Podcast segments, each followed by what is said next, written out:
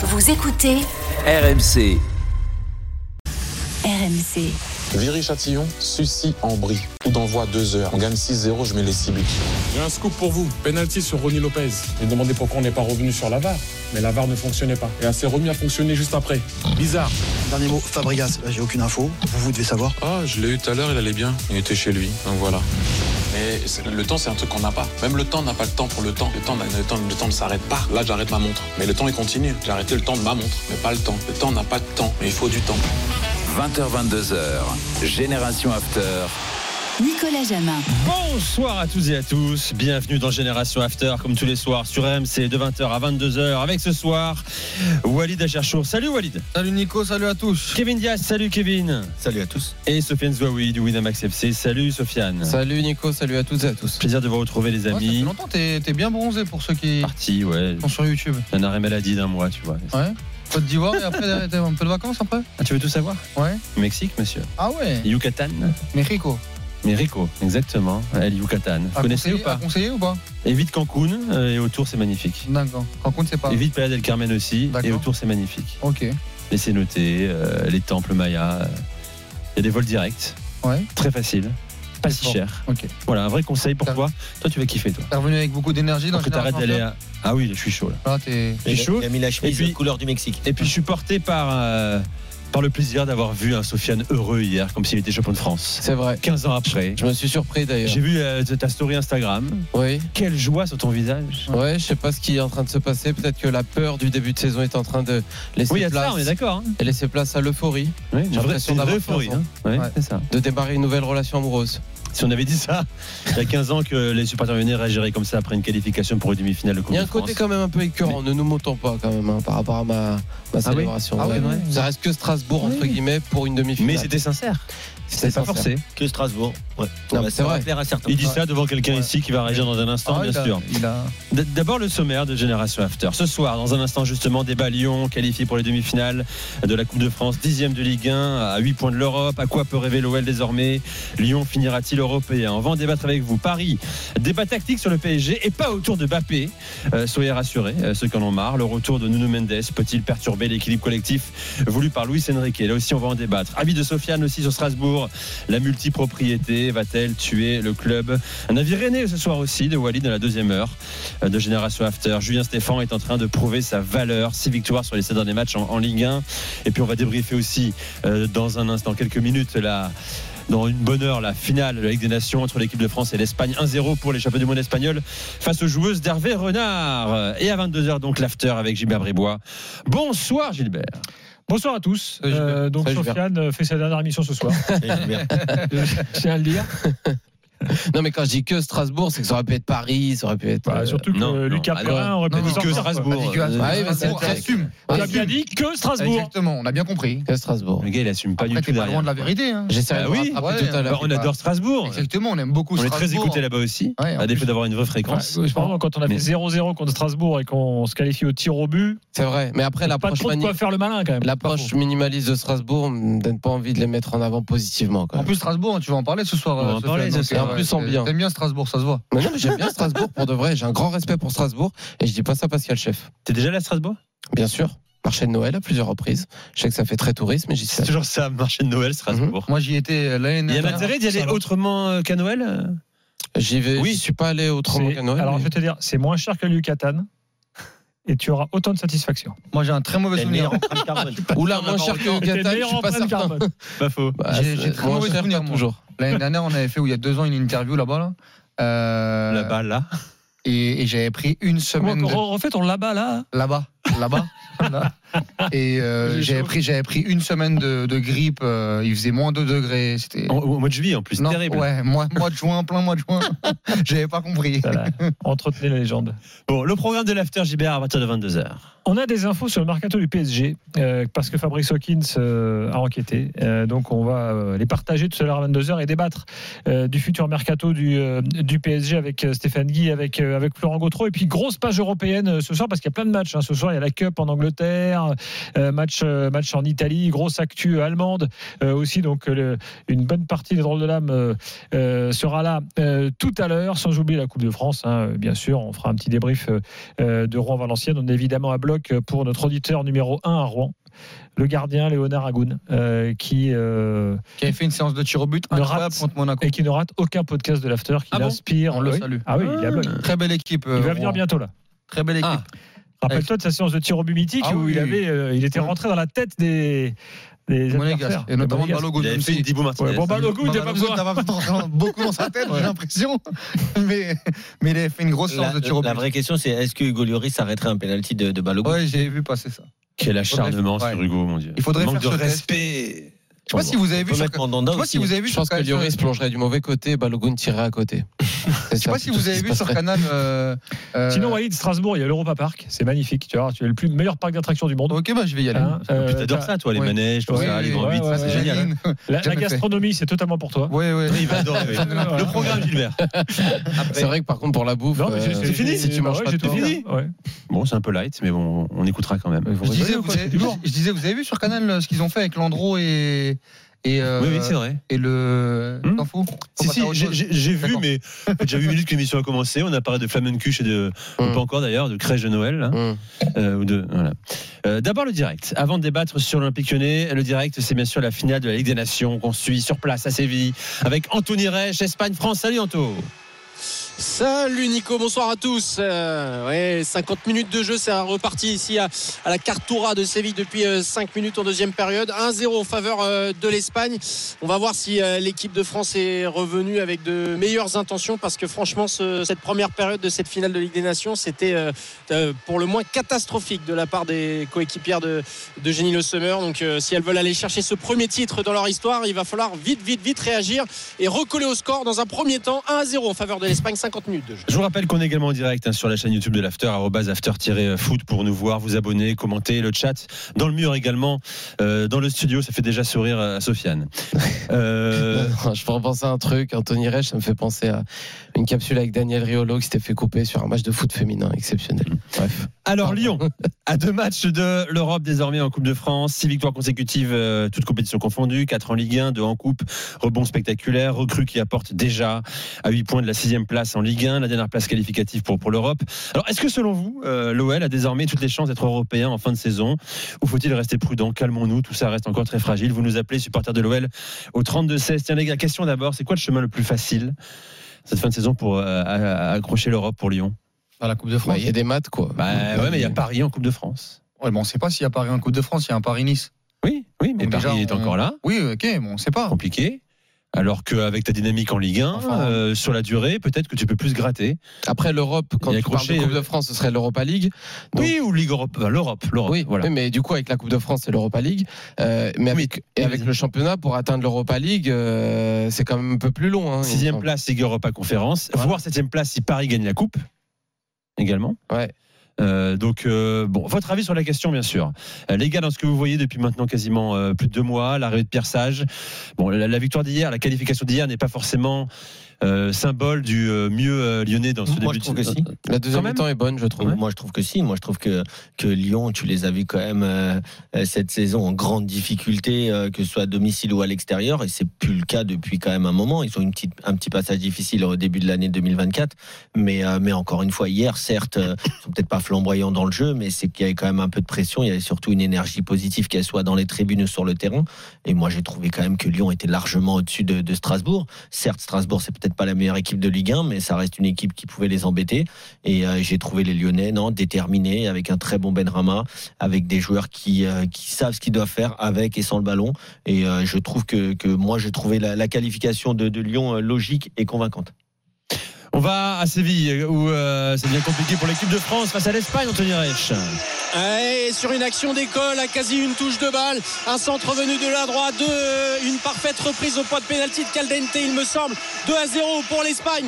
Les Bleus sont au fond du gouffre, elles n'arrivent pas du tout à, à relever la tête et ça semble très compromis pour cette finale de Ligue des Nations. 2 à 0 pour les championnes du monde espagnol après 53 minutes de jeu ici à Séville. Je te rends la main, mon cher euh, Sofiane. Euh, non, j'avais Ah, pas commencé. J'avais pas commencé. C'est Kevin qui parlait. Ouais.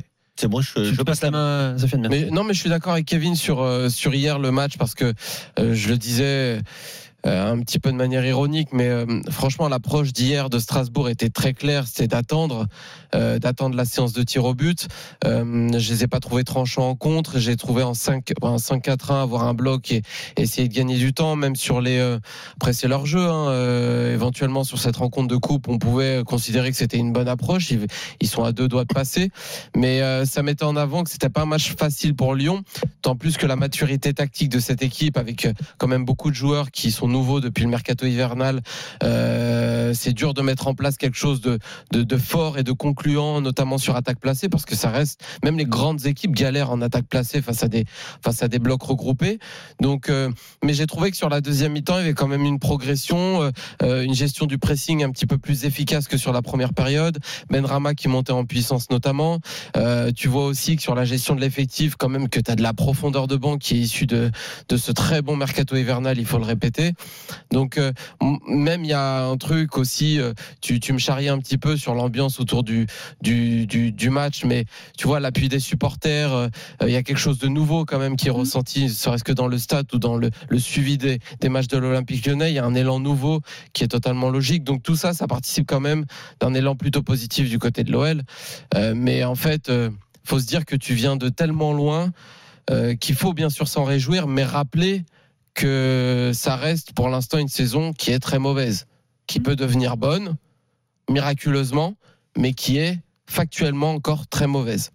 Bon, on va prolonger. Walid, ton avis là-dessus avant de faire une pause? Non, on peut faire la pause euh, tout de suite. Alors, on l'a fait tout de suite et d'ailleurs, je reposerai la question, bien sûr, et vous nous appelez au 32-16. Pierre, déjà là, euh, supporter de l'OL. hein. Euh, Est-ce que cette OL-là peut envisager l'Europe en fin de saison? Reste avec nous, ces générations after sur RMC. 2-0 pour l'Espagne face à l'équipe de France féminine. 20h13. À tout de suite.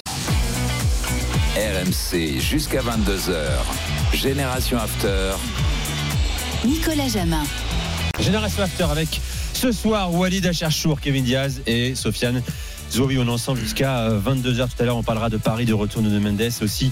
Tiens, de Rennes avec un avis de, de Walid. D'abord, Lyon au programme de Génération After. Est-ce que cette OL-là, euh, Génération euh, version Pierre Sage, euh, peut aller chercher l'Europe en fin de saison Ça paraissait fou de poser la question il y a encore 4 mois, à peine, 3 mois et demi même, avant l'arrivée de Pierre Sage. Sauf que ça va beaucoup mieux. Demi-finale de Coupe de France et ça revient en, Ligue 1. So, euh, Walid, avant d'accueillir Pierre, ton avis sur la question Ah oui, c'est possible. C'est possible par le biais de la Coupe de France où, euh, encore une fois, on, on va attendre le tirage et ce qui va se passer entre, euh, entre Nice et le Paris Saint-Germain et, et, et- et Rouen-Valenciennes et, et puis et le Puy euh, Rennes. Mais il y a une capacité, il y a une possibilité d'aller faire euh, quelque chose de grand. Euh, euh, L'Olympique Lyonnais, même quand ça allait bien, euh, a eu du mal à gagner cette Coupe de France. On rappelle, hein, le dernier titre c'est en 2012. Euh, donc ce serait, ce serait exceptionnel et tu as deux matchs de le faire. Même si c'est contre le PSG, même si c'est contre Rennes, euh, bah, Nice. tu as ou Nice, tu as une sur un match une possibilité avec euh, des joueurs quand même de qualité qui sur un match peuvent euh, peuvent peuvent faire quelque chose. Après pour le championnat, moi j'ai un peu plus de j'ai un peu plus de doutes parce qu'il y a quand même une euh, une très très bonne dynamique. Moi, je trouve que Pierre Sage a réanimé euh, dans les têtes euh, euh, cette équipe euh, euh, lyonnaise. Il y a eu aussi le mercato, il faut être honnête, comme vient de le dire Sofiane, qui a permis de booster euh, cet effectif euh, qui était à la ramasse euh, euh, complet, mais ça reste quand même encore fragile pour essayer de continuer à gagner des matchs, surtout qu'il y a quand même des grosses rencontres qui arrivent pour euh, pour pour l'Olympique Lyonnais. Moi, je pense que déjà se maintenir et aller et, terminer dans le dans le top 9, ce sera déjà une très bonne chose pour l'OL par rapport à ce qu'ils ont fait depuis le, le- le début de saison. En tout cas, moi, c'est mon c'est mon que, sentiment. ouais, je- moi, je, je- je répète, hein, mais le maintien, c'est pas terminé encore. Euh, t'as- t'as Bah, été avant Metz, c'était à 3 points de, de, de la relégation. Exactement. encore, hein, tu, t'es pour euh, moi avec cette dynamique là positive.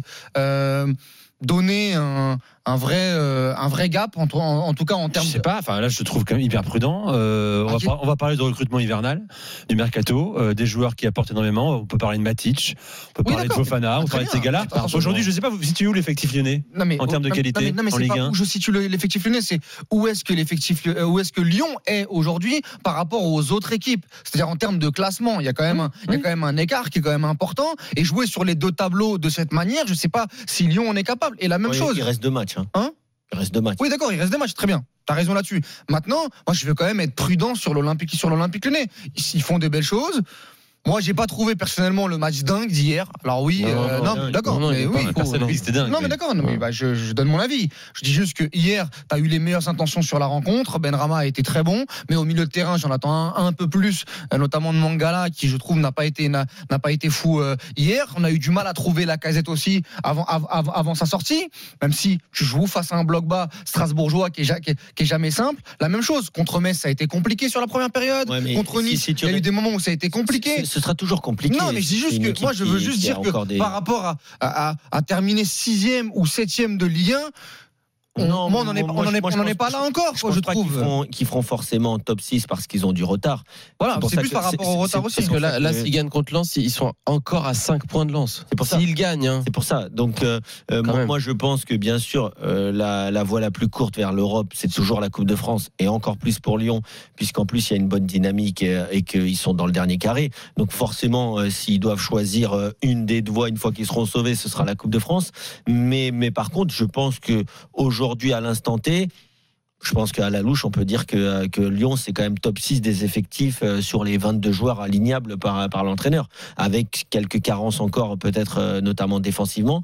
Mais euh, il y a quand même maintenant, depuis, depuis le 30 janvier et la fin du mercato, il y a quand même un bel effectif. Mais qu'est-ce que ça veut dire finalement top 6 effectif Bah, ça veut dire sur une saison qui a déjà été entamée en fait. Aujourd'hui, bah, aujourd'hui, Oui, aujourd'hui, oui. vous qui vous qui connaissez bien Winamax, je pense qu'en cote Winamax, je suis pas sûr que Lyon sera euh, ne sera pas favori face à toutes les équipes qui sont euh, Même face à Lens d'ailleurs. euh, même Oui, face à la maison, à la maison. Ah oui, mais oui, c'était pas maison. c'était pas encore dit il y a il y a un mois et demi.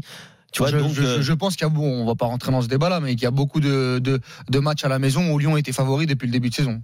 Mais c'est Pierre est avec nous, 32-16, supporter de l'OL. Salut Pierre. de cote. hein. Salut les amis, bonsoir à tous. Bienvenue dans Génération Salut. After avec Walid, avec Sofiane, avec Kevin. Euh, T'étais au stade toi hier hein, d'ailleurs. Ouais, ouais j'étais au stade d'ailleurs. euh, C'était génial qu'ils mettent des places à 5 euros parce que ça permet aux gens de venir. Mm. Parce que souvent on a tendance à dire à Lyon que le stade il est pas plein.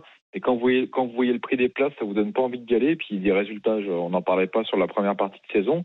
Mais vous voyez là, pendant les vacances, ils mettent des places à 5 euros. Ben le stade il est complet. Il y avait une super ambiance. En plus, ils nous ont fait plaisir en gagnant. Euh, franchement, ça fait aussi partie de la dynamique. Il n'y a pas que les victoires, il n'y a pas que l'effectif. Ça, ça permet pour moi, je trouve, de, d'engranger vraiment beaucoup de confiance pour l'équipe. Et puis de gagner au tir au but comme ça, je trouve que ça solidifie quand même le groupe.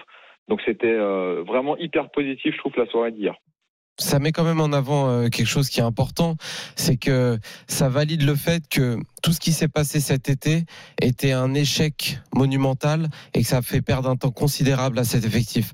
Je parle pas seulement du mercato, mais quand tu vois la structuration sportive, et ça on l'avait mis en avant de manière euh, positive ici, euh, l'apport de David Friot, l'arrivée aussi de Laurent Prudhomme, parce que en termes de communication qui est très très important, tout ce staff autour de l'équipe, surtout dans un contexte où tu changes de propriétaire, où tu changes une partie des joueurs, c'était très sous-estimé cet été et c'est pour ça que l'Olympique Lyonnais s'est retrouvé jusqu'à jouer lanterne rouge euh, lors de ce début de saison. Donc aujourd'hui, c'est la récompense euh, de, de comment dire d'un redressement qui a été opéré lors du mercato hivernal, mais ce serait malheureusement logique que Lyon n'atteigne pas les places européennes vu les manques qui, qui, qui ont été mis en avant durant l'été. hein. La gestion de la DNCG, la gestion du mercato, la gestion Ce- aussi du staff, serait- la gestion des coachs. ce serait quand même dingue si euh, si après euh, Ouais. une saison pleine, euh, Textor gagnait un titre pour l'Olympique. C'est c'est fou, mais ça dirait quelque chose. Mais après, on est aussi dans une part d'irrationnel complètement dingue.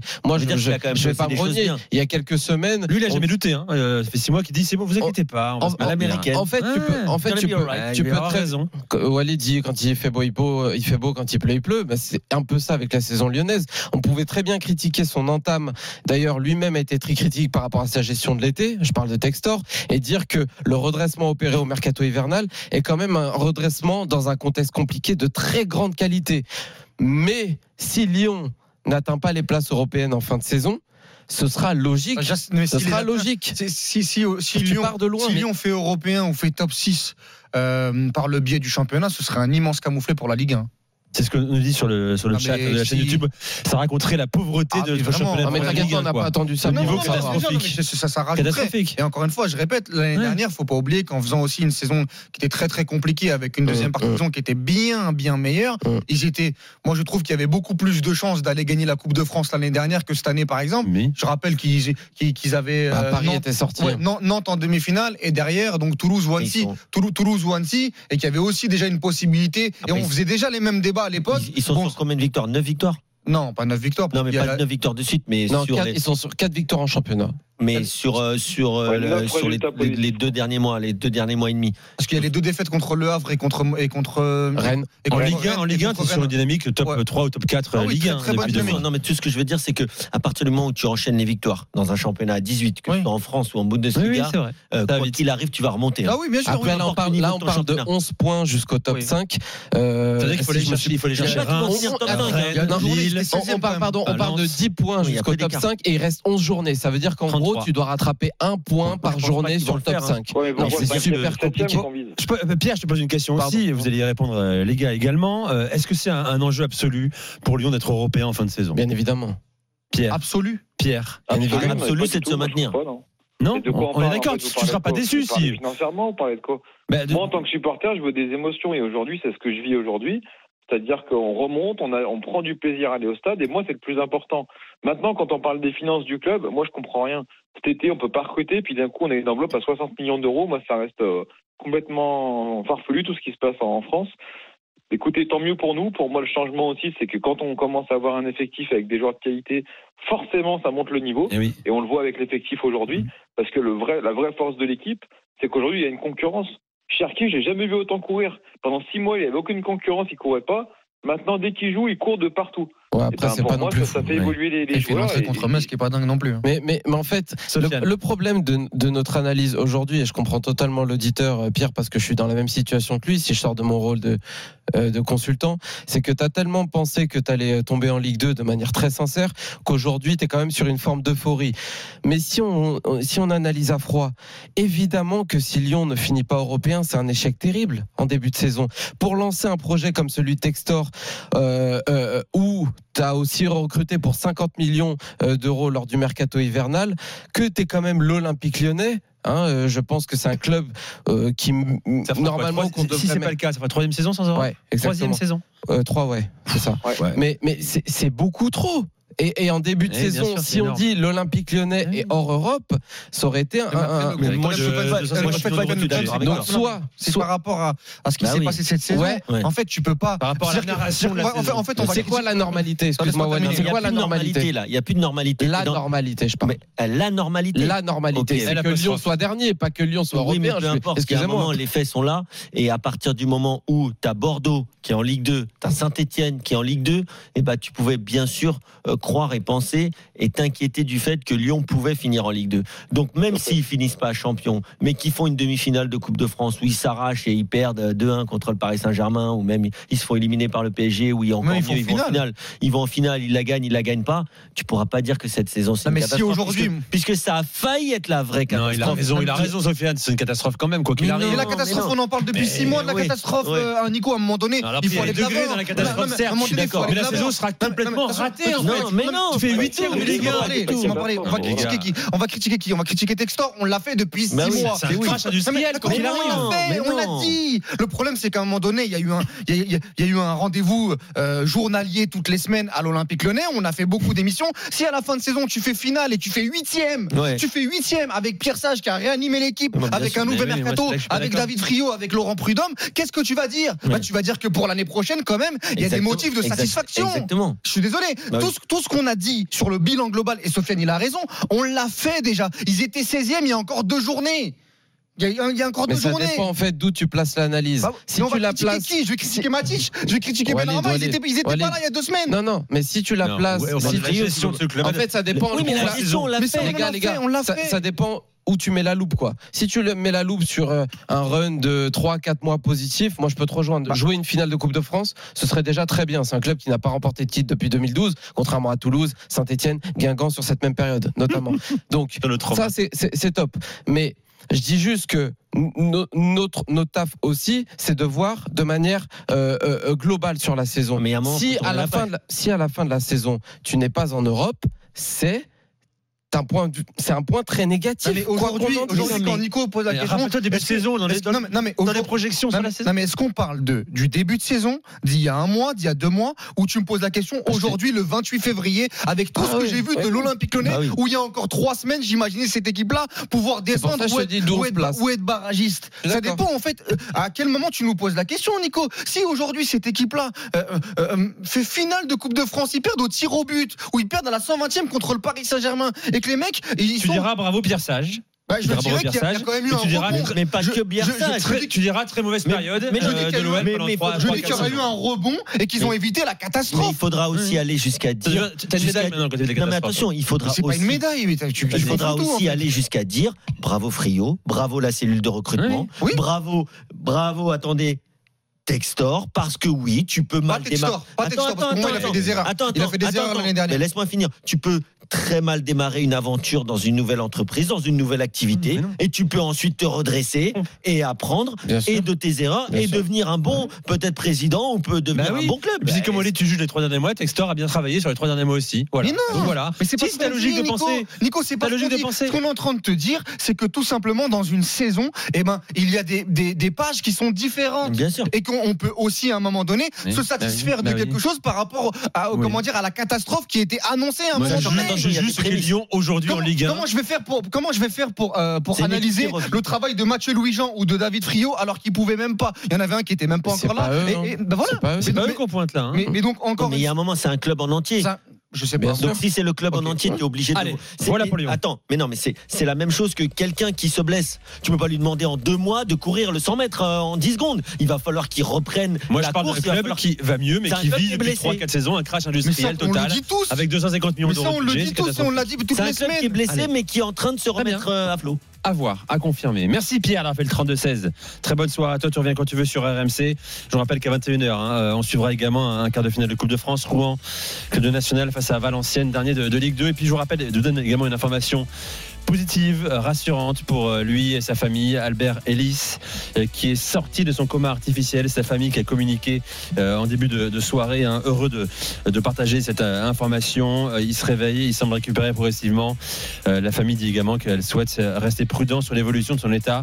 Les prochains jours seront cruciaux. Voilà, bonne nouvelle pour le joueur, pour sa famille, pour les Girondins en général. Voilà, dans un instant, on va passer à, à autre chose, bien sûr. D'abord, tiens, un point direct France-Espagne, Ligue des Nations, la finale, Anthony Reich.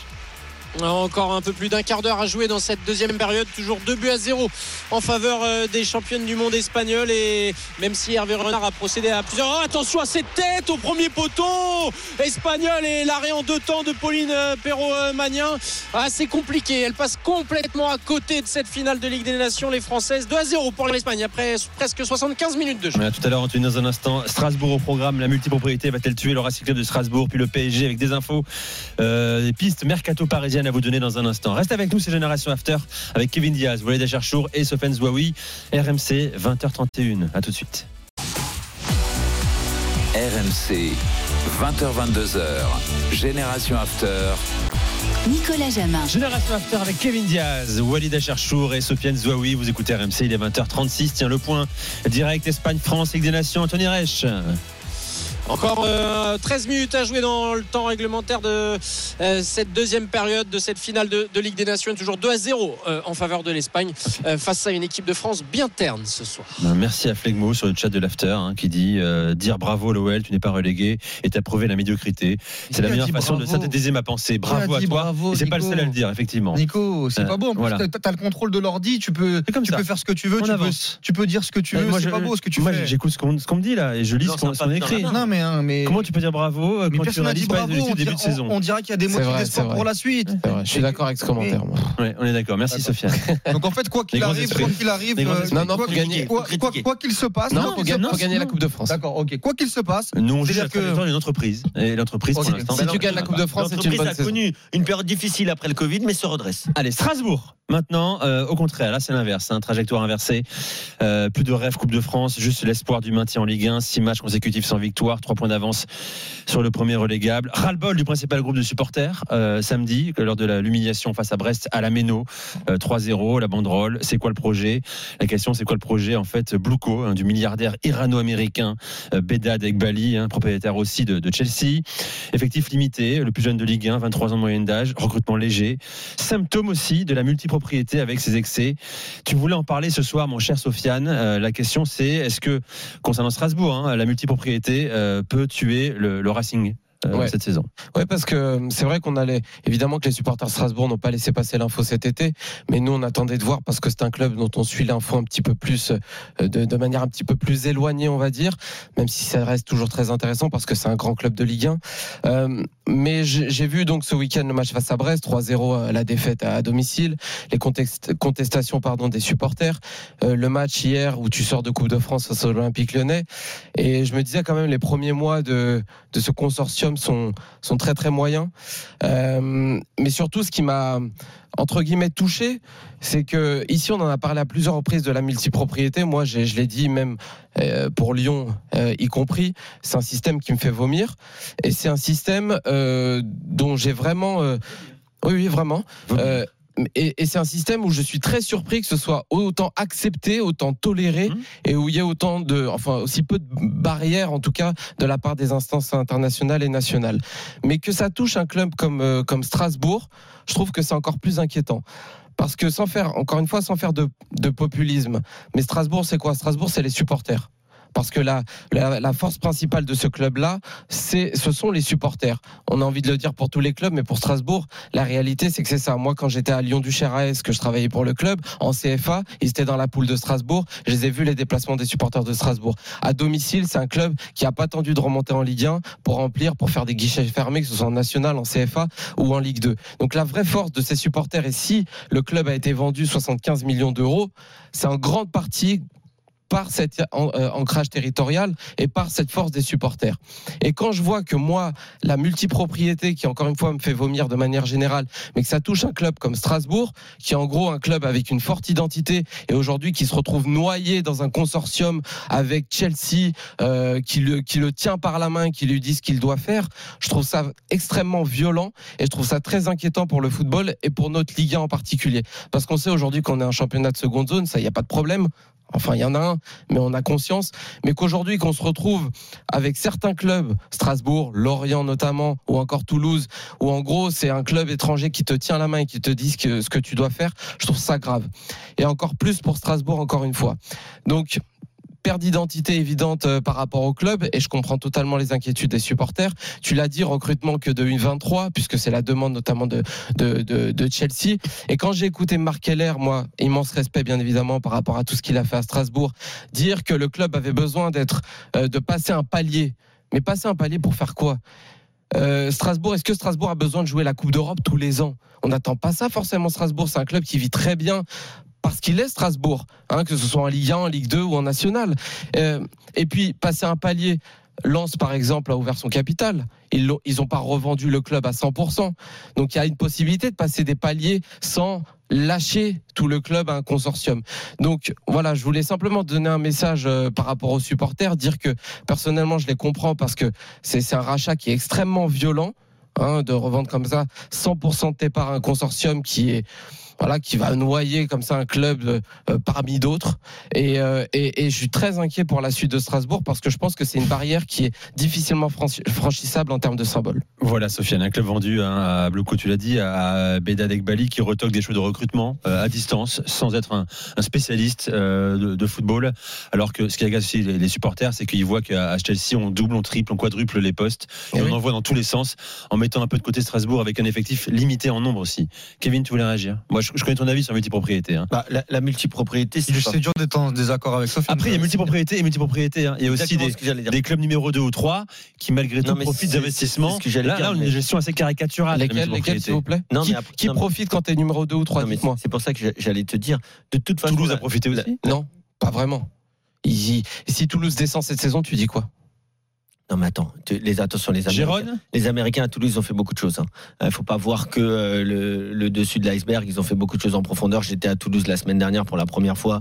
Euh, Il y a des activités. Je discutais avec des supporters. Ils sont quand même très contents de ce qu'ont amené les Américains. À Nice soit- aussi, mais se dans tout désengage un du peu. club, dans la mais, mais Nice, avant ce qui s'est passé cette saison, il y avait un flou intersidéral, que ce soit au niveau du staff, au niveau de la mais- gestion sportive. mais il y a Radcliffe toutes les deux secondes mais qui dit qu'il va racheter un club. Il a d'ailleurs même allé. Non, mais- Non mais d'accord, mais Nice ils étaient pas, ils étaient pas dans la tierce propriété puisque pour l'instant, avant qu'ils Mm. rachètent Manchester, il était, ils étaient tous Oui, oui, c'était pas la raison, il y a d'autres raisons. de toute façon, la, la multipropriété, c'est un peu la mort du foot. C'est un peu la mort du foot Carrément. comme on l'aime. Hmm. C'est la mort du foot C'est comme on le l'aime. truc le plus inquiétant pour moi. Bien dans sûr, le foot. mais comment, et ça c'est un autre domaine, donc je vais être très rapide, mais comment on peut accepter que deux clubs aient le même propriétaire dans des, dans des compétitions qui, où ils peuvent se retrouver en Coupe d'Europe? C'est, c'est Pour moi, c'est complètement anormal et jamais on aurait dû accepter ça au niveau des instances. Pour revenir à Strasbourg. pour la- pour revenir à Strasbourg, tu disais que Strasbourg, c'est les supporters.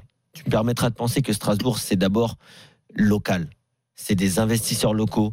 En effet des supporters qui représentent le tissu local, qui sont de, de, euh, de, Strasbourg ou des environs.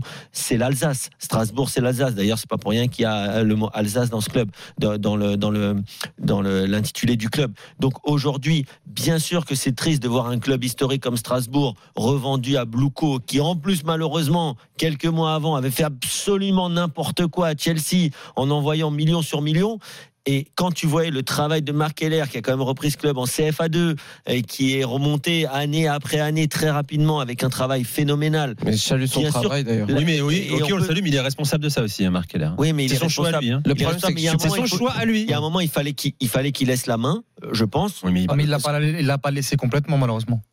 Peut-être pas malheureusement, parce que c'est aussi Enfin, malheureusement le gardien, heureusement, parce qu'en fait, on a. encore on est- le gardien on est- du temps. Parce qu'en on fait, on est en frustré, on ne sait pas s'il a véritablement la main. Le problème, c'est Voilà, il subit, voilà, les- Non, les- pas- les mais oui, décisions. Le problème, c'est qu'on Enfin, passe vraiment de, oui, deux situations complètement diamétralement opposées entre le club euh, familial, le club euh, du coin, le club du cru, à un truc complètement déraciné d'un Ouais, propriétaire américain. C'est écœurant. Vraiment, c'est Il n'y a, pas de- il y a pas de juste milieu. Walid. Non, mais aujourd'hui, nous, on avait reçu Marc Heller euh, cet été qui nous avait expliqué.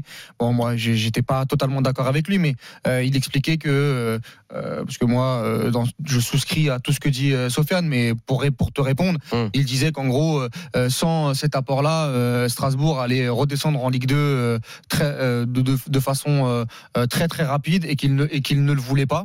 Moi, je pense, je pense, euh, et je, et je pensais à l'époque que euh, Strasbourg euh, euh, pouvait euh, limiter. euh, euh, en tout cas aller chercher un maintien sans cette, euh, cet, cet investissement euh, là et moi je lui parlais notamment de ce qui se passait à Lyon parce qu'à l'époque il y avait eu une transition entre euh, Textor et Olas qui était très très compliquée et je lui parlais de son positionnement est-ce que il allait euh, à ce moment-là euh, avoir encore une fois la main sur le sportif par rapport au travail formidable qu'il a fait Mmh. euh, depuis euh, depuis qu'il a repris euh, Strasbourg hein. Lui il me disait oui.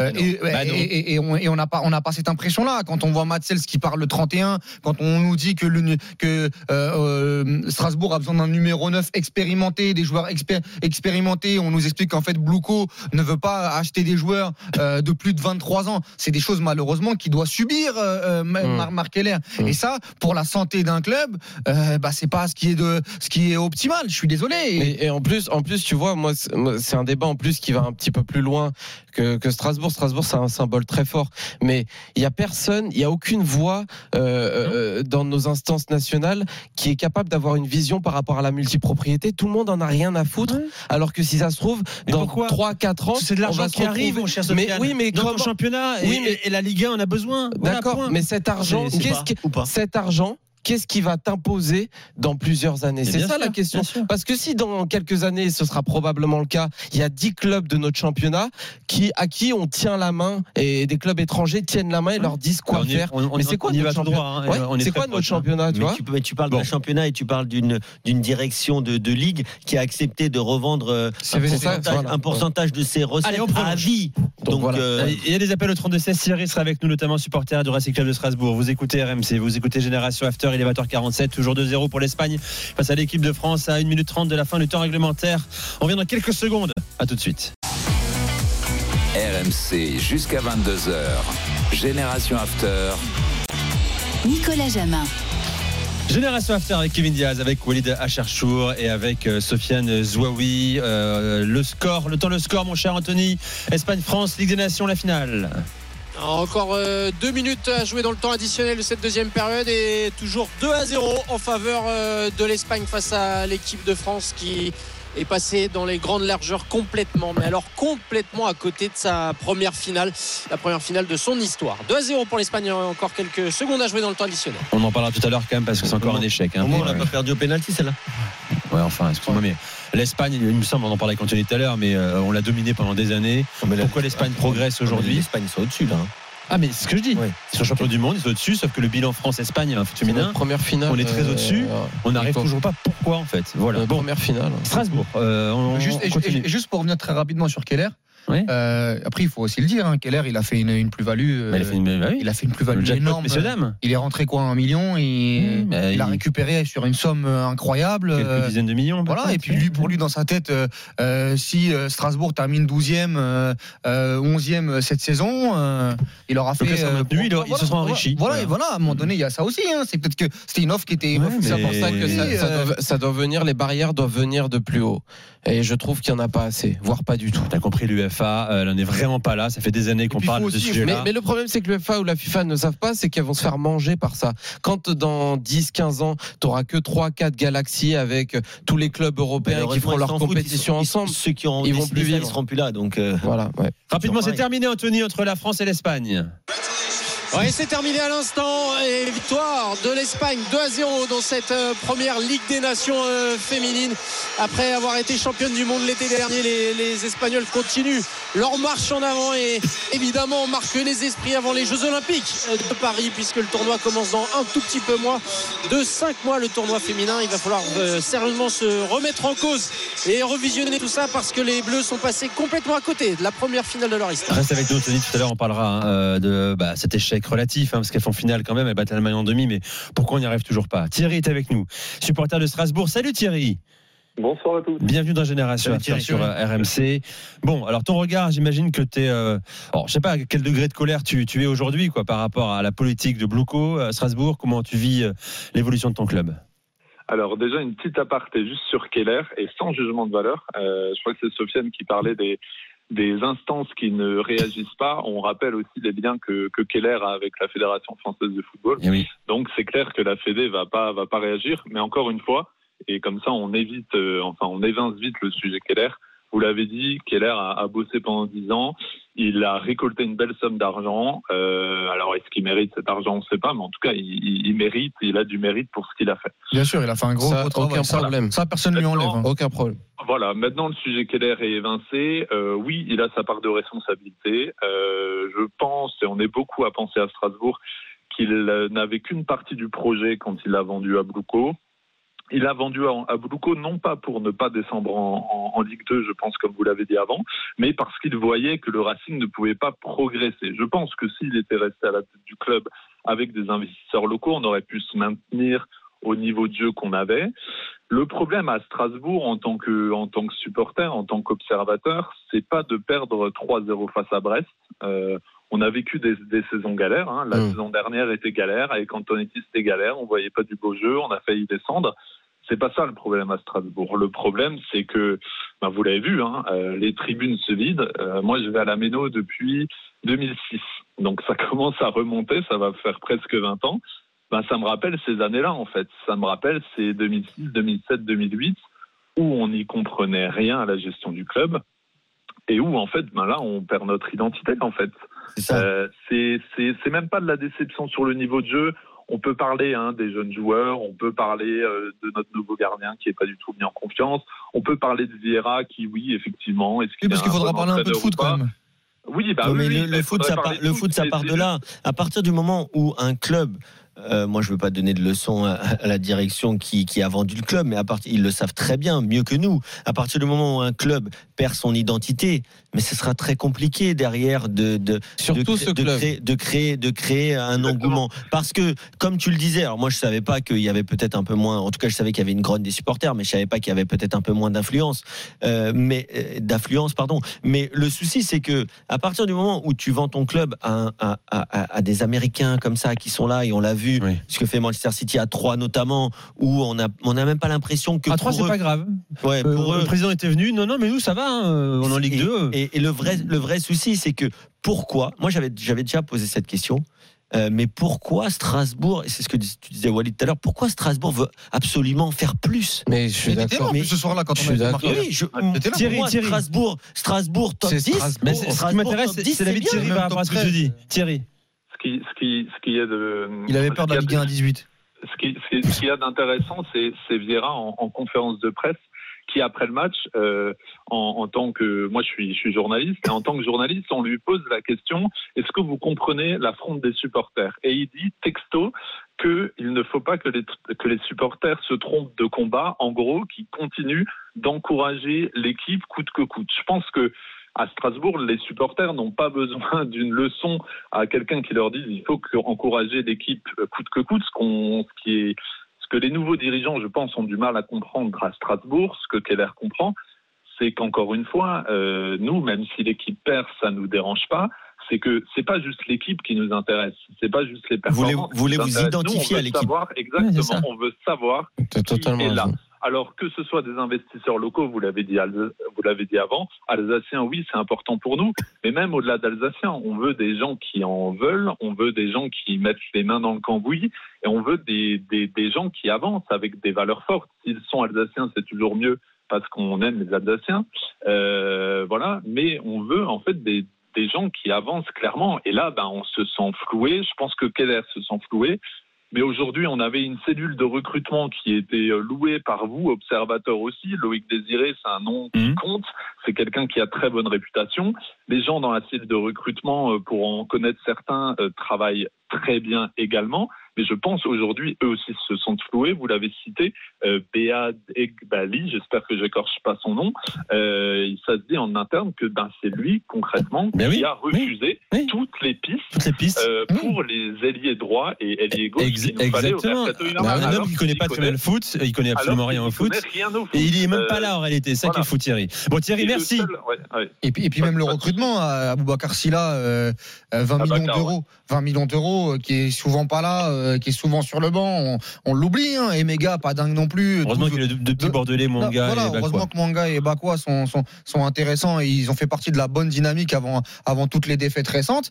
Mais sinon, même le mercato de, de, de cet été. euh, Strasbourg Montpellier compliqué, hein, hein. euh, ce week-end. hein. Euh, D'ailleurs, attention, attention, euh, match de la peur. Thierry, merci. Silla, 20 millions d'euros. Merci. Merci d'avoir fait le 32-16. Très bonne soirée. T'as Merci. quand tu veux sur RMC. Euh, dans un instant, euh, le retour de Nuno Mendes peut-il perturber l'équilibre collectif de Luis, voulu par Luis Enrique? On va en débattre avec vous, supporter parisien, au 32-16. Et on parlera de Rennes de Julien Stéphan.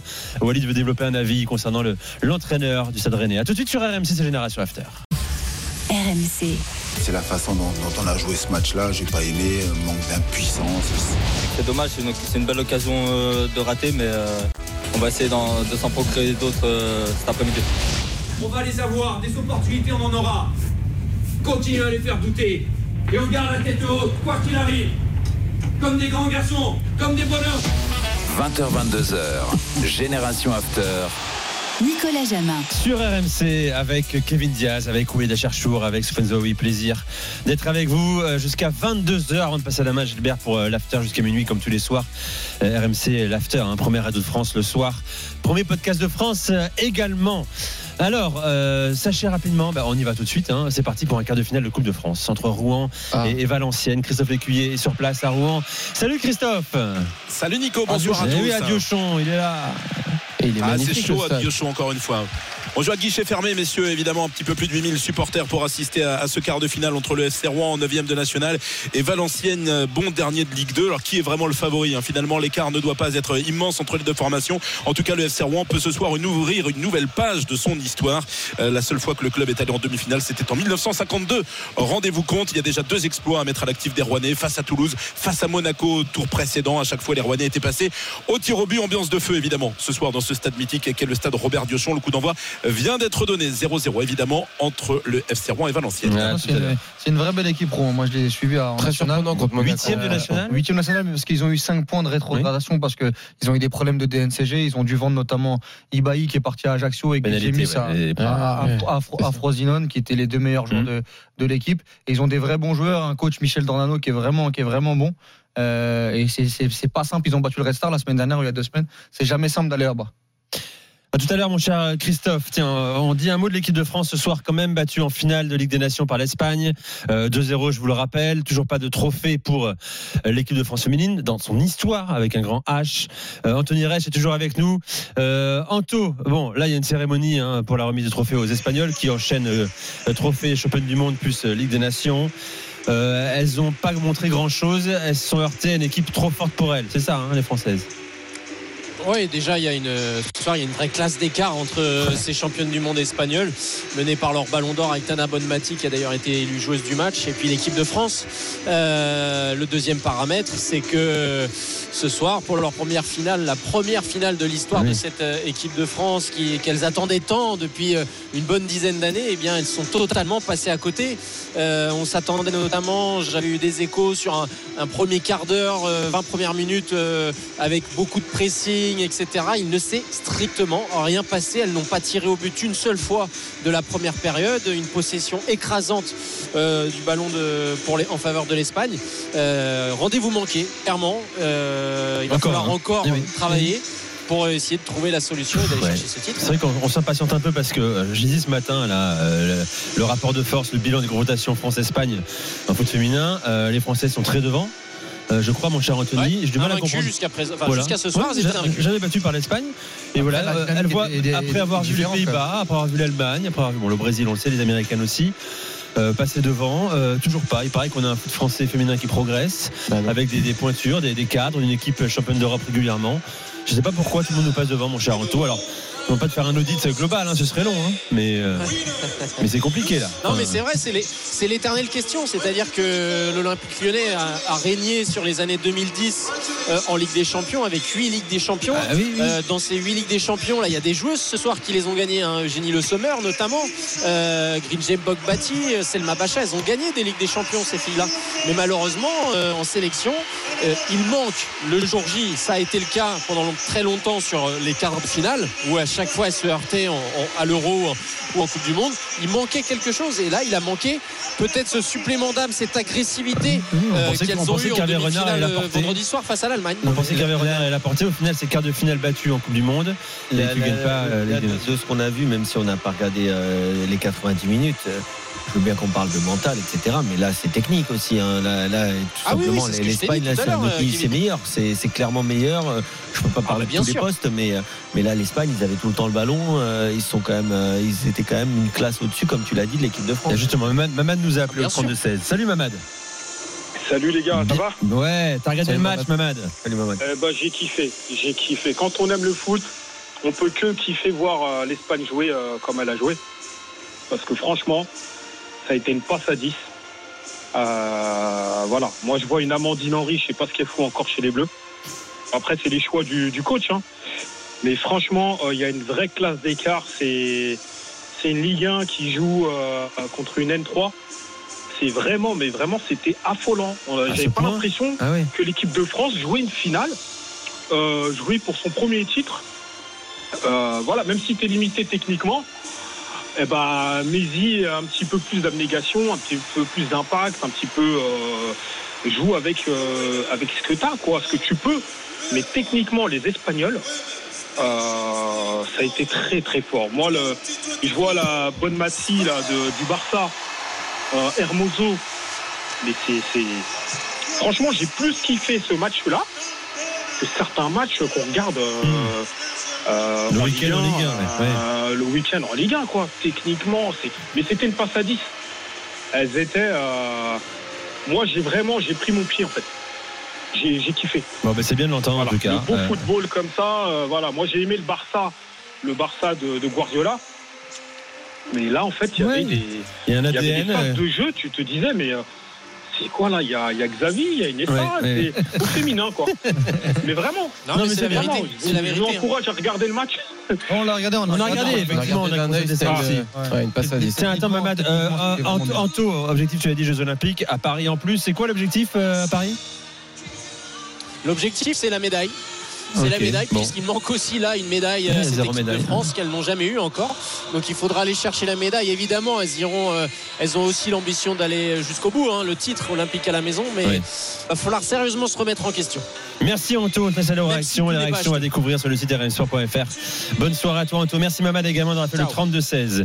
Euh, Paris à présent. Paris euh, avec le retour de Nuno Mendes qu'on va évoquer ce soir euh, ensemble avec vous au 32-16 supporters du PSG. 20 minutes contre Rennes après 10 mois d'absence. Profil que Luis Enrique avait à droite avec Hakimi mais pas moins à gauche avec Lucas Hernandez hein, qui avait moins de liberté offensive que le Marocain. Ce qui donnait ce 4 à 3 asymétrique hein, dont on parle, dont Sofiane a souvent parlé, notamment dans, Génération After, euh, mise en place par Luis Enrique et qui, auquel il semble tenir. Le retour de Nuno Mendes euh, peut-il perturber l'équilibre collectif voulu par Luis Enrique? Doit-il à terme hein, offrir la même liberté offensive à Nuno Mendes qu'à Hakimi? Est-ce trop risqué? Le débat au 32-16. N'hésitez pas à nous appeler, bien sûr. Tiens, je commence avec toi, euh, mon cher, mon cher Sofiane. Est-ce que tu penses que que ça peut, euh, j'allais dire mettre en péril, c'est très fort en tout cas. Est-ce que tu penses que Luis Enrique est capable de mettre en valeur les qualités naturelles de Nuno Mendes? Je pense que euh, dans cette saison où il y a quand même un process qui a été un process tactique qui a été mis en place de la part de Luis Enrique, dont on pourra juger les côtés positifs et les côtés négatifs sans aucun problème, mais il y a quand même quelque chose de très clair qui a été mis en place, l'utilisation de la symétrie notamment dans cette équipe-là, certaines phases de relance très claires, l'utilisation, enfin l'optimisation, on va dire, du pressing, même si c'est pas du tout encore parfait, mais notamment euh, l'intégration d'Mbappé en numéro 9 dans cette optique-là, beaucoup plus fort au pressing. Euh, il y a une couleur tactique très forte. Euh, Nuno Mendes, c'est un joueur explosif euh, et il t'apporte forcément autre chose. Alors on peut dire qu'il peut t'apporter autre chose, bien évidemment, mais on est obligé de considérer que sur le côté gauche, où tu as décidé dans un premier temps de jouer avec Vitinha euh, en hybride, c'est-à-dire un peu lié gauche, un peu milieu de terrain, et puis dans une deuxième partie de saison de jouer avec Barcola à gauche et de recentrer Mbappé dans l'axe, rajouter un Nuno Mendes sur le côté gauche, alors que du côté droit, tu as aussi un mec qui monte en la présence de, d'Hakimi. Je pense que ça cause, encore une fois, le joueur est très bon, mais beaucoup plus de problèmes, en tout cas d'interrogations, à Luis Enrique, euh, que ce n'est un- un- une solution. Je le pense. D'autant plus qu'il a mis sur. J'ai entendu, moi, en conférence de presse parler de Nuno Mendes, ça m'a fait rire un petit peu, mais il a dit mais doucement, doucement, on va l'intégrer euh, tout doucement, d'un point de vue Ah, ça, on comprend. technique, mental. Non, mais euh, tu vois, il pourrait très bien dire que c'est un apport qui est ex- exceptionnel et on va essayer de le préparer très vite pour la Ligue des Champions. Je pense que c'est quand même une question dans son esprit et dans son dispositif tactique qui, quoi qu'il arrive, va poser un problème. Parce que dans mon esprit, il y a trois solutions. Soit il ne le met pas. Je parle glo- globalement dans les gros matchs. hein. Soit il ne fait pas de dispositif avec lui jusqu'à la fin de la saison. Soit il enlève Barcola parce que j'ai du mal à voir Barcola et Nuno Mendes sur le côté, donc il remet Vitinha. Soit il passe à une vraie défense à 3 et il assume les vrais pistons avec Nuno Mendes et Hakimi, mais met vraiment trois défenseurs centraux. Donc ça amène beaucoup de questions en tout cas. Kevin Non, moi je pense pas que je pense pas que Nuno Mendes euh, est un problème ou sera un problème, euh, même si je vois ce que je vois ce que veut dire Sofiane. Non, non, moi je pense au contraire que l'animation pourra être euh, différente avec une autre asymétrie qui est bien plus connue, notamment en Espagne et au Barça par Luis Enrique, c'est-à-dire que ça peut être le numéro 6 en la personne de Ugarte ou même de Danilo parce que c'est quand même son rôle initial Ou de Fabian Ruiz. de- ou, ou de Fabien Ruiz mais de, de faire ce numéro 6 qui va glisser entre les trois défenseurs centraux pour la phase de construction et laisser un peu plus de liberté à Nuno Mendes à l'image d'un Jordi Alba et de l'autre côté à Hakimi à l'image d'un Dani Alves donc non je, je pense pas que ce sera un problème du tout Nuno Mendes est au contraire quelqu'un qui va résoudre pas mal de pas mal de, de problèmes plutôt que d'en poser parce que c'est un gars qui s'il arrive à revenir à 80 90 voire 100% bah, c'est un joueur qui est tout simplement exceptionnel dans Ça, sa capacité d'accélération. Euh, et aujourd'hui, le Paris Saint-Germain est, est- est très prévisible puisqu'il n'attaque quasiment que sur cette phase d'asymétrie, en tout cas pour les sorties Est-ce que c'est subi par Luis Enrique ça ou est-ce que c'est Ah, ça pas, à une théorie? C'est la question quoi. Ah, un un choix tactique, euh, cette asymétrie. Ça, ça dépend. hein. Je pense que n'importe quel entraîneur s'adapte à son effectif. Aujourd'hui, euh, Pep Guardiola est capable de jouer avec quatre défenseurs centraux. Euh, si derrière il avait, euh, quand il avait Cancelo au top, eh ben, il mettait Cancelo quasiment numéro 10 alors qu'il démarrait arrière gauche, alors que c'est un arrière droit, mais il lui permettait de venir au milieu, voire euh, monter en numéro 8, voire en numéro 10. Donc je pense que Luis Enrique, comme n'importe quel entraîneur de haut niveau, s'adapte à son effectif. Il n'avait pas Nuno Mendes, il a fait 100, mais je pense qu'avec le Portugais, eh ben, il fera, il fera d'autres choses. Walid. Moi, je suis d'accord avec Kevin. Alors, ce sera une nouvelle donnée. Euh, et Sofiane l'explique, il y aura plusieurs euh, solutions pour, euh, pour euh, s'adapter euh, aussi aux qualités de Nuno Mendes, parce que pour moi, euh, je reste persuadé que Nuno Mendes, à 100%, c'est top 3 joueurs du Paris Saint-Germain. Et il l'a montré notamment sur la très très belle période euh, du PSG l'an dernier, où avec Neymar, sur ce fameux côté gauche, euh, les deux se trouvaient très très bien et, c'était une vraie vraie force du Paris Saint-Germain. Je rappelle, aussi que sur le match aller contre le Bayern Munich, on a beaucoup parlé de l'entrée de Mbappé, mais c'est surtout lui en deuxième mi-temps qui faisait d'énormes différences pour servir Mbappé dans les meilleures dans les meilleures conditions. Donc en fait, moi je peux pas utiliser le mot problème en fait avec Nuno Mendes. Après, il va falloir voir aussi euh, comment il va revenir. Est-ce qu'il va être à 100% directement? Mais moi je reste persuadé qu'avec un joueur comme Nuno Mendes, eh ben tu vas peut-être jouer différemment, mais ça va. hein, le Paris Saint-Germain nous a pas montré, c'est pas le Barça 2011. hein. Euh, C'est-à-dire qu'il n'y a pas des principes de jeu établis depuis trois ans. Je pense que tu peux un peu bousculer deux trois petites choses avec des, des petites des petites adaptations. Et puis Nuno Mendes, il est aussi capable de jouer à 4, de jouer à 3, euh, de s'adapter, de rentrer intérieur, de jouer extérieur, de pouvoir jouer soit avec Vitinha sur un côté, sur un côté, soit Barcola, soit Mbappé, parce qu'il l'a déjà fait l'année dernière euh, notamment. Donc non, moi je pense que c'est surtout des bons problèmes et une, bo- une bonne solution pour le PSG s'il s'il revient à 100%, parce que ce sera une vraie recrue pour le Paris Saint-Germain en deuxième partie de saison, ce qui n'a pas été le cas sur ce mercato, parce que finalement, il n'y a eu aucune recrue. Pour moi, Beraldo, c'est pas une recrue, Moscardo, c'est pas une recrue non plus. Donc euh, ce serait pour moi... C'est pas un renfort, Ah, c'est pas des renforts. voilà, pas, c'est- actuellement, en tout cas, Ce sont des moi- recrues, mais pas des pour moi, Ils renforts. sont pas prêts pour être des renforts au Paris Saint-Germain. C'est pas leur faire injure. Mais en tout cas, Nuno Mendes, on l'attendait depuis longtemps et en espérant que il continue euh, bah, à progresser et à enchaîner les minutes parce que ça commence à devenir euh, et ça commence à devenir un joueur un peu fragile. Et moi, j'ai peur de du, du de- du, du Nuno Mendes, Renato Sanchez euh, euh, qui se blesse énormément. Donc c'est surtout ça, moi, ma, ma priorité, c'est qu'il enchaîne. Et s'il enchaîne, il jouera titulaire indiscutable au PSG, il n'y aura pas de problème. Dans un instant, JB sera avec nous, supporter du PSG au 32-16. Euh, 0-0 toujours en Coupe de France, quart de finale entre Rouen et Valenciennes après 14 minutes de jeu. Reste avec nous, tiens, quelques infos à vous donner sur les, plans mercato du PSG euh, que nous a euh, dévoilé Fabrice, euh, que nous a dévoilé Fabrice Hawkins euh, dans euh, Génération After. Reste avec nous, on est sur RMC, il est 21h14, à tout de suite. RMC jusqu'à 22h. Génération After. Nicolas Jamin. Génération After sur RMC, euh, on est ensemble jusqu'à 22h avec Stéphane Zouaoui, Kevin Diaz et Walid euh, Acharchour. tu nous raconteras quand même euh, tes soirées à Cancun avec Mais les non, mais alors là, non, voilà, pendant la pause, très rapidement, euh, Walid me, me chauffe parce que je fais mon bobo qui dit éviter Cancun au Mexique. Ah, tout de suite. Hein. Si tu veux faire des peur, soirées hein. avec eh, T'avais peur. hein. Si tu veux faire des soirées avec des Américains de 18 ans qui sont à 8 grammes à 21h30, mec, vas-y à Cancun. Il n'y a aucun problème. Est-ce qu'on se prenait pour un avec, Kim- Mexicain avec Kimberley et. euh, Ah, c'est vrai qu'en février, On c'est se prenait pour un. Mexicain là-bas un petit peu ou pas Pas du tout. Tu fais Chicanos un peu. Toi, en revanche, Sofiane Non, tu fais un peu Chicanos. Ouais, un on t'a peu. pas pris pour un Mexicain Ah, tu fais, tu fais un peu. Beaucoup de Maya, physique Maya, c'est différent, quoi. Tiens, d'ailleurs, rapidement sur Twitter, Rebecca nous envoie ce message à l'instant au sujet de Stéphane Zouaoui. Déjà, il a six voyelles à la suite dans son nom, et ça, c'est très fort.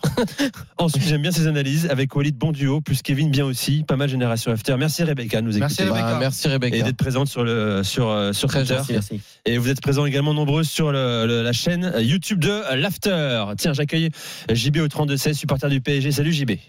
Salut à tous. Bienvenue JB dans Génération After. On parle de Nuno Mendes qui pourrait un petit peu euh, euh, faire des nœuds au cerveau de Luis Enrique, euh, lui qui aime son 4-3-3 asymétrique, asymétrique. Pardon. Comment tu vis le retour de Nuno Mendes J'imagine très bien. Bah, il n'a pas de nœud à se faire au cerveau, Nuno Mendes, euh, Luis Enrique, avec le retour de Nuno Mendes, il récupère un défenseur central. il, met, euh, il met Nuno Mendes à gauche, et on est toujours le pauvre- Moi, j'adore Danilo Pereira, donc euh, je trouve que Ah. c'est pas lui rendre service que de le faire jouer en défense centrale. Euh, donc du coup, euh, bah, Il est un peu tu- moins bien quand même, Danilo, en ce moment. Et il est un petit peu moins bien, mais bon, Ouais. euh, franchement, Walid, tu, enfin, je, je veux dire, le problème du PSG avec son effectif qui n'arrive pas à faire jouer des joueurs à leur, poste, moi, ça me gonfle depuis des années. Mais bon, ça, c'est un débat qu'on qu'on- qu'on- qu'on a, qu'on a tous les ans avec le PSG. Maintenant, euh, t'as Skriniar qui est sur le, qui, est- qui est sur le flanc, euh, t'as euh, Beraldo qui est pas, qui est pas encore au top. Euh, je suis désolé, euh, tu, tu, tu une charnière Marquinhos et Lucas Hernandez et puis Hakimi à, à droite et Nuno Mendes à gauche. Enfin, je veux dire les gars, euh, des 4-3-3 avec des latéraux qui montent, euh, on- ça ne sera pas la seule équipe euh, en Ligue 1 à avoir joué à, à jouer comme ça. On est capable de le gérer, non? Quand il y a, ça monte à gauche, bah, on vient couvrir avec un milieu et puis quand ça monte à droite, on fait pareil. Enfin, je veux dire, il y a, il y a- dans un 4-3-3 avec Nuno Mendes et Hakimi, il y a rien, rien d'injouable. Hein, euh. T'as d'ailleurs, mon cher JB, Ouais, en Ligue 1. En fait, euh, moi, euh, je, Ligue 1. Hum. Je- non, mais je veux pas faire le, le- le mec tacticien, pas du tout. Mais ce que nous a montré Luis Enrique, au contraire, depuis le début de la saison, c'est quelque chose qui est quand même de beau- beaucoup plus complexe entre guillemets euh, et beaucoup plus asymétrique que ce que tu définis. Si tu Ah penses, non, mais si tu penses qu'il va faire ça. Pourquoi pas Mais moi, j'ai un énorme doute par rapport à ça parce que depuis le début de la saison, encore une fois, et même depuis le début de sa carrière, c'est pas un coach qui résonne en termes de simplicité, on va dire, et euh, de système avec euh, deux latéraux qui montent et deux défenseurs qui attendent. Depuis c'est début, c'est rarement basique en fait. Ouais, voilà. depuis le Euh, début oui, de la saison, c'est quand même une base de déjà. 3 à la relance euh, grandement. Euh, c'est un milieu de terrain qui se projette dans euh, le half, half space gauche pardon quand Barcola attaque. C'est Mbappé qui est remis en œuvre parce que en termes de pressing, il n'est pas assez euh, concluant. Donc c'est des beaucoup de c'est réflexion dans ce cas-là. C'est aussi des choix d'hommes. Avec l'Espagne, euh, il joue avec un faux numéro 9, il joue avec deux latéraux, euh, deux latéraux. euh, euh, bon, Ah, même c'est s'il a utilisé, il a déjà utilisé des milieux Oui, de terrain ouais. latéral comme comme Llorente à, à quelques à quelques moments. Mais sinon, tu pouvais, il pouvait jouer avec une défense à 4 à plat. Moi, je pense surtout que si, si en début de saison, il commence avec tout l'effectif, il fait jouer Nuno Mendes, euh, ou en tout cas, il trouve Mais je un suis système. Il Mais- trouve un système si c'est à 3 ou si c'est à 4 Mais moi, je ne La- vois pas pourquoi Nuno Mendes, il s'en pa- il s'en il s'en passerait en fait. La- L'adaptation, évidemment qu'il est capable de la faire. Je dis simplement que l'ajout d'un joueur aussi particulier dans l'explosivité, aussi particulier dans sa position, parce que c'est le pendant d'Akimi où tu as construit quelque chose de particulier avec. pour moi. Ah, oui, mais tu as construit un truc particulier avec Akimi en tant que latéral droit, milieu de terrain qui se projette. Euh, quand tu ajoutes un mec de l'autre côté qui est capable aussi de monter ce que tu n'as pas eu depuis le début de la saison, je dis simplement que ça change quand même la couleur tactique de l'effectif et je crois qu'il faut pas le sous-estimer c'est pas 3-4-3. juste une question de dire il y a un mec nouveau on va l'intégrer comme dans Non, Football il a raison, Manager c'est pas aussi et ça va très la bien marcher il a raison. Là-dessus, mais de là à dire que ça va être un problème. Non, oublie le terme problème. Attention, C'est c'est- il dit que ce Il y a- sera plus un problème. Il dit, qu'il n'y a pas d'évidence dans le logiciel Luis Enrique Ça, je le rejoins. à l'intégrer, C'est deux problème. flèches à droite et à gauche. C'est comme un problème, comme les problèmes que je fais à mon, à mon gosse. hein. C'est-à-dire que quand je lui propose un problème, je suis pas en train de lui dire c'est terrible ce qui va se passer.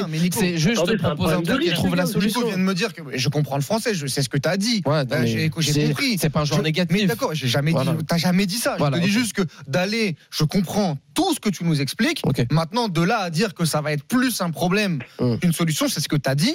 Je ne vais pas. Je pense. Ne vais, moi, je ne vais pas jusque là. Et si encore une fois, faut couper Barcola ou faut couper un mec au milieu de terrain, tu sais la solution que disait euh, euh, euh, Kevin tout à l'heure, avec un défenseur qui fait l'escalier, milieu de terrain, euh, euh, défenseur central, c'est aussi une possibilité. Moi, je l'aurais fait avec Marquinhos s'il y avait Skriniar, par exemple. S'il y a Skriniar euh, qui est en Donc forme. ça déjà c'est une adaptation. On est d'accord. Mais c'est- pas une n'a adaptation. pas fait. Mais c'est une adaptation, la base, c'est la base du 4-3-3 à l'espagnol.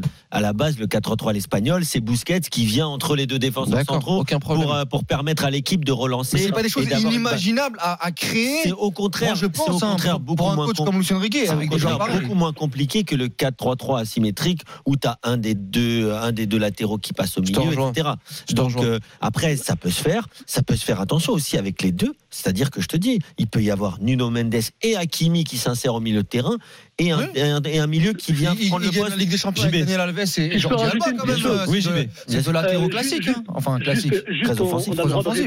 On, on a le droit de rêver aussi de voir euh, Barcola dédoubler avec Mendes sur le côté plutôt que de le faire avec Mbappé. Ah, Moi, j'ai envie de voir vous- ça, oui. Parce que si vous voyez les derniers matchs du PSG quand Mbappé est en pointe, bah, qu'est-ce qu'il vient faire Mbappé? Bah, il, vient, il vient se marcher sur les pieds avec, euh, avec Barcola sur le côté gauche. Et au final, on se finit par avoir un attaquant qui nous manque en, en- dans, dans la surface. Et aujourd'hui, euh, en ayant euh, Mendes et Barcola d'un côté, bah, on peut peut-être avoir Mbappé un peu plus dans la surface. Donc si c'est pas un joueur de surface, je préférerais y voir moi dans la surface euh, Gonzalo Ramos quand on a des joueurs comme Hakimi et Mendes qui sont capables de faire des centres euh, et dédoubler avec les milieux, enfin les, les, les- les ailiers comme Dembélé et, et Barcola, bah, moi on a le droit de rêver de voir des dédoublements entre les, les- les latéraux et les ailiers euh, et, et d'avoir des centres et d'avoir des ballons dans la surface. Moi, moi, demain, moi vois- demain, tu me mets. Attends, problème, je te, un je te donne une composition d'équipe là. Moi, je me vois défense Euh, centrale attends, également. Attends, attends, moi, je te- Mendes, moi, moi- moi, je te donne une composition d'équipe. 11. Tu me dis, tu me dis. Aujourd'hui, donc Danilo Pereira plein axe, même s'il est, il est en difficulté. Luc Hernandez axe gauche, Marquinhos axe droit, Hakimi et Nuno Mendes piston, Zahir Emery plus 1. Tu me choisis qui tu veux. Tu me mets Zahir Emery plus 1 et tu mets Dembélé, Mbappé, Ramos. Ou, euh, ou Barcola, euh, Dembélé, euh, Mbappé, j'ai envie de voir ça, moi. Je, Ah, je, moi je aussi, pense qu'il y a certains, je pense qu'il y a certains ad- adversaires et coachs qui, euh, qui n'aimeraient pas jouer contre contre ça, Euh, avec deux joueurs qui viennent à pleine balle, euh, plein pleine barzingue sur les côtés, en Nuno Mendes, de la présence dans la surface de réparation, des joueurs interlignes, une solidité, une solidité défensive avec Luc Hernandez et Marquinhos qui peuvent avoir une bonne relance. Je, sur la deuxième partie de saison, je pense tu changes, que tu changes de système. mais je pense que c'est pas un pro, je pense que c'est pas un problème. Guardiola l'année dernière, il change de système euh, trois semaines ou un mois et demi avant son avant son triplé. Il change de système parce qu'il est en train de, Bah, il est en train de patauger. Parce qu'il cherche et puis parce que Ce qui n'est pas Bah, forcément le cas de Luis Enrique bah, dans son esprit. bah, dans son esprit, mais en tout cas, moi, ce que je vois sur euh, le match contre Rennes et sur le, le match contre Nantes et même sur, sur d'autres matchs, c'est pas, c'est pas dingue. hein. Il, peut, Peut-être. il peut changer deux trois, deux, trois choses. hein. Bon, euh, Eh oui, c'est clair. Bah, je, je fais un petite dédicace, les gars, juste euh, avant de vous laisser. vas-y, vas-y, vas-y. Une petite dédicace à Mamad, hein, l'auditeur précédent qui nous a comparé l'équipe de- d'Espagne féminine au Barça de Guardiola et qui va avoir sa chronique dans, dans Casar demain. Euh, J'ai hâte d'être à demain parce que là, je pense Impossible. qu'on a atteint des, des sommets. Là. Voilà, c'était juste ça. Merci, messieurs.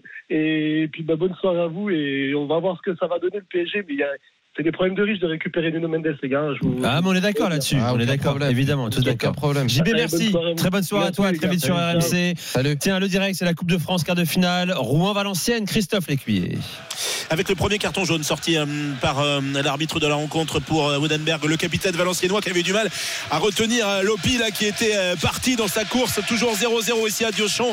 Après 25 minutes de jeu, vous l'entendez, le public qui donne de la voix.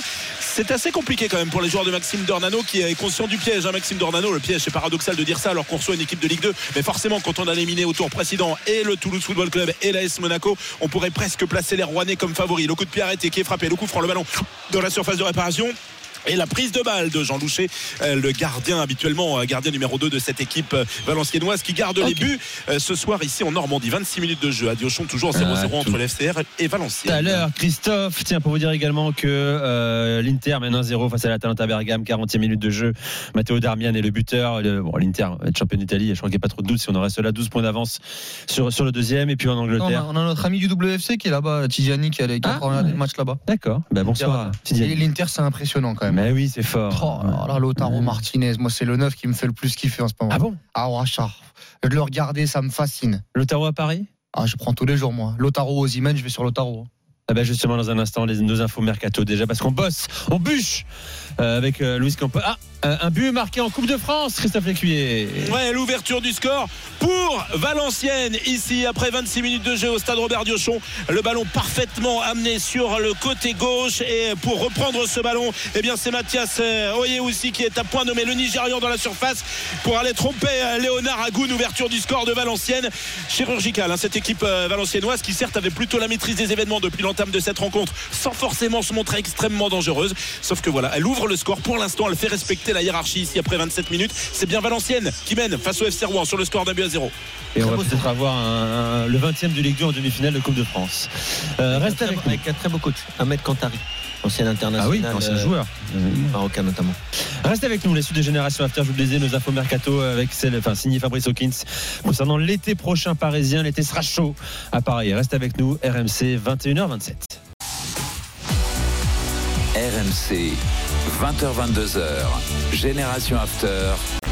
Nicolas Jamin. Génération After sur RMC avec Kevin Diaz, avec Sofiane et avec Oueda Cherchour. Tiens le point, le temps, le score, mon cher Christophe Lécuyer, le quart de finale entre Rouen et Valenciennes. La demi-heure de jeu tout juste ici au stade Robert Diochon et Valenciennes qui mène un but à zéro. Le centre magnifique tout à l'heure de Souleymane Bass pour euh, la tête du buteur qui est venu couper la trajectoire de ce ballon. C'est Mathias Oyewusi. Il est précieux ce but car pour l'instant il permet à Valenciennes de mener ici face au FC Rouen 1-0. Alors, messieurs, euh, Fabrice Hawkins nous a fait un beau mail ici à RMC en, début de soirée avec toutes les pistes parisiennes pour le mercato prochain et surtout après l'annonce du départ de Kylian Mbappé. Alors, euh, voici le- le- les principales informations que nous livre Fabrice euh, ce soir. En attaque, priorité du PSG, un joueur de couloir à gauche pour payer le départ de Kylian Mbappé. La direction du PSG a coché plusieurs noms. Le profil de Raphaël Leao est apprécié, mais, car il y a un vrai mais, mais très cher. Euh, Il n'y a pas d'unanimité sur son cas. Pas une piste prioritaire pour la saison prochaine, car clause de départ de 175 millions d'euros pour Raphaël Leao. Très, très cher. Mais c'est trop cher. Très, 175 millions d'euros. Alors là, si Paris les met, Paris les mettra pas, et il serait bien inspiré de pas les mettre. je pense Il y a la- il y a l'amende de Lille dedans ou... Moi, moi, de toute façon, Raphaël Léao, euh, depuis ses débuts au Sporting, euh, c'est un excellent joueur. Ah oui, c'est un excellent joueur. qu'il lui manque quand même des choses pour le, pour le très haut niveau.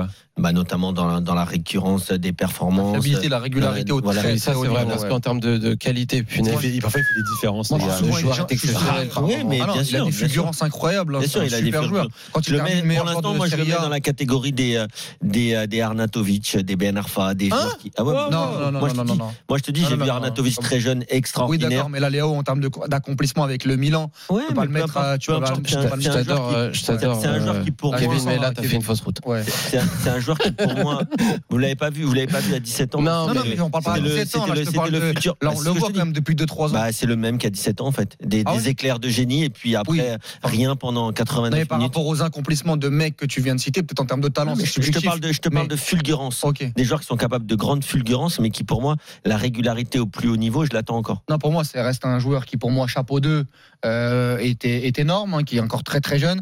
Mais moi, je suis souvent exigeant avec Kylian Mbappé, euh, notamment, mais c'est pas Là, la même tu vas devoir- Ah tu ouais, vas devoir là, être là, très, là, très je vais devoir exigeant. être très très exigeant parce que il y a certains matchs de Raphaël Leao où il est choisi, où il, euh, il peut être très très bon, mais Et puis alors, parfois- sans- et puis alors, sans le et- ballon, Et, sur, euh, et sur l'attitude, parfois, il peut être en dilettante. Donc, moi, il y a des choses qui me dérangent. C'est un joueur que j'aime beaucoup, mais parfois qui me dérange sur sa fiabilité. Et quand tu mets 180 millions d'euros sur ce joueur-là, tu vas avoir des attentes qui vont être démesurées, euh, et qu'il va falloir assumer. Il y a aussi la vie parisienne. Il y a plein de choses. Moi, je suis, c'est pas, tu me donnes 180 millions d'euros, je vais sur 2000 de terrain. Parce que toi, tu Euh, connais et- sa, sa- voilà, son appétence pour la fête, tout ça? Non, mais, euh, Il y a que lui, pareil, comme si le mec était un teufeur. et mais non, mais non, mais hein. cha- cha- cha- encore une fois, le contexte parisien, répète- on le dit. Je crois que c'est Makelele qui le disait dans une vidéo. Paris, c'est Paris. moi, je, moi, je Paris, répète, c'est Paris. je répète ce que j'ai dit Très déjà bien. il y a 4 ans et demi pour Kylian Mbappé, au moment où il avait déjà des envies de départ, où il y avait déjà des rumeurs. Si j'ai ce genre de somme d'argent pour un ailier gauche, je prends tous les jours une Minson, même aujourd'hui à Ah non, non, non, non, 180 millions, je les mets sur personne d'autre. Pas, pas, pas, Je- pas, pas ce genre de somme, hein, Ah, mais le prix d'une Ok. Minson, et je prends le, Ouais. le- Oui. le capitaine de la Corée du Sud. Ah oui, très bien. Bah, bien sûr. Après, Hugminson, en plus, il voulait pas Alors. prendre un, un asiatique. euh, ça pourrait être. Si, si, si c'est un prix qui est pas, qui est pas exorbitant, ça peut être une, une bonne idée. hein. En tout cas, on nous dit qu'un joueur plus collectif est recherché euh, dans ce secteur-là. Le club euh, mise beaucoup sur Bradley Barcola. On croit énormément en lui. Oui, il va falloir Euh, au accompagner PSG. Bradley. Moi, je l'aime beaucoup. L'idée n'est pas d'en faire un remplaçant la saison prochaine, mais un titulaire. Qui? Bradley Barcola. Oui, oui, mais il faut qu'il soit accompagné quand même. Euh, mais ça tombe bien, t'es là pour l'accompagner. Euh, En revanche, le nom de Victor Osimhen est souvent revenu. Ouais. Mhm. Euh, depuis l'été dernier, je rappelle que Luis Campos le voulait, afin de nous recevoir de, De Laurentiis, euh, trop cher également. Je rappelle que le joueur a dit qu'il allait quitter euh, Napoli juste avant le début de la Cannes. Le Laurentiis a confirmé dès le lendemain. Très, très cher, ça aussi. hein. 130 millions d'euros de clause. Ah, C'est trop? Il y a une clause? Oui, il y a une clause. Ah, quand tu vois le marché des transferts des Moi, numéros c'est un joueur 9, que j'adore, donc voilà, Bon, Hulun, vu c'est euh, sur la 90, Cannes quoi. notamment. Ouais, c'est 90, donc euh, Ramos, Euh, il a acheté 80. Donc, euh, après, moi, Osimhen, c'est un joueur, encore une fois, de très, très grande qualité. Mais je trouve que dans le, hein, je je trouve que parfois dans le grain technique notamment, il y a encore une, il y a encore des lacunes. Et moi, il y a. Mais c'est pas je- sa qualité. Oui, c'est pas sa qualité, mais il a besoin aussi d'espace. Tu as déjà pris des joueurs d'espace qui n'ont pas réussi, alors qu'ils sont bien moins forts, je trouve, qu'Ozimène. Euh, moi, je j'irais plus sur un joueur comme Lotaro Martinez. Moi, je pense que le 9 aujourd'hui à aller chercher, même si ça va être très très dur à l'Inter Milan, parce que l'Inter, euh, c'est une légende de l'Inter aujourd'hui. Ce qu'il est en train de réaliser, c'est assez, c'est dingue.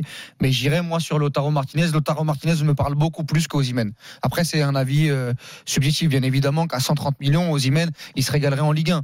Mais euh, pour passer un cap, je pense que Lotaro Martinez. Euh, en plus, il va peut-être sûrement faire un- encore un très beau parcours avec l'Inter euh, en Ligue des Champions, donc ça ferait, peut-être et- Qui vient de marquer d'ailleurs, Lautaro. Ah, moi, j'ai, j'ai une idée. hein, je, ne sais pas, il je a ne sais 23 pas buts en qu'est-ce que voudra faire le joueur ni son club, mais euh, et Julian Alvarez.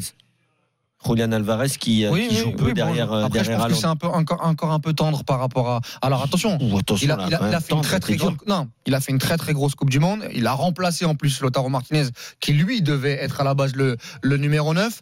Et c'est un très très bon joueur. Et en devenir, je pense qu'il va être très très haut. Moi, je prends mais, plus je- mais, Julian. mais je, je aujourd'hui, Lautaro Martinez me fait plus forte impression dans le packaging leader offensif d'un club comme le Paris Saint-Germain. Julien Alvarez, parfois, je sais pas, peut-être que je me trompe. Hein. Bon. Euh, je, voilà. Moi, je suis Oui. surpris parce que Paris va pouvoir dépenser du coup. Parce que l'été alors- dernier, Nasser Al-Khalifi disait que si, Voilà, économiser le salaire d'Mbappé. ils vont envoyer, voilà, mon vraiment, pote. deuxième Ils vont Mbappé. envoyer là cet si. Mbappé ne prolongeait pas, le PSG allait couler. Je me rappelle de ces débats-là. Finalement, ils vont pouvoir le faire. C'est magnifique. C'est cool, pas de souci. Ouais, fallait Hum. pouvoir payer les salariés du club aussi. Oui, voilà. dit c'est bon, aussi. voilà. C'est pas Nasser qui l'a dit ça. Hum, hum. Ouais, Mais, gens- mais je précise également, les médias amis, qui l'ont qui l'ont Hum. expliqué. puisque j'ai pas fini, que la- le numéro 9 n'est pas une priorité absolument euh, l'été prochain. Euh, Bah, il y en a voilà, deux, parce déjà. que il y en a deux, il y a Ronald Colomwani et Gonzalo Ramos. Oui, mais qui plaisent pas au coach. Oui, Donc, mais- à oui, mais euh, ils sont là. Alors, là, sauf, nous dit Fabrice Hawkins, si un départ, Ils ont des ce qui n'est pas la tendance dans le secteur. Euh, il n'y a pas tendance à faire partir Ronald Colomwani ou Gonzalo Ramos. Ils Ça pourrait ne pas bouger en attaque. Voilà ce que vous dites ce soir. Mais pour moi, la priorité, pour moi, la priorité, ça reste le milieu de terrain. Il faut aller sur Bruno Guimaraes. Euh, il voulait venir en janvier, ça, ça, ça, ça, c'est- c'est- ça n'a pas été possible à cause de cette fameuse clause, tu, vas, tu vas etc. vite là, tu pars sur le milieu de terrain déjà. J'y étais Ah pas oui. encore. On était sur le Bah oui, non, mais c'est une piste moi, offensive. tu- Ah, sur la liste offensive, ok. Bon, on va aller ouais. sur le milieu de terrain. alors. Milieu de terrain, justement. Euh, milieu de classe mondiale espéré cet été euh, au PSG au milieu de terrain. Objectif d'abord prioritaire, sécuriser Warren Emery. Fin de contrat 2025. Les négociations avancent bien euh, selon nos, nos informations. Euh, mais le club souhaite également un milieu défensif de très haut niveau. Paris est prêt là, sur ce poste-là, à envoyer du lourd. Je parle de, je parle de, de Tunas, hein, les gars. Ouais. Je parle d'oseille. Euh, voilà. Euh, on n'a pas le nom Ça fait, de toute façon. pour trouver la, la perle rare. Euh, aucun nom n'a filtré. Euh, le PSG veut un profil technique, régulateur, capable également de s'imposer physiquement. Un milieu créateur euh, pourrait aussi débarquer en fonction des départs. Euh, pour finir, les gars, euh, Luis Enrique, lui, il le dit bien aujourd'hui, il veut un effectif resserré. Il veut pas un groupe de 25, tu vois. Il veut des joueurs, euh, moins de joueurs, mais des joueurs très forts, qui correspondent à ce qu'il veut mettre en place. En ce qui concerne la situation, parce qu'il y a beaucoup de messages également sur le chat, sur Twitter, de Xavi Simons, euh, les détails de son contrat n'ont pas filtré, mais Paris peut activer une option pour le rapatrier dans l'effectif ou le revendre. J'ai rien compris à ce dossier, moi. Moi, je pensais que c'était un prêt. Il revenait l'année d'après, après l'euro avec les Pays-Bas. Je me suis dit, c'est une super, c'est une super Il appartient nouvelle. au PSG, juste Super nouvelle. Là, on ça. parle Il appartient au PSG, ils, ils peuvent, ils sont prioritaires, ils peuvent le faire revenir. D'accord, Ouais, il il y a Comme quand ils peuvent le vendre, puisque Ouais, c'est un joueur le, qui joueur, appartient. le joueur doit donner son avis quand même, non? De donner son chavis. Pas mal. Pas mal. Pas mal. Bon, Quand tu me regardes euh, comme ça, on dirait que tu es Xavi énervé. Simons- non, non, non, je réfléchis à la suite. Xavi Simons, c'est un joueur très intéressant quand même pour le Mais Paris c'est- Saint-Germain. mais tu prends, enfin, Oui, il n'y a, ah pas bah. de débat. Ah bah tu, oui. tu- tu le rapatries, Ah, euh, bien sûr, tu évidemment. le quoi. rapatries. Après, faut qu'il veuille. Faut qu'il veuille. Parce que lui, il, a- veuille même. Faut qu'il Ouais. veuille. il faut qu'il le veuille. Pardon. Sofiane, Non, moi, c'est tu bon. rapatries Euh, Xavi Simons, pourquoi pas Mais après, encore une fois, c'est Ah ouais. tellement un sac de nœuds en termes de contrat que moi, j'ai aussi rien compris. Donc, j'aimerais bien savoir euh, si Là, tu je le vais te ra- l'expliquer, là. Hum Si Paris. Non, mais il veut- dit, il, il, il- il- Ils- si- si- S'ils le veulent, ils le, ils Bon, le Ils sont propriétaires du joueur, donc s'ils disent Bon, non, mais dans ce cas-là, si- garçon. si- s'il revient, aucun problème. Euh, bien sûr, sur le côté gauche avec Barcola, ça me paraît une- être un très bon ajout.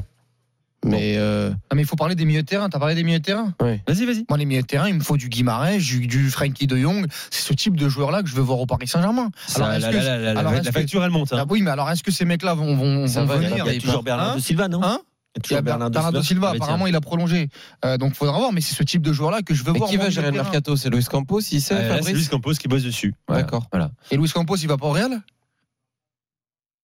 Il part pas, non Il part pas avec le fils, euh, le frère Si, c'est aussi Avec le de responsable la com communication aussi, non, il partent, ils partent pas Mm. tous. euh, Si, si, il y a un package. Oh non, au Real? Il y a un package Ethan. Ah ouais, il y a euh, pas.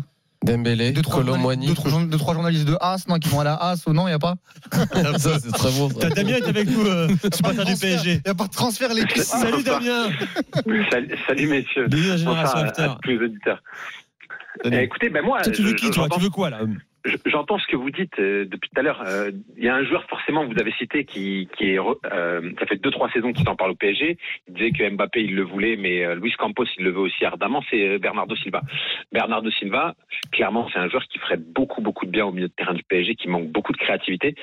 Bien sûr, si on, on avait une baguette magique, je, je dirais même Kevin De Bruyne, pourquoi pas hein, aller chercher De Bruyne à, à City. Il a, il a tout gagné là-bas. Pourquoi Mm. pas aller Non, mais là, ça va être compliqué. Là. parce- oui, ça va être compliqué, mais mais en fait, aujourd'hui, il nous faut un milieu milieu créatif. Euh, euh, on n'a plus personne qui fait des passes au milieu qui peuvent euh, faire la différence.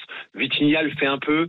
Zaire Emery, il casse des lignes, mais il fait pas de passes. Euh, c'est pas un numéro 10 qui va te faire des passes et qui va faire des passes décisives à tout va. Donc non, non. Depuis qu'on a perdu Verratti là au milieu, on manque clairement de créativité. On, on manque d'un joueur qui est capable de casser des lignes par une passe. Florian Euh, Wirtz, par exemple? Ça peut, ça peut, mais Après, je pense qu'il vraiment- suivre Xabi Alonso dans son prochain club.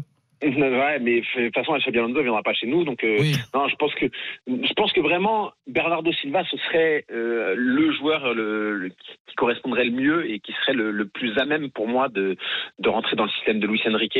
Euh, c'est un joueur un peu hybride qui est capable de faire le lien, euh, de faire relayeur. Il peut aller jouer sur le côté. Enfin, il, il peut faire plein de choses, Bernardo Silva. Donc moi, c'est un joueur que j'a- j'adore, que j'apprécie énormément, et euh, c'est le joueur que j'aimerais voir au PSG. Maintenant, le groupe du PSG hors Mbappé, cette année, il est plutôt bien construit malgré tout et il est plutôt équilibré. Il manque un peu de qualité pour aller au-delà, mais il faut se dire a qu'on a un qualité groupe. quand même dans une partie du, euh, du terrain quand même. Ouais, mais je pense que euh, pour moi, le jeu du PSG, il est complètement faussé cette année par Mbappé parce que euh, il joue pas à son poste et du coup, euh, ça- ça dénature un peu le jeu. Mais par exemple, le match de Lille, on va prendre un match de référence où Mbappé joue pas. Moi, j'ai trouvé que Paris a bien joué. Ouais, c'était bien. J'ai trouvé que Paris a bien joué. Donc je pense que Paris peut bien jouer déjà.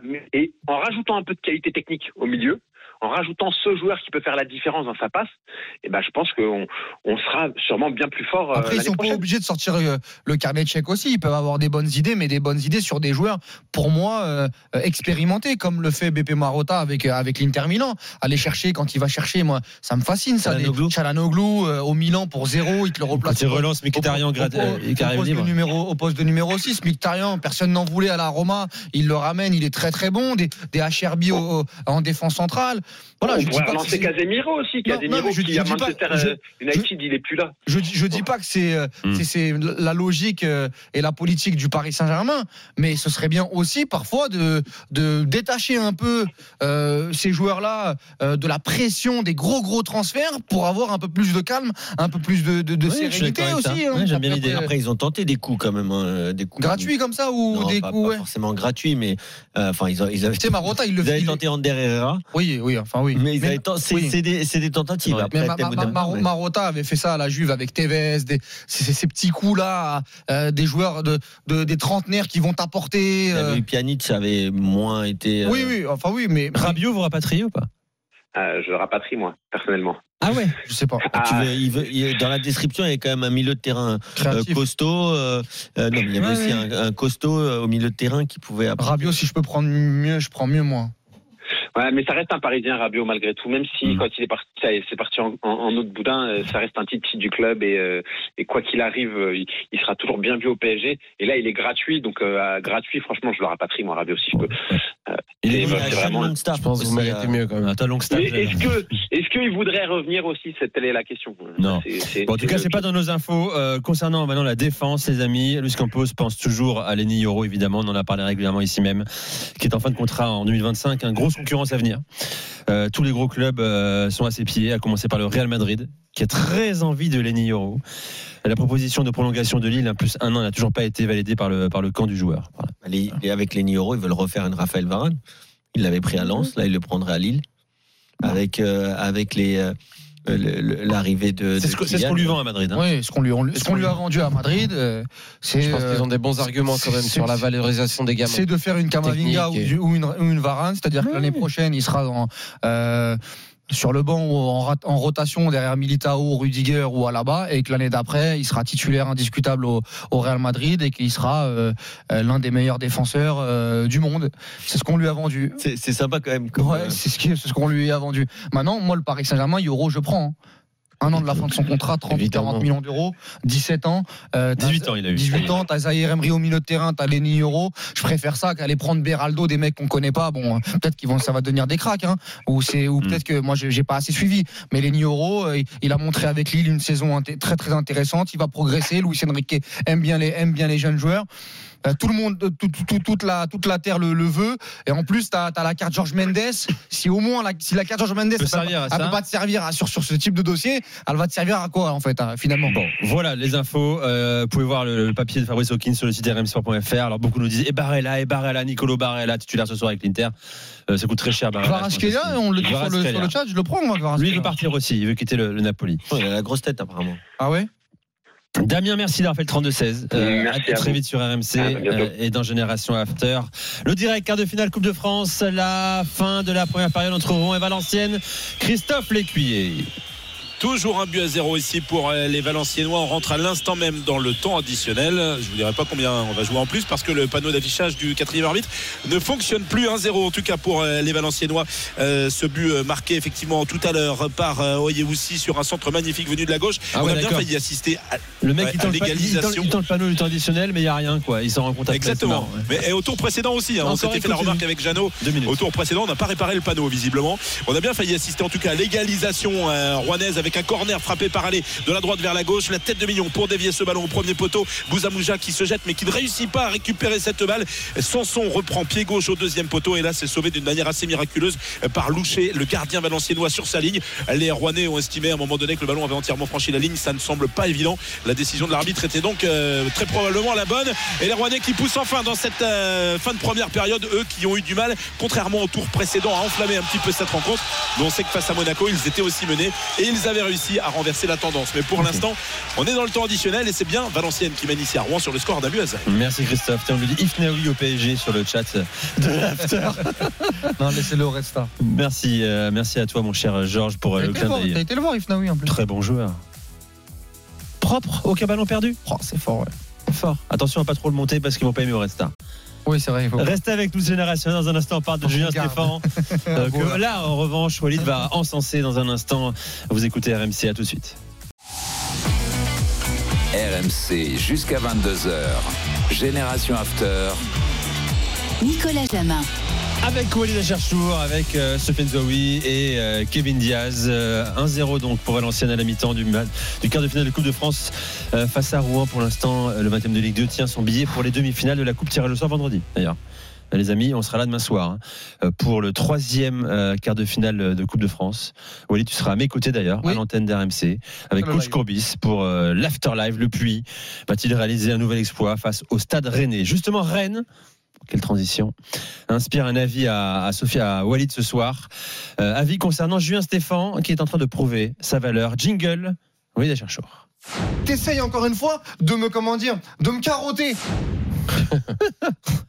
C'est quoi le contexte ça, tu te rappelles? Je sais plus, je crois que c'était un débat avec Daniel, je crois. Évidemment. Ouais, c'était un débat avec Daniel. Après avoir loupé ton été complètement, quoi. Ah, exactement, on a raconté de la merde cet été.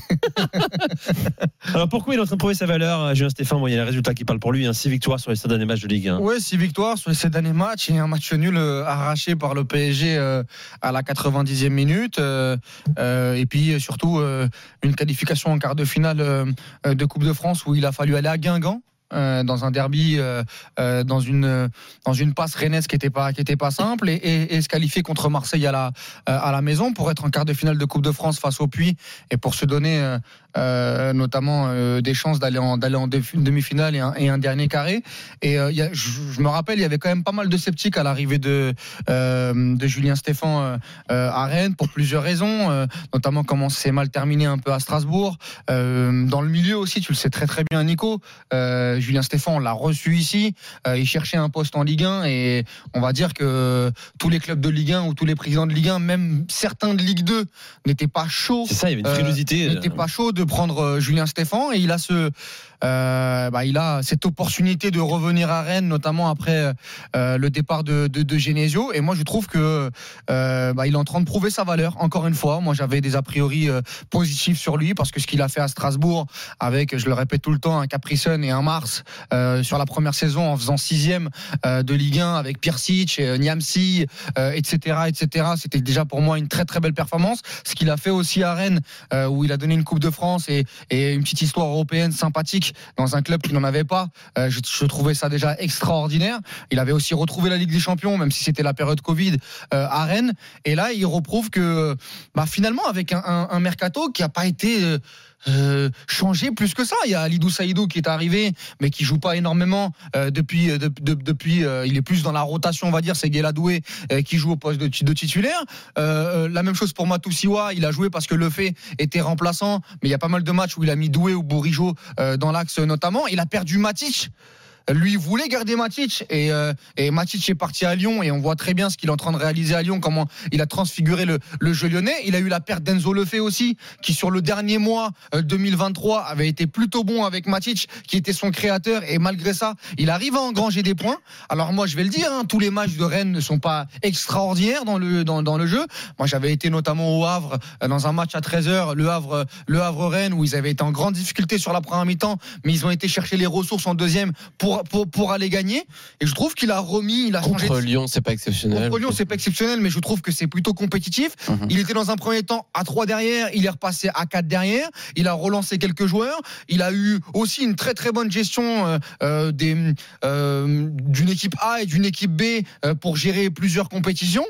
Non, voilà, je, je trouve, moi, il faut saluer. On a dit que, que Pierre Sage avait apporté et réanimé l'Olympique lyonnais, euh, euh, que Gasset est en train de le faire un petit peu à, à l'Olympique de Marseille. N'oublions pas ce que Stéphane est en train de réaliser à Rennes. Et il est à quoi 4 points de la, de la, de la quatrième place, de la troisième place? Euh, J'ai perdu un petit 5 peu. points à la troisième place. 5 points de la troisième place, qui est qualificatif. euh, directement pour la phase de directement pour la phase de poule de Ligue des Champions. Donc, euh, moi, je dis euh, chapeau, chapeau Stéphane. Moi, j'ai pas attendu euh, cette période-là pour euh, savoir les qualités, et les limites entre Je pas guillemets. forcément de toi, mais je trouve que dans la. Ouais. Moi, je Ok. pense qu'il moi, je pense qu'il parlait de toi. Non, mais Non, non, mais tu as senti qu'il y avait quand même un. Non, il y avait un scepticisme Ouais, par rapport aussi à la. Attends, Stéphane. on va le dire hein, honnêtement, par rapport à sa personnalité aussi. Oui. Ouais. Tu vois, d'un Ouais, mec euh, très ambitieux. euh, D'ailleurs, c'est pas un défaut. Bah, il a le droit. C'est un mec qui a voulu aller très vite à Strasbourg. À Strasbourg, Marc Keller à l'époque a dit oula, doucement quand même là. Oui, bah, il a doucement. sixième, il voulait, des, il voulait continuer. oui, donc, euh, mais il y avait une croissance plus lente à Strasbourg. Oui. On voulait solidifier et ne pas trop. euh, bah, c'est euh, pas une mauvaise qualité envoyer. de coach, ça, quand même. Après, euh, après moi, je peux, je peux entendre aussi les, les, les réticences. Euh, D'une part, son retour à Rennes, on a toujours peur des retours dans les clubs de manière générale. Les, les, les gens disent euh, avec, euh, avec euh, comment dire, ironie, il faut jamais retourner avec son ex. C'est parfois vrai avec les clubs. Donc, je peux entendre ce côté-là. Je peux entendre aussi que Stéphane, la réalité, c'est que ses débuts d'aventure sont toujours positifs. Quand il débarque à Rennes, je me rappelle d'ailleurs, c'était le premier match, c'était face à l'Olympique lyonnais. Euh, c'était une bombe atomique dans le, dans, dans, dans, dans, le métier. Quand il est à Strasbourg, il fait cinquième. Je veux dire, Sixième, c'est- je crois. euh, cinquième ou six. Enfin, Ouais, ouais, voilà, ouais, il est ouais. pas très, pas très loin en tout cas. De, il est dans le haut du tableau avec une équipe comme tu l'as dit. Donc Stéphane, j'ai pas attendu. Après, il n'y a pas eu l'ambi. Pour moi, à Strasbourg, il n'y a pas eu l'ambi. Bon, après, en plus, il y a eu l'histoire avec son Oui, adjoint, oui, etc. oui. Attention, il a aussi des torts. hein. Mais je dis juste que. Euh, il n'a pas eu ce qu'il voulait en deuxième, en- sur la deuxième saison. Après, Strasbourg, vous pouvez peut-être pas lui donner. Ça. Et ça, ça. explique aussi Ça- le fait mais- que ça se termine ça, mal. hein. c'est Oui. qu'avec Julien Stéphane, on attend plus la confirmation, et c'est dur d'ailleurs avec tous les coachs, c'est pas que dur avec Julien Stéphane, mais qui s'inscrivent beaucoup plus longuement dans un projet. Donc moi, que Stéphane apporte, que Julien Stéphane apporte quelque chose de fort, parce que c'est un mec qui, à mon avis, qui a un discours très intéressant avec, on l'a vu sur des off d'ailleurs quand il était à la formation avec Rennes, c'est un mec, tu sens, qui est passionnant, même on a discuté avec lui. Oui, il est compétent, Il est je trouve, passionnant, moi. qu'il est compétent, il n'y a aucun problème avec ça. Je dis simplement que sur la durée, même sur ses choix euh, politiques euh, dans un club, la façon de se placer aussi dans un club, la façon de vivre dans un club, il a encore, et c'est normal, il a une jeune carrière, donc calme, on va tranquille. hein. Mais, mais c'est pour dire que on attend ça de Julien Stéphane. Donc moi, je pense qu'il a appris son- de ça, moi. son début d'aventure, j'ai- j'ai pas vraiment de, j'ai pas appris grand chose. Et juste, je voulais Tu rajouter un pensais vraiment que Rennes allait se réanimer de cette manière Alors, euh, alors, euh, il y, a, il y a- il y a- il y a un mois et demi, Alors, deux moi, je- mois, moi, je me disais- avec pratiquement le même effectif? Moi, je me disais, vu la démission du précédent coach, je me disais que ça pouvait pas être pire que Ah ça. oui, ça peut Donc, pas être pire, mais et- il y a a un- eu 60 millions d'euros de mercato euh, Je suis d'accord. comme l'Olympique hein, il y a- il y, a un truc que t'as pas précisé, et c'est pas du tout pour enlever du mérite bon à Julien. Stéphane, c'est que le, le Les retour en forme, défensifs, ils sont toujours les mêmes, c'est toujours les le mêmes. hein. retour en forme de Martin Terrier est quand même extrêmement important. Parlé Mais il le gère plutôt bien, moi, je trouve. aucun Il le problème gère très bien, moi. Aucun problème. Donc moi j'ai que du positif avec Il Julien aussi, J'ai hein. rien appris de nouveau. Je pense que c'est un mec qui maîtrise aussi plusieurs systèmes. Il a montré à Strasbourg, il jouait à 3. À Rennes, il a joué en 4-3-3. Il a joué en 4-2-4 quand il y avait Nzonzi. Il était repassé en 4-3-3 justement. Donc, j'ai pas de, j'ai- rien appris. Maintenant, si on veut aller plus loin sur Julien Stéphane, La gestion- capacité, gestion de la durée. voilà, à aller plus haut. Je la trouve dur quand Non, je mais- j'ai rien appris quand même. Si, on, Non, raison. franchement, on a non, fait des moi, je choses. trouve que j'ai rien appris. Non, quand je dis non, sur la valeur du coach, peut-être que tu Voilà, rien sur la appris. valeur. Maintenant, il fallait quand même la matérialiser en termes de résultats. Non, Et ça, je le respecte. Six victoires Et de suite en Ligue 1. surtout, euh, puis surtout, attention, il avait une énorme pression, à mon avis, sur, sur les épaules parce que euh, il a attendu longtemps son prochain défi. Euh, je pense qu'il a même eu peur de ne jamais Oui, retrouver un oui. banc, même si je pense qu'il Oui, allait toujours finir par avoir une opportunité. Et là, pour le coup, il revient dans la situation là, c'est- idéale. c'est idéal. C'est-à-dire qu'il a la capacité de revenir dans un club qu'il connaît parfaitement, de faire un reset par rapport au fait qu'il est d'ailleurs, et on le comprend, euh, finalement regretté son choix d'être parti à Oui, l'époque. Donc dit, ouais. là, il avait quand même une opportunité extraordinaire. Encore faut-il, dans le sport de haut niveau comme dans la vie, la saisir l'opportunité extraordinaire. Et c'est ce qu'il est en train de faire. On ne sait pas ce, que, ce qui va advenir du reste de la saison ou de la saison suivante. Mais en tout cas, S'il fait Ligue des il est- Champions ou il gagne la Coupe de France. euh, en tout cas, en- Oui, on reviendra, on dira que c'est exceptionnel. Ah non, mais voilà, mais on, on est quand même sur ce déjà- mais il a déjà hein. fait avec Rennes. déjà trois, trois bonnes saisons. déjà, il a, bah, déjà fait avec Rennes, donc c'est vrai que j'aurais rien. ce qu'il ce qu'il fait, c'est ce qu'il fait, c'est déjà très fort. Même, même De- le choix de de Monanda, le mec, revenir. de, de lui mettre le brassard de capitaine, Ouais, ouais. Monanda est revenu à un très bon Ah non, niveau. Kalimundo, il a relancé sur- Kalimundo Sur les dernières semaines, Guiri est mieux, même Ibrahim t'as- on a compris, t'aimes bien. Non, mais non. Mais ce qu'il fait, c'est déjà très bien. Euh, maintenant, c'est vrai qu'il va falloir voir comment, comment il va continuer.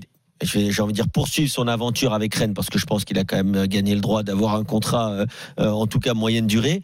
Mais pour répondre à Sofiane, de toute façon, aujourd'hui dans le football de haut niveau, Durée. il y aura très très peu d'entraîneurs qui vont réussir à durer. 4, 3, avec, 4 ans. avec, ah, non, mais 3, Qui fait 3-4 ans C'est énorme. Qui fait 3-4 ans en Ligue 1 Déjà, si tu peux faire deux ans, déjà c'est bien. Mais qui fait ans avec 3-4 des ans en Ligue 1? performances. Aujourd'hui, avec l'entourage des joueurs, avec la mentalité des joueurs. mais quand je c'est dis un très, cycle, un positif, pas un cycle où tu fais ça et puis après tu, ça finit en autre bout d'un Voilà les amis, pour Génération After ce soir, euh, On tiens, aime bien Julien deux infos en 10 secondes à vous donner. Euh, Vladimir Petkovic, ancien entraîneur des Girondins de Bordeaux, qui a laissé un grand souvenir, et de la sélection suisse, est à Alger.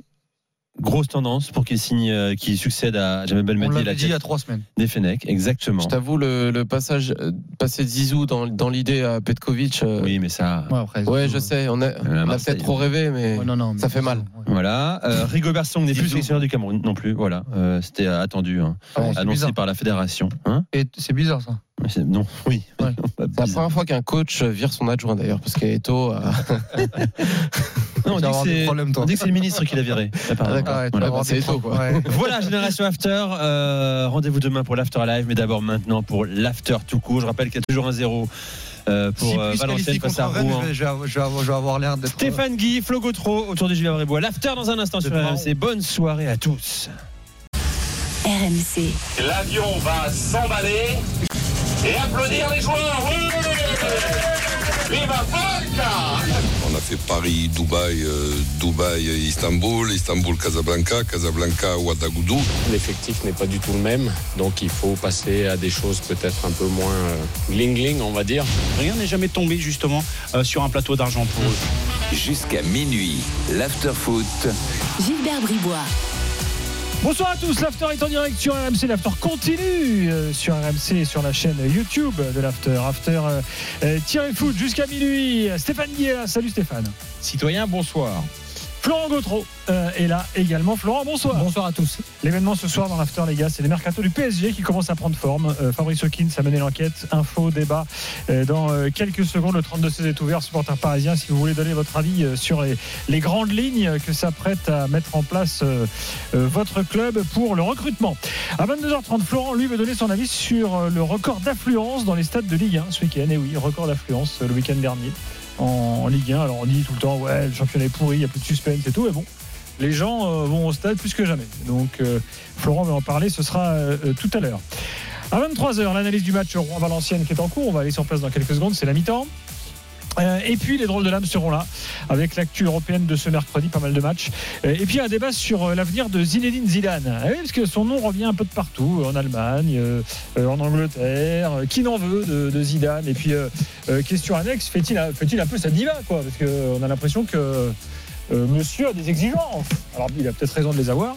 On en débattra tout à l'heure. Le 32-16 est ouvert pour tous ces sujets. Direct Studio est là, notre messagerie à nous, hein, bien sûr, sur RMC, qui vous permet euh, de nous envoyer euh, euh, des messages euh, directement via l'appli RMC ou l'appli euh, RMC Sport. Euh, Christophe Lécuyer est là. Euh, Rouen. Ah non, il n'est pas là. C'est la mi-temps. Rouen-Valenciennes. Euh, bien sûr, on suit euh, euh, ce qui se passe derrière la première mi-temps, les gars, un peu? Un petit peu, ouais, ouais, ouais, ouais, ouais, ouais. Bon. C'est le, le meilleur match de la Coupe de France, hein, faut pas se mentir cette semaine, mais. Non, Ouais, mais- pour l'instant, Valenciennes. Euh, Valenciennes plutôt Valenciennes Ligue 2 est en 1-0, demi-finale hein, de la je me Ligue 1, rappelle. de, de la Plutôt- Coupe de France. Plutôt mieux Valenciennes que Rouen et Rouen plutôt moins bien que ce qu'on avait vu sur le match précédent. C'est-à-dire que c'est c'est pas la même pas la même équipe, moi plus brouillon, mais euh, Ils ont une, une occasion énorme d'égaliser juste avant la mi-temps. avec un bel arrêt d'ailleurs du gardien quand même qui sauve euh, vert. Pendant ce temps-là, sachez qu'en Italie, il y a des matchs de championnat ce soir. Tout à l'heure, Naples a éclaté Sassuolo 6-1. Actuellement, l'Inter mène 3-0 face à l'Atalanta. Il reste euh, une demi-heure à jouer. Et puis, il y a les matchs de Cup en Angleterre.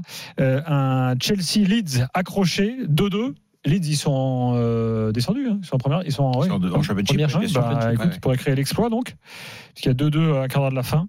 Euh, Nottingham, euh, Manchester 0-0 après 60 minutes. Et puis qu'est-ce que j'ai encore? Liverpool qui mène à 0. Avec une équipe, c'est même pas une équipe B de Liverpool, c'est l'équipe C. Ah oui? Et qui mène à 0 contre Southampton. Et Julien Laurence sera avec nous tout à l'heure pour nous débriefer tout ça euh, avec les drôles de les- Christophe Lécuyer est de retour euh, pour le début de la deuxième mi-temps. Christophe, Valenciennes, Rouen-Valenciennes. Salut Gilbert, euh, bonsoir à tous. Oui, ça vient de repartir ici, effectivement, cette deuxième mi-temps au stade euh, Robert Diochon à Valenciennes à 45 minutes hein, maintenant d'une euh, demi-finale. C'est assez logique hein, au regard du, euh, de la physionomie de cette première mi-temps. Le but de Youssi qui est venu récompenser cette domination des Valenciennois qui avaient 60% de possession sur la première demi-heure. Ça s'est un peu équilibré ensuite, mais ils ont été assez rarement dangereux finalement, les hommes de Maxime Dornano, en dehors de quelques coups de pied arrêtés sur la fin de la première période. Il va falloir montrer autre chose. On sait qu'ils en sont capables. Ils l'ont montré au tour précédent, que ce soit face à Toulouse, face à Monaco. Très souvent, ils étaient menés, ils ont réussi à renverser la tendance. Mais là, ça semble un petit peu plus compliqué euh, ce soir. Ça vient de repartir donc cette seconde période. Et toujours un but à zéro ici à Diochon pour Valenciennes. Le célèbre COP des culs rouges est bien présent? Toujours évidemment dans la tribune Le Noble. Bon. Juste un... il, joue il joue à Cachorte Blanc, je le précise. Qui? Ah, les Rouennais. Non, juste un, un mot, puisque tu parlais de Leeds euh, à l'instant, et, euh, pour ceux qui euh, aiment la culture foot, a un super bouquin de David Peace qui s'appelle 44 jours. Euh, The- oui, c'est ça, enfin, en français, The Damned United, sur l'histoire de Brian Clough qui a été le, le manager euh, euh, maudit, éphémère. Et l'histoire, elle est, pour ceux qui aiment tout ça, parce qu'on dit qu'il y a peu de littérature sur le foot, mais il y en a quand même. Et celle-là, c'est une belle littérature. Il y a eu un bien, film aussi. bien traduite en- sur le- la version française. Et un bon film. Ouais. Bon, lisez le livre. On vous conseille plutôt le livre. C'est vrai. Conseil de vieux. il Conseil de vieux. Regardez pas le film, lisez Il le livre. également un très bon livre sur Liverpool et Bill Shankly, euh, David Peace. Bon, euh, on y va les gars, le PSG. Euh, parce que, euh, je le disais il y a quelques minutes, Fabrice Hawkins a, mené sa petite enquête. Vous savez qu'il est dans tous les bons coups. Et il, bah voilà, les, les grandes lignes du prochain mercato commencent à se dessiner. Bon, évidemment, hein, on sait que Mbappé s'en va. Du coup, ça a quand même des conséquences. Alors, je vais vous donner un peu tout le, contexte là, et puis après, vous pourrez réagir. et on, accueillera les supporters parisiens au 32-16 euh, pour qu'ils donnent leur avis. Un joueur de haut niveau par ligne euh, et, en plus compenser l'éventuel départ. Voilà la stratégie globale. Maintenant, je rentre dans les détails. Euh, en attaque, d'abord.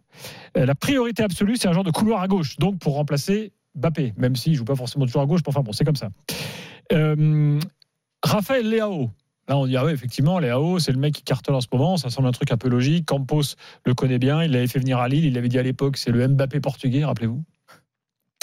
Et il a encore marqué un super but d'ailleurs l'autre jour, là, euh, Léo avec Milan. Ouais, il y a des choses, des choses à dire. Il y a eu un bon débat dans Génération After. On va en reparler sans doute, mais c'est pas aussi simple que, que ça. Alors, il fait pas l'unanimité. Euh, à, à Paris, Euh, il a une clause de départ de 175 millions. Et là, Fabrice Hawkins, faut toujours parfois un peu savoir lire entre les lignes, euh, nous dit qu'au PSG, on lui fait savoir qu'un joueur collectif est recherché. Donc, sous-entendu, on trouve que Léo est un gros perso. Quoi. Non, mais je- Un peu de ça, un peu ça. euh, voilà. C'est vrai. Euh, et par ailleurs, euh, on ne veut surtout pas euh, que le joueur qui arrive fasse de l'ombre à Barcola. Donc bon, c'est un peu paradoxal parce que tu, Alors, tu veux un forcément, mec- si tu prends un gros joueur, il va Bah Normalement, il devrait faire de l'ombre à Barcola. Eh oui, Enfin, ça semble même logique. si Barcola est très fort et que j'aime beaucoup. Alors voilà pour l'attaque, on va y revenir. Je passe maintenant au milieu. Où déjà, le premier objectif au milieu est de faire signer, refaire signer euh, Zahir Emery, qui là a un contrat jusqu'en juin 2025. Donc il y a des négos en cours. Et à- au club, on dit qu'on est très confiant. Donc c'est pas signé, il faut toujours un peu se méfier, hein, parce que dans le foot, euh, allez savoir si demain. euh, Le club était très confiant pour que pour le Mbappé prolonge voilà. hein. demain, un gros club arrive et de, dit, euh, fait un pont d'or à Zahir Emery, euh, que va-t-il se passer? Mais enfin bon, au club, on est confiant pour qu'il prolonge. On veut un milieu défensif de très haut niveau, euh, nous dit Fabrice Hawkins, qui ajoute Paris est prêt à casser sa tirelire s'il trouve la perle rare. Bon, pas de nom, là, a priori, comme ça qui arrive. Cependant, euh, il y a quand même autre chose. C'est que Luis Enrique, évidemment, euh, est très attentif. Et lui, il veut pas un effectif non plus trop, euh, trop large. Il veut un effectif un peu resserré. Et il y a un autre joueur qui appartient toujours au PSG, c'est Xavi Simons, qui peut revenir parce qu'il y a une option. Paris peut activer une option pour le rapatrier ou même le revendre. Voilà. Je sais que certains militent pour que Xavi Simons revienne et estiment qu'il fait une super saison aux Pays-Bas. J'en arrive à la défense où euh, Luis Campos milite pour l'arrivée de Lenny Yoro, le jeune, euh, le jeune Lillois. Euh, et s'il ne vient pas, il y a une shortlist de trois noms qui existent, mais là, Fabrice ne nous donne pas de nom. Et dans ces trois noms, il y a notamment un Français. Ah là, désolé, mais j'ai pas le nom. Fabrice ne l'a peut-être pas, ne peut pas encore le révéler. Donc je tiens à préciser au PSG que Lucas de- Perrin n'est pas à vendre. Il n'y a pas un joueur de Liverpool, non, par exemple? Il peut y en avoir un de Liverpool, peut-être. euh, Konaté. Konaté, ouais, peut-être. Parisien. Et pourquoi pas Upamecano, euh, pourquoi pas d'autres, je sais pas. Bon, Enfin voilà. voilà, voilà, vous avez toutes les infos là que vous retrouvez sur rmcsport.fr. On peut donc rentrer un peu dans le rentrer un peu dans le détail. Euh, le cas Léao, Flo, toi tu Bah, Ouais, non, mais c'est pas forcément Non, mais ça m'étonne pas si tu veux. Là, on va taper dans les top joueurs. C'est-à-dire que s'ils font signer quelqu'un, euh, même s'ils disent qu'ils veulent pas faire d'ombre à Barcola, là, là, pour le coup, je comprends que Luis Enrique, qui en a déjà fait un titulaire, peut pas peut-être pas le renvoyer sur le banc, mais si tu recrutes à ce poste-là. Bah, tu es obligé, oui, de mettre en concurrence avec euh, un mec qui, qui est très fort. Et tu vas pas reprendre un prospect, visiblement. Mais sur les AO, effectivement, je comprends qu'il n'y ait pas unanimité. J'ai oublié que- de parler d'Ozimène. Hein. Oui, justement, c'est ça. pas- Pardon, c'est c'est un oubli de ma part. Euh, Ouais, mais là, déjà, t'es- on n'est pas tout à fait dans le même positionnement. Mais, Alors, mais, oui, alors, euh, excuse-moi, parce que j'ai ouais, oublié dans, ma, dans mon truc global. Euh, Osimhen, euh, le nom revient comme un serpent de mer. Euh, L'an dernier, euh, Naples avait demandé euh, une somme astronomique, mais là, il y a une clause 130 millions. Sauf qu'au PSG, on dit attention, on a déjà Colomboigny et Ramos. Pourquoi est-ce qu'un neuf devrait être une priorité absolue? Oui, mais Il y a questionnement. Et pourquoi euh, on serait obligé de dire que Colomoni reste au Paris Saint-Germain? Enfin, tu vois, après, vois, ça peut bouger. qui, je parle aux plus jeunes, euh, alors qu'il avait le meilleur buteur du championnat dans son effectif, avait été recruté les trois autres meilleurs buteurs. Donc on avait Ali Dodzik, Bokandé et euh, Rocheteau dans- au Paris Saint-Germain, poste-titre de champion 86. Ça, c'est pour faire un peu une- une autre époque. d'histoire- de, de, de, de, de l'ADA. Le club n'existait pas à l'époque, si on entend les déclarations Ah non, les plus non, récentes. Bien sûr, bien sûr. Mm. Il a été champion de France quand même. Sur. euh, ouais, en 86 et après en 94, c'est ça? En 94. 94. Donc, euh, ouais, non, pour revenir sur les AO, c'est le, sur ce profil-là. Si tu recrutes là, forcément, tu prends un, gros joueur comme les Léao, c'est un très très bon joueur. Mais quand tu regardes la façon dont, joue Léao, effectivement, c'est assez intéressant de voir par rapport au, au collectif et notamment en transition. C'est vrai que quand tu le regardes dans le match contre Rennes que tu as commenté, Léao, il fait pas un très grand match. Il est énorme, il est puissant, il fait des différences, mais tout ce qui est finition, y compris au duel contre Guéladoué ce soir-là, il n'est pas passé. Et il a marqué finalement le but plus simple que lui a donné euh, la boulette au mari Mandanda, enfin celle d'Omari en l'occurrence. Ce que je veux dire par là, c'est que si tu regardes, Johan Crochet en parlait dans, dans l'after, il y a une forme d'irrégularité aussi dans les performances de Léao qui fait que quand tu arrives, tu es de l'extérieur, tu te dis oui, il a 175 millions d'euros, Léao, effectivement, tu parles du but magnifique qu'il a mis le coup euh, dans le championnat juste après, tout le monde est bluffé. Il faut se mettre dans le contexte. Tu arrives à Paris, est-ce que Léao va faire vraiment la diff, sera le titulaire indiscutable et va faire progresser euh, le Paris Saint-Germain? Je ne suis pas certain effectivement que ce soit le cas. Après, dans la position du 9, c'est ça qui est assez étonnant. Alors pour de dire que pourquoi pas Ramos peut s'imposer parce que Mbappé est en partie, il aurait peut-être sa- sa- la place et la confiance, il essaie d'avoir des parts de marché en ce moment. Mais la réalité, c'est que Osimhen, là, oui, pour le coup, ça me paraît plus crédible et être tout à fait dans les standards du Paris Saint-Germain. 630 millions, d'ailleurs, tu as dit la, la clause versus 160 175 pour les AO. Ça me paraît plus logique d'aller, euh, entre guillemets, effectivement chercher un neuf euh, puisque aujourd'hui celui qui joue en 9 c'est Mbappé et qu'Mbappé s'en va, que les numéros 9 n'ont pas donné pour l'instant satisfaction, quitte à faire partir Randall Colomwani, tu vois, de, de cet Hmm. effectif-là. Après, pour le reste, ce qui me paraît capital, et Lenny Euro c'est une super piste, c'est effectivement de travailler la charnière centrale et au milieu, plutôt que de dire encore un milieu euh, défensif euh, pour lequel ils sont prêts à casser la tirelire, c'est un milieu créateur et créatif. Enfin, tu vois ce que je veux dire C'est plutôt là, c'est plutôt ce poste-là dont je m'étonne qu'il soit pas érigé en, en ultra priorité par rapport à la, au manque, on va dire, euh, de l'effectif actuel. Donc, pour moi, la défense centrale, chantier capital, Lenny Euro, très bonne idée. Le 9 plutôt que le, le joueur de couloir euh, gauche. Et effectivement, Euro, euh, bon. euh, Oui, non, mais- Expérience limitée quand même. C'est vrai, il fait une vrai. bonne saison à Lille, c'est pas non plus. C'est vrai, euh, mais enfin, euh, quand- on te vend euh, un joueur de haut niveau par Lille, moi je sais pas si Euro est déjà un joueur de haut Ouais, niveau. mais tu sais, dans ce qui est dit, euh, là, là c'est c'est à outer, entre guillemets, parce qu'on sait Mm. qu'ils étaient déjà dessus au mercato d'hiver, que Lille n'a pas voulu le lâcher. Euh, Il y a ce qu'on dit pas, et qui est peut-être plus important que ce qu'on dit et ce qui sort. Et dans ce qu'on dit pas, tu as dit les trois noms et la fameuse shortlist Mm. euh, qu'on a évoqué cet hiver, dans laquelle il y avait peut-être même Naïef Aguerre, tu sais, en- je vous Mm. l'avais dit euh, cet hiver. Aujourd'hui, à Guerre, tu as plus d'assurance que Euro. Oui, mais il fait partie sans doute de la shortlist, mais il n'est pas le premier de la shortlist. Et, euh, et en revanche, effectivement, tu peux aller chercher des profils euh, français qui jouent à l'étranger dans des gros clubs. C'est pour ça qu'on évoquait, effectivement, tu as raison, ça peut être pas Mécano ou Konaté, enfin peu importe. Mais ça me paraît être capital sur ce chantier-là, avec un Skriniar euh, qui, qui fait un peu peur, un Marquinhos qui est plutôt sur la fin, peut-être même à un moment donné euh, sur, qui sera sur le départ. Mais au, et au milieu, un créatif plutôt Ah, il que le a milieu récupérateur. Ouais, ouais, je sais bien. Bah, ça, ça c'est la spéciale euh, aussi Paris Saint-Germain. Ouais, hein. Ils ont prolongé très, très cher et très tôt leurs joueurs. Donc voilà, sur les trois dossiers pour répondre à tes trois lignes, moi, je, le- oui, en neuf, un neuf, oui, un créatif au milieu plutôt que d'aller chercher enfin, un milieu défensif euh, euh, sur lequel il casserait la tirelire et la charnière centrale, effectivement, gros besoin, quitte à, recentrer Lucas Hernandez. De toute façon, la saison prochaine, si Nuno Mendes est là, hein, il y a ça aussi comme, euh, comme solution. Sera Peut-être pas suffisant. Stéphane? Qu'est-ce que je pourrais dire de plus que, que, que Flo Moi, je partage euh, le fait que recruter un milieu de terrain offensif euh, créateur est, est prioritaire. Moi, je j'aurais les moyens du Paris Saint-Germain. Je m'intéresserais évidemment à Wirtz de Leverkusen, qui est un joueur que je trouve absolument incroyable pour son âge. Hum. Voilà, c'est le genre de choses que je. mais ap- euh, voilà, après, euh, remplacer Mbappé, c'est impossible. Voilà, un joueur qui marque un but par match, ça n'existe pas. Donc, euh, Léao, euh, Flo a, bien résumé le dossier. Si on peut mettre de pression sur Barcola, prendre Léao, c'est parfait. Après, il est, est peut-être un peu cher pour ça, mais je, pense que Barcola peut répondre à la pression de Léao. C'est pas c'est, un joueur qui est pas plus fiable que lui, quoi.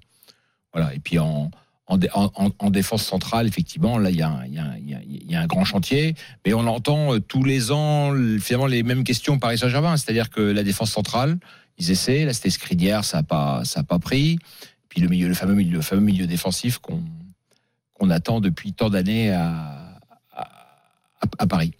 Moi, je comprends pas l'argument de, de sur Osimhen, euh, on a déjà des neufs. Euh, Excuse-moi, enfin, Ah, j'ai mais- l'impression que Osimhen, il a, Non, mais il, ça, il a trois colomonies dans chaque orteil, donc euh, il y a- a, a même pas photo, quoi. Va quand même falloir faire avec des joueurs qui sont là quand même. C'est Hmm. pas quand tu as acheté 90 millions d'euros euh, par, par tête de, de numéro 9 euh, C'est pas un problème, c'est pas un problème d'argent. Non, non, c'est Voilà. pas un problème d'argent à Paris, mais Ouais, Je suis d'accord avec toi, Gilbert, mais je pense que dans tous ces dossiers, il y a effectivement euh, aussi tout un discours qui concerne l'extérieur euh, dans ce qu'on dit pas et un discours qui concerne l'interne dans ce qu'on dit. C'est-à-dire qu'aujourd'hui, par rapport aux joueurs actuels, euh, de dire ça, euh, on a des neufs. C'est aussi pour Mhm. pas dire aux gars, euh, Oui, bon les gars, c'est oui, quantité oui. négligeable. De toute façon, on est en, train de chercher vos remplaçants. tronche, Alors quoi. que la réalité, c'est que le dossier du neuf est sans doute prioritaire. C'est une évidence au Paris Saint-Germain que tu dois avoir un neuf. Alors, soit tu crois à Ramos, mais même si Ramos est remis dans la rotation en tant que titulaire au départ, ça n'empêchera pas que ils vont aller chercher un neuf là dans l'été. Pour c'est évident, c'est évident qu'il faut un neuf au Paris Saint-Germain de toute façon. Donc, ce dossier-là, et aux Imen notamment, euh, bah, aux Imen, j'ai entendu des trucs encore quand même. là, Là, là, pour le coup, on aurait tort de faire la fine bouche sur Osimhen. Ah Enfin, ouais. là, là, c'est quand même, euh, pour le coup, on a vu ce qu'il y a eu comme neuf. euh, Je parle pas de Bappé évidemment, mais là de Colomboigny et même Ramos. Euh, si tu as la, la possibilité de, faire Osimhen, c'est quand même, c'est quand même énorme. Donc, ce dossier-là, ça me paraît capital, mais effectivement, la défense centrale. Alors attention, la défense centrale, pareil, il parle d'embouteillage.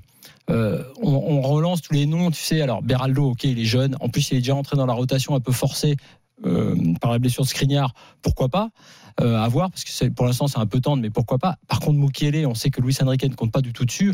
ça fait pas partie des joueurs qui vont, en gros, entre guillemets, créer un embouteillage. Là, il joue à peine, même quand il pourrait jouer, il le fait jouer le moins possible, parce qu'on sait qu'il y a des soucis euh, euh, un peu extérieurs en, en termes de, de, euh, de sérieux, on va dire, sur, sur son cas. Donc ça, c'est en- encore autre chose. Mais c'est vrai que tu as Lucas Hernandez qui peut jouer dans l'axe. Donc quelque part, tu pas Il y en a forcément un beaucoup. en, en défense centrale, c'est le français, c'est Saliba.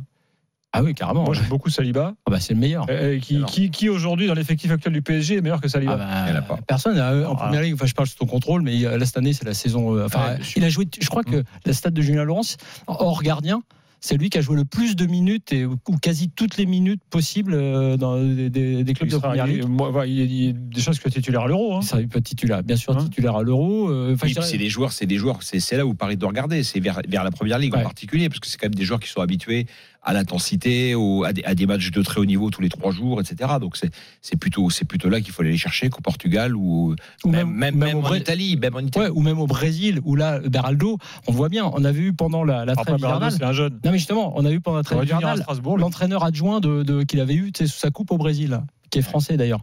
Donc, il- très bon, il nous avait expliqué les Quand il, qualités avait, quand et il les était failles. intervenu sur RMC, tu disais c'est il, il, il- il avait quand même beaucoup de critères où tu disais bon bah ils Des ont failles. fait une bonne pioche. Ah oui, oui. enfin non, Oui. c'est pas que c'est pas bonne pioche, mais Il il disait qu'il aimait pas trop défendre et, et ce qu'on a vu, hein, qu'on se revoit depuis qu'il est là. il disait euh, qu'effectivement c'était un joueur C'est un bon relanceur, voilà. Bon, ok. Et, et effectivement, quand tu l'entendais, tu disais que ça pouvait être, c'est un prospect, c'est un truc à, à un joueur à développer, tu vois, à faire progresser, plus que un, un- un titulaire. Donc c'est sûr que là, ces joueurs-là, ok, ça ils savent faire, ils en prennent, on va dire, bon, ils achètent.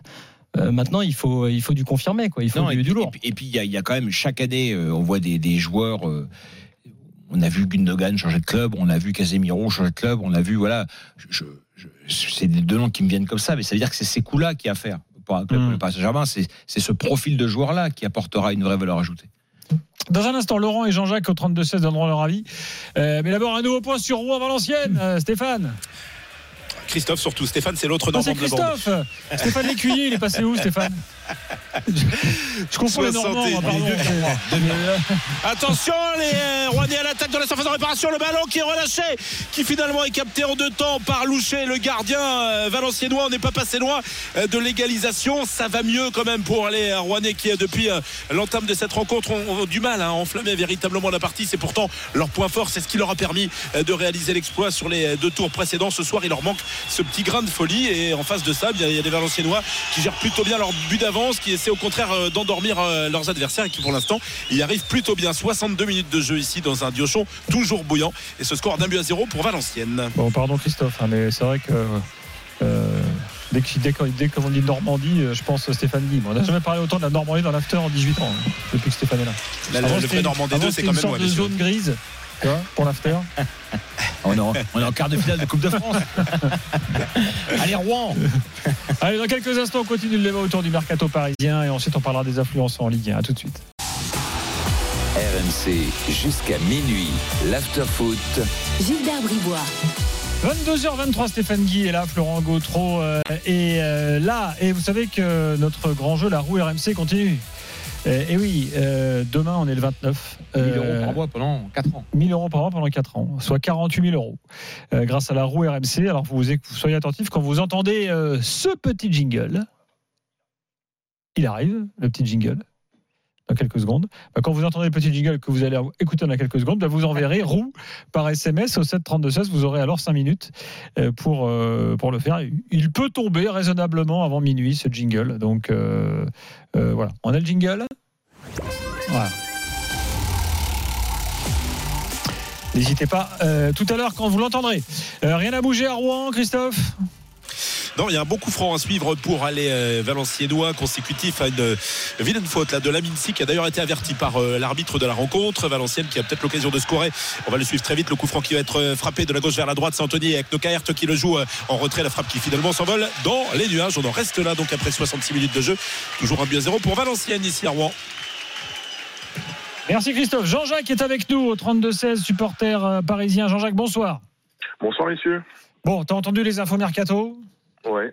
Bon, et il y, a- il y a des trucs qui te plaisent, euh, qui te choquent Qui Non, euh, non. Après, le, le mercato parisien est toujours très excitant. Après, euh, non, moi. moi Bah, c'est le meilleur mois de la saison. Hein. Exactement. Bah, De toute façon, à Paris, on est le feuilleton, on est le feuilleton de. de, de- Non mais attends, euh, euh, que on, on a théorisé ça plusieurs fois dans l'after. Le, le mois, c'est vrai que le mois, l'été, pour certains supporters, c'est évidemment c'est le mois de toutes les espérances, le mois de tous les fantasmes. C'est là que tu te sens le mieux en fait. bah oui. Puis après les résultats arrivent. Tout est possible. Tout est C'est ça. Non, non. Puis Après, après, tu après t'aperçois que Skriniar a une caravane. Euh. que- si tu passais. Et Ugarte a tenu une demi-saison. Ouais. Ouais, il a, deux- il a tenu une demi-saison parce qu'il l'a il, il- il l'a moins mis en confiance après. Mais, euh, mais, mais justement, en parlant de Ougarté, pour moi, la, la priorité absolue du Paris Saint-Germain, euh, parce que c'est pas normal qu'un club comme, le Paris Saint-Germain soit dépendant d'un gamin comme lui à 17 ans, c'est le milieu de terrain. Et pour moi, c'est all-in sur tout ce qui se passe au milieu de terrain, parce que c'est c'est pas de Warren et Emery, pas de parti. C'est euh, c'est lui euh, l'étincelle au milieu. Et pour Paris, pour moi, c'est pas normal. À 17 ans, euh, tout, tout bon gamin qui soit, Mm. le Paris Saint-Germain, on doit avoir des, Oui, des pas tort. solides qui, qui doivent venir. On ne doit pas être dépendant de.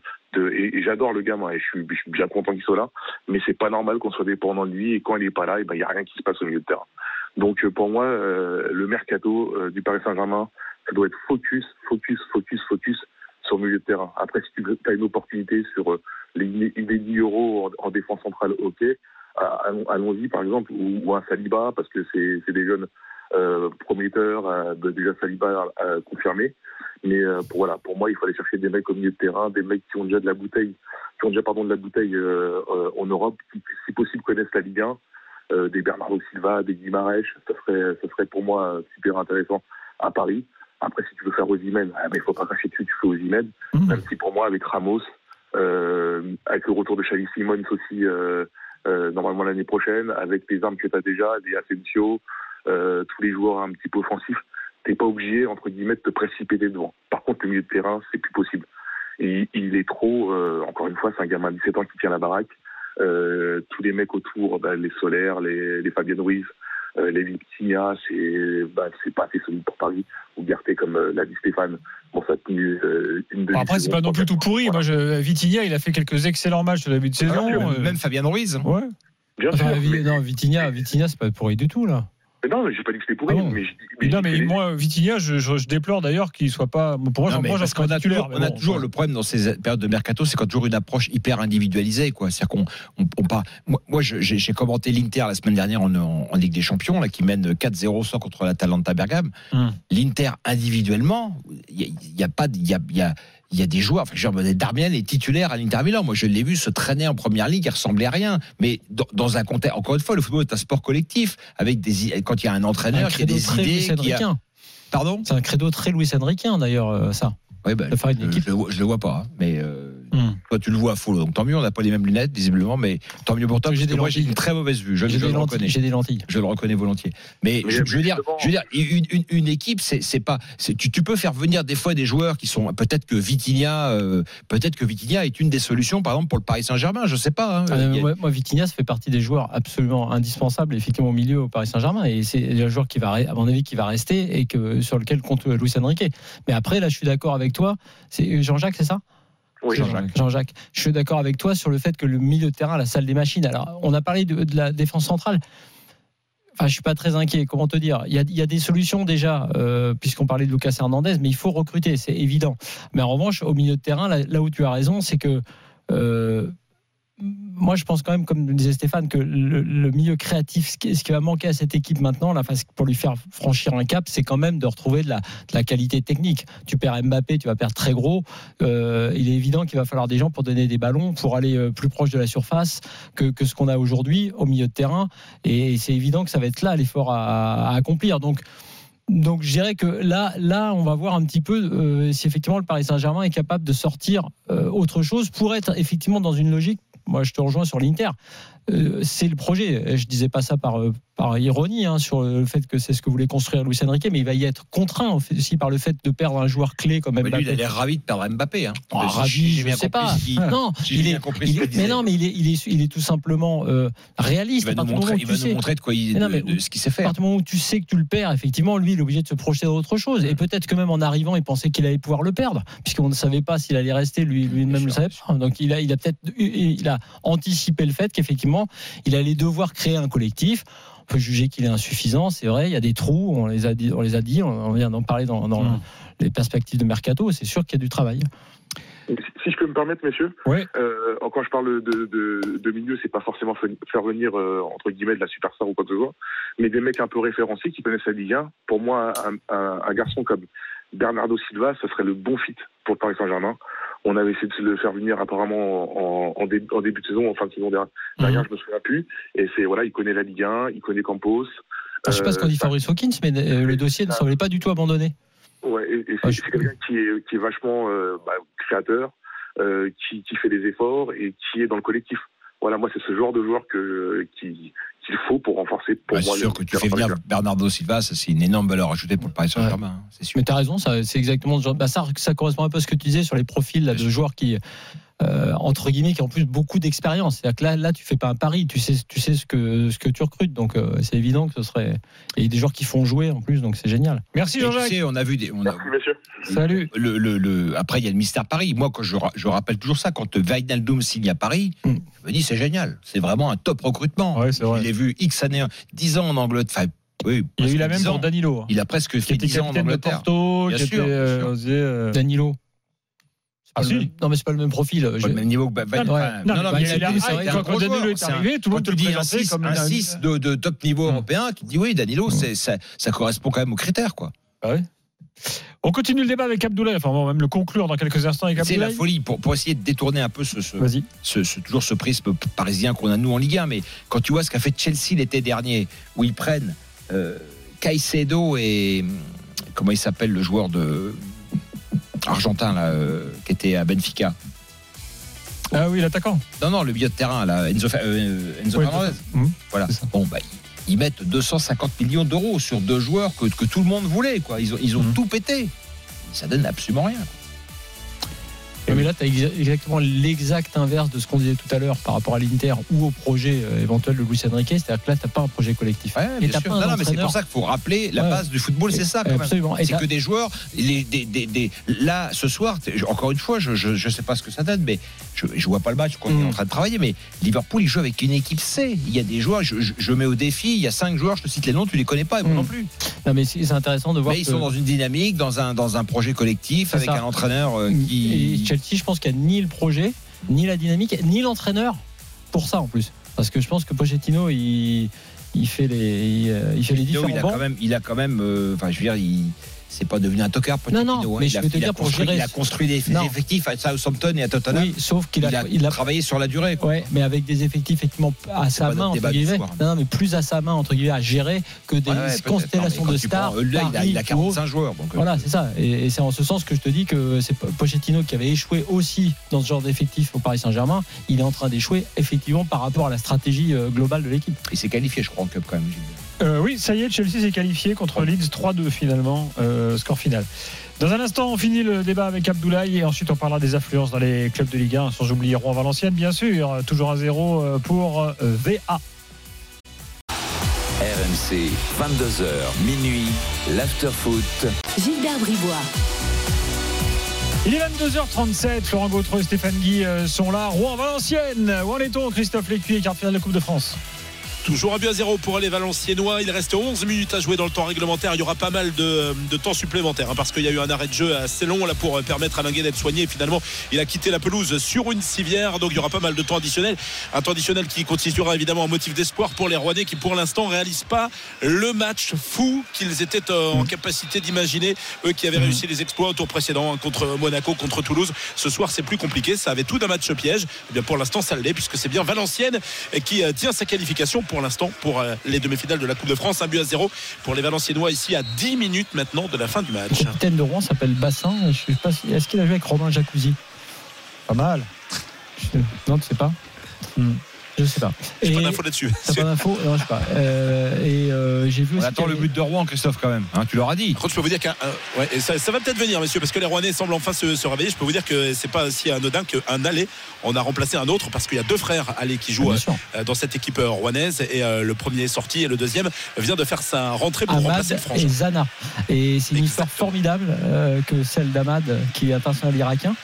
Et, euh, et c'est des joueurs qui sont arrivés en France, qui étaient au stade Rennais de mémoire. Je ne sais pas si tu connais l'histoire. Ouais, hein, complètement, tout à fait, Formé à Rennes, de mémoire aussi. En tout cas, Zana Allé était peut-être le plus euh, celui sur lequel on fondait le plus d'espoir, mais c'est des trajectoires assez intéressantes à, à suivre, parce que c'est un peu ces joueurs-là qu'on retrouve aussi effectivement dans ces divisions, mais des, des très bons, très bons joueurs. Et la dernière chose, puisqu'on parlait de Première Ligue, c'est qu'il y a Knockert dans le match euh, qui, qui a joué euh, beaucoup, et notamment à Leicester, en- enfin surtout en Championship. Ouais, il a été monté, je crois, avec Leicester. Oui, Est-ce qu'il a joué en, en Ah non, il est parti après. Ah, Ah Je crois qu'il a jamais joué en première ligue. Ah ouais Non. Je regardais. Je, je suis pas sûr. Il a joué à Fulham. Euh, Il- il il, a fait fait monter Leicester, mais il n'est pas resté l'année où ils étaient après euh, champions d'ailleurs. Il n'est pas dans la dans l'année du titre Ah, car il est parti en Belgique après. Toujours à zéro donc à tout à l'heure Christophe. Et puis pour ton équipe, euh, Bassin, Jacuzzi, évidemment Jérôme Thomas euh, dégaine au quart de tour. Euh, il la complète. Avec Robinet? Avec Thomas Robinet. Ouais, j'ai- J'y avais pensé. Avec Thomas Robinet, bien Thomas sûr. Robinet. Il y a- Euh, il y a rien d'autre? Avec le portugais Océano. Bien sûr. C'est validé. C'est validé. Et Juste Fontaine. Le seul truc, c'est que. Juste Fontaine. Ah Juste Fontaine. Ah oui. Et sa femme. La femme Fontaine. Moins drôle. Abdoulaye est là au 32-16. Salut Abdoulaye. Salut à tous. Trop ra- ravi en tout cas de vous avoir euh, toute l'équipe parce que je vous écoute depuis mille ans, comme je disais à, à la personne qui m'a Ah. fait passer à l'antenne. Ah, Donc, depuis, ouais. depuis l'Italie alors au, au moins. très, très- là, là, Ah là, ouais, vous êtes, à euh, choisir, à choisir, euh, j'irai à la Lazio. Abdoulaye, bienvenue, tu es chez toi. hein, donc euh, tu n'hésites pas. Maintenant tu connais le chemin. Euh, Alors du coup, euh, euh, ouais, moi, euh, concernant en tout cas le recrutement euh, du, du le futur recrutement bling bling, j'espère pas, euh, du, du PSG. Moi, euh, si jamais il, il aurait fallu en tout cas en prendre un à chaque ligne, euh, je sais pas ce que vous en pensez. Euh, J'adore Dembélé, mais euh, moi, si jamais je devais choisir entre Dembélé et Takekubo, je sais pas si euh, Takekubo à la Sociedad, mais je mets Takekubo mille fois déjà d'une. Lenny Euro, bon là forcément, ben, euh, quitte à surpayer comme on a l'habitude de faire parce que on aime bien mettre des bananes euh, et de rajouter un petit euh, 30% en plus sur le joueur euh, dès qu'il vient au PSG. Mais Lenny Euro, euh, on pourrait foncer dessus. Et, euh, et je pensais aussi à Casimiro. Je me dirais que je me disais que c'est ça Ah ouais, là, tu, tu- là, c'est taulier de chez taulier. Là, tu vas taper dans la. Ouais, je, je, je- c'est c'est pas encore un retraité, hein, mais. euh, Non, mais effectivement, tu as des profils différents. Parce que tu parles Kubo, je peux entendre, parce que là, tu es quand même sur quelqu'un qui, qui, qui est en devenir, euh, entre guillemets. Tu, après, derrière, avec Casimiro, c'est- là, tu es sur un autre profil quand même. Qui a marqué Oui, ce un pour donner la victoire à United mais- en Cup. Bah, en tout cas, il y a de la grinta avec euh, Casimiro et Lenny Euro, ça c'est sûr. En tout cas, c'est c'est mon ressenti, en tout cas par rapport au match que j'ai j'ai pu voir d'eux. Et, euh, et Takekubo, moi je pense qu'il il peut se permettre parce que c'est un gaucher, mais qui est déstabilisant et au- au- au- autant en tout cas que Dembélé, voire mieux. Non, mais un excellent, un excellent joueur. Après, de là, enfin, euh, ce qui marche au PSG cette année, même si dans la finition, on va pas refaire le débat d'Embélé, on sait tous que c'est insuffisant. euh, ça fait partie des joueurs qui te changent justement la face technique et, et- et l'aspect euh, sur l'aspect flamboyance de- du foot euh, aujourd'hui. Donc, si tu enlèves Dembélé, si tu commences par enlever Dembélé dans ce PSG là, t'es t'es pas t'es pas t'es pas bien lancé sur le chantier de la, de la flamboyance et de la et, et de la qualité offensive. Je pense qu'il faut continuer et travailler et persévérer avec euh, avec Dembélé. Bah, je, je- vous avouerai, je peux, je peux pas cracher sur Dembélé parce que Dembélé, je le suis depuis. euh, euh, J'habitais 7 ans à Rennes, donc je l'ai vu arriver à Rennes et nous foutre des raclés euh, au, au Roison Park. Euh, quand je l'ai vu, euh, et, après il est parti euh, à Dortmund, mais c'est un, un casseur de, de reins, on est d'accord. Mais euh, Kubo, pour moi, com- euh, comparativement, euh, mais c'est- Dembélé, euh, qu'au qu'au 28 février, il est marqué aussi peu de buts, ça ne te gêne pas Euh, moi, il me frustre en fait euh, Dembélé. c'est ça, c'est Ouais. ça mon problème. C'est que j'ai hein, l'impression. Dès qu'il commence à un début d'action, c'est très euh, L'adversaire qu'il a en face, il sait pas ce qu'il va faire. Dembélé, c'est c'est du random parce qu'il sait tout faire et il est vraiment pied gauche pied, pied droit. Mais pour moi, Kubo est beaucoup plus efficace et, et c'est euh, et c'est un tueur pour moi. Je ne sais pas si vous avez vu les matchs euh, euh, depuis le début de saison à la Sociedad, mais c'est euh, n'importe quoi. Ce qu'il a fait comme misère quand ils ont joué contre le Real à Tony Kroos, mais Tony Kroos, je pense que il- Abdoulaye, tu crois qu'on l'a pas vu ta feinte de, de, de citer Cubo avant le match retour pour le déstabiliser je sais pas Il s'il écoute m'écoute. l'after. je bien sais pas s'il m'écoute, si jamais il saurait prononcer mon nom, donc ça va, je peux passer Ça, ça s'appelle la fin de Claude Bèze. non, ben non, mais évidemment, de toute façon, on va leur foutre une, une rousse au retour. Quoi qu'il arrive. Mais eh, sin- sincèrement, rappelez-vous de ça. Vous allez voir au match retour, quand bien même on puisse gagner le match retour euh, contre la Sociedad, Kubo, il va nous faire une misère. Je vous le dis. Bon, bah écoute, on prend rendez-vous, Abdoulaye. On se C'est soit en train euh, de porter l'œil à Kubo, soit en train de porter Mardi la prochain. poisse au PSG. Euh, et et oui, j'ai vérifié que conclure. Dockert, quand même, parce que c'est important, il a joué en première ligue avec euh, Brighton. Avec Brighton. Et marqué quelques buts euh, en première ligue. Euh, justement, point Rouen-Valenciennes, euh, Christophe. Christophe? C'est une tentative pied gauche de, Doucouré. Il était à l'entrée de la surface de réparation. Sa tentative euh, semblait cadrée. C'est Agoun qui a détourné euh, presque miraculeusement. Le ballon n'était pas loin de, finir au fond des filets. Il reste 3 minutes à jouer dans le temps réglementaire euh, de cette partie. Encore une fois, il y aura au moins 5 minutes de temps additionnel. 5 à 6 minutes euh, pour que les Rouennais puissent espérer euh, arracher une égalisation dans les ultimes instants. Mais pour l'instant, Valenciennes en passe de se qualifier pour les demi-finales de la Coupe de France qui ne serait plus arrivé quand même depuis 1970. Ah, tout à l'heure. Un Autre joueur pour ton équipe euh, liquide, là. Euh, un champion d'Angleterre avec Leicester. Très facile. Drinkwater. Drinkwater. Ah oui. Bravo Stéphane. On a aussi Lara Goutte, mais elle joue pas au foot. Euh, dans un instant. Il y a Jean-Pierre Rivière, comme, mais, mais avec une faute pour le président. Ouais. Mais il y avait un Rivière. euh, Un Rivière, bah, il y avait Rivière, Rivière, Rivière, Rivière, il y avait le joueur attaquant. Emmanuel. Rivière, ancien attaquant de Saint-Etienne. Exact. Bien sûr. Allez, à tout de suite dans l'after pour parler des influences en Ligue 1. RMC jusqu'à minuit. L'afterfoot. Gilbert Bribois. Penalty à Rouen, Christian Fécuyer, Coupe de France. Et l'égalisation du FC Rouen au début du temps additionnel. Damien Lopi qui voit son penalty repoussé dans un premier temps par le portier Gagampé. Mais le ballon qui revient dans les pieds de l'attaquant rouennais. Ça fait un but partout. Scénario encore une fois incroyable ici au stade Robert Diochon. Qu'est-ce qu'ils sont incroyables ces joueurs de Maxime Dornano. On les pensait cuits, éjectés de la Coupe de France. C'est bien non.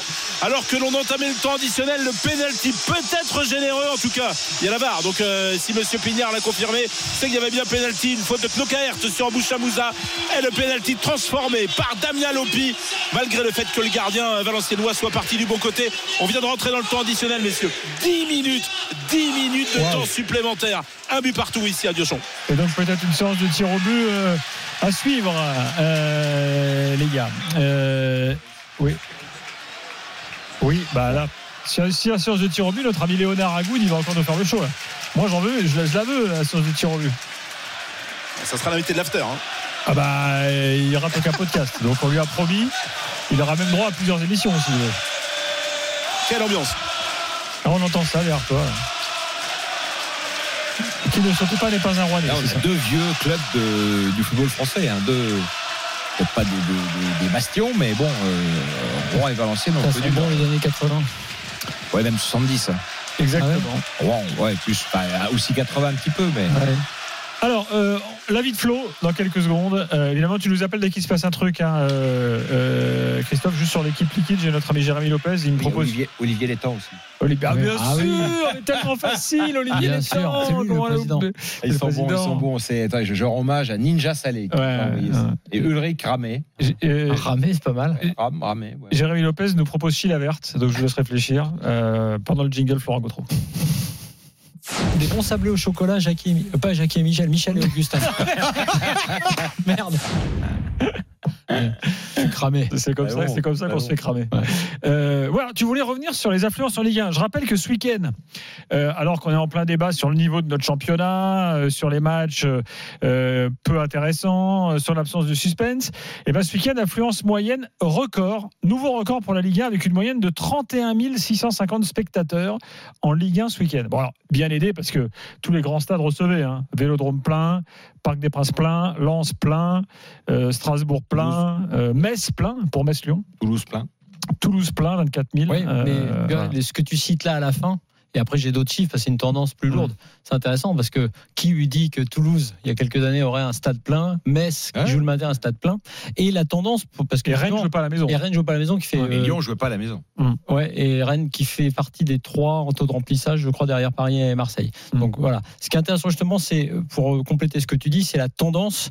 Après 23 journées, donc euh, le taux de remplissage moyen s'élève à 84%, alors qu'il était de 80% en 2022-2023 et de 70% la saison d'avant. Et la moyenne, puisque là c'était sur une seule journée, mais la moyenne euh, globale est passée de euh, euh, 20, on est à 26 000 euh, contre 24 000 l'année d'avant et 21 000 l'année d'avant. Bref, il y a une progression chaque année depuis trois saisons. Et c'est intéressant au regard de ce qu'on dit, nous, parfois de la compétition que l'on regarde tous les week-ends, à savoir que techniquement, on est parfois et même souvent déçu, euh, que de notre niveau, euh, y compris sur la scène européenne. Donc, il y a un vrai. euh, et, et de la difficulté à vendre les droits de la Ligue 1. Donc, il y a une vraie dichotomie entre Bah ces oui. chiffres-là. Et ça, c'est intéressant parce que je pense qu'il y a, deux, courants. Il y a celui-là, ce que je dis, c'est-à-dire qu'il ne faut pas renier, ce qu'on a dit. Il y a techniquement la Ligue 1 est en baisse. euh, pour plein de raisons, y compris le départ de, beaucoup de joueurs à l'étranger. Euh, les résultats en européens sont insuffisants. Donc tout ça est une vraie réalité et les droits de la Ligue 1 sont difficiles à vendre. Mais d'un autre côté, il y a une forme de réalité locale du fait que les gens veulent euh, s'approprier euh, leur club et, presque se recentrer sur, euh, sur cette appartenance-là, sur ce lien très fort qu'il y a avec les clubs et aussi sur finalement, alors est-ce qu'on doit s'en réjouir ou pas? Moi, c'est une question que je pose. Je n'ai pas la réponse. Je ne sais pas si c'est forcément très très positif. C'est-à-dire que les gens, en fait, ont du mal à- à- payer euh, deux abonnements pour aller regarder la Ligue 1 à la télé, et parce que c'est cher d'une part, mais parce que finalement, ils s'en moquent un peu de savoir euh, ce que vont faire les autres équipes. En revanche, euh, on a du mal à trouver des places pour aller voir le match de son équipe parce que l'expérience stade est bonne, parce que le travail des dirigeants, et notamment, on l'avait déjà dit, pas forcément des très gros clubs, mais des clubs qui sont juste en dessous les, les plus gros budgets.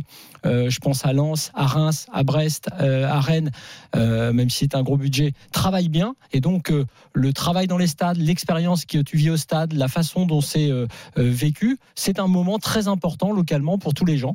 Donc, on se regroupe sur son, on se, je veux dire, on se recentre sur euh, euh, l'appartenance locale, euh, sur, euh, on va dire, la petite lutte picrocolline et, et, et de- L'événementiel.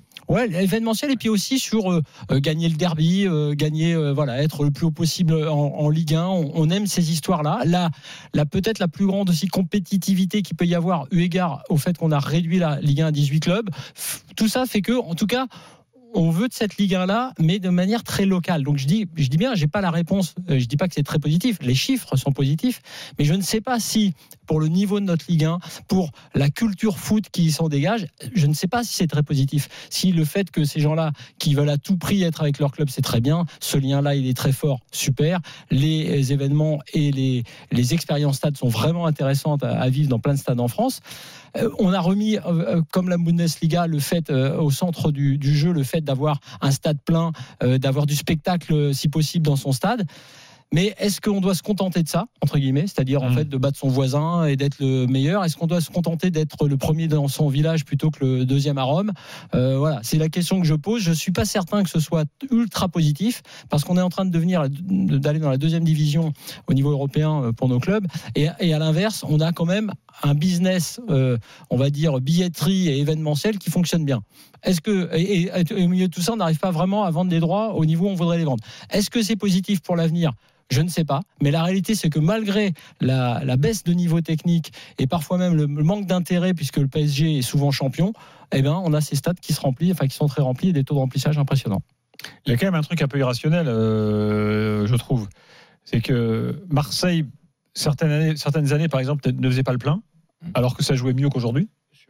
Euh, cette année, c'est plein tout le temps, et les gens râlent. euh, voilà. Mais il y a- moi, je trouve Strasbourg, c'est le cas aussi, par exemple. Il y a quand même des trucs un peu irrationnels. Des fois, tu te dis, tiens, Ouais, pourquoi là Mais, mais parce qu'il y a une nouvelle façon de vivre le foot, j'ai l'impression, et, et qui, est- qui est manifeste dans nos stades. Et Flo en parlait, parle de corrélation, parce que la façon dont les, ce qui se passe à Nantes, qui a, qui a été un petit peu peut-être le, le- le- le stade précurseur en France de ça.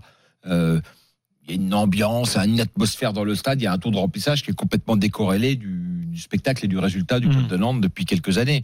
Toulouse, c'est pareil. Toulouse, bon, il n'y a pas beaucoup, il y a rarement l'occasion de s'enthousiaser sur la base de Toulouse. Mais effectivement, le stade est plein et les, non seulement il y a le, le stade est plein, mais en plus il y a une ferveur, il y a une, il y a une façon. Donc on a l'impression que les, il y a, il y a une espèce d'envie de communier, de faire la fête autour d'un match, de, de, de se distraire au-delà même du spectacle proposé. Et ça, c'est, euh, c'est assez frappant.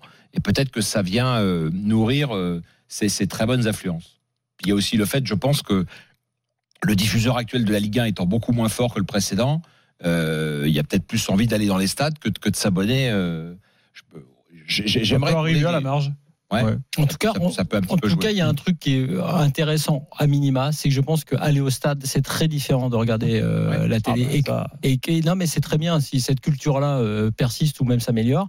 Et la deuxième chose, c'est que en fait, tu as envie aussi qu'on te raconte quelque chose, qu'il se passe, le fameux storytelling, mais pas fake. Hein. C'est-à-dire que je lisais des supporters lyonnais qui disaient un peu euh, euh, par ironie, mais ils n'avaient pas tort. Ils disaient le fait qu'on ait eu cette catastrophe sportive, euh, ce, ce risque de descendre en Ligue 2, cette histoire, en fait, tu sais, du, du rebond, euh, qui, eh ben, eh ben, ça, ça, a- ça a mobilisé tout un stade. Tu sais, tu faisais référence à l'ambiance qu'il y avait la dernière fois là, dans, dans le stade à Lyon.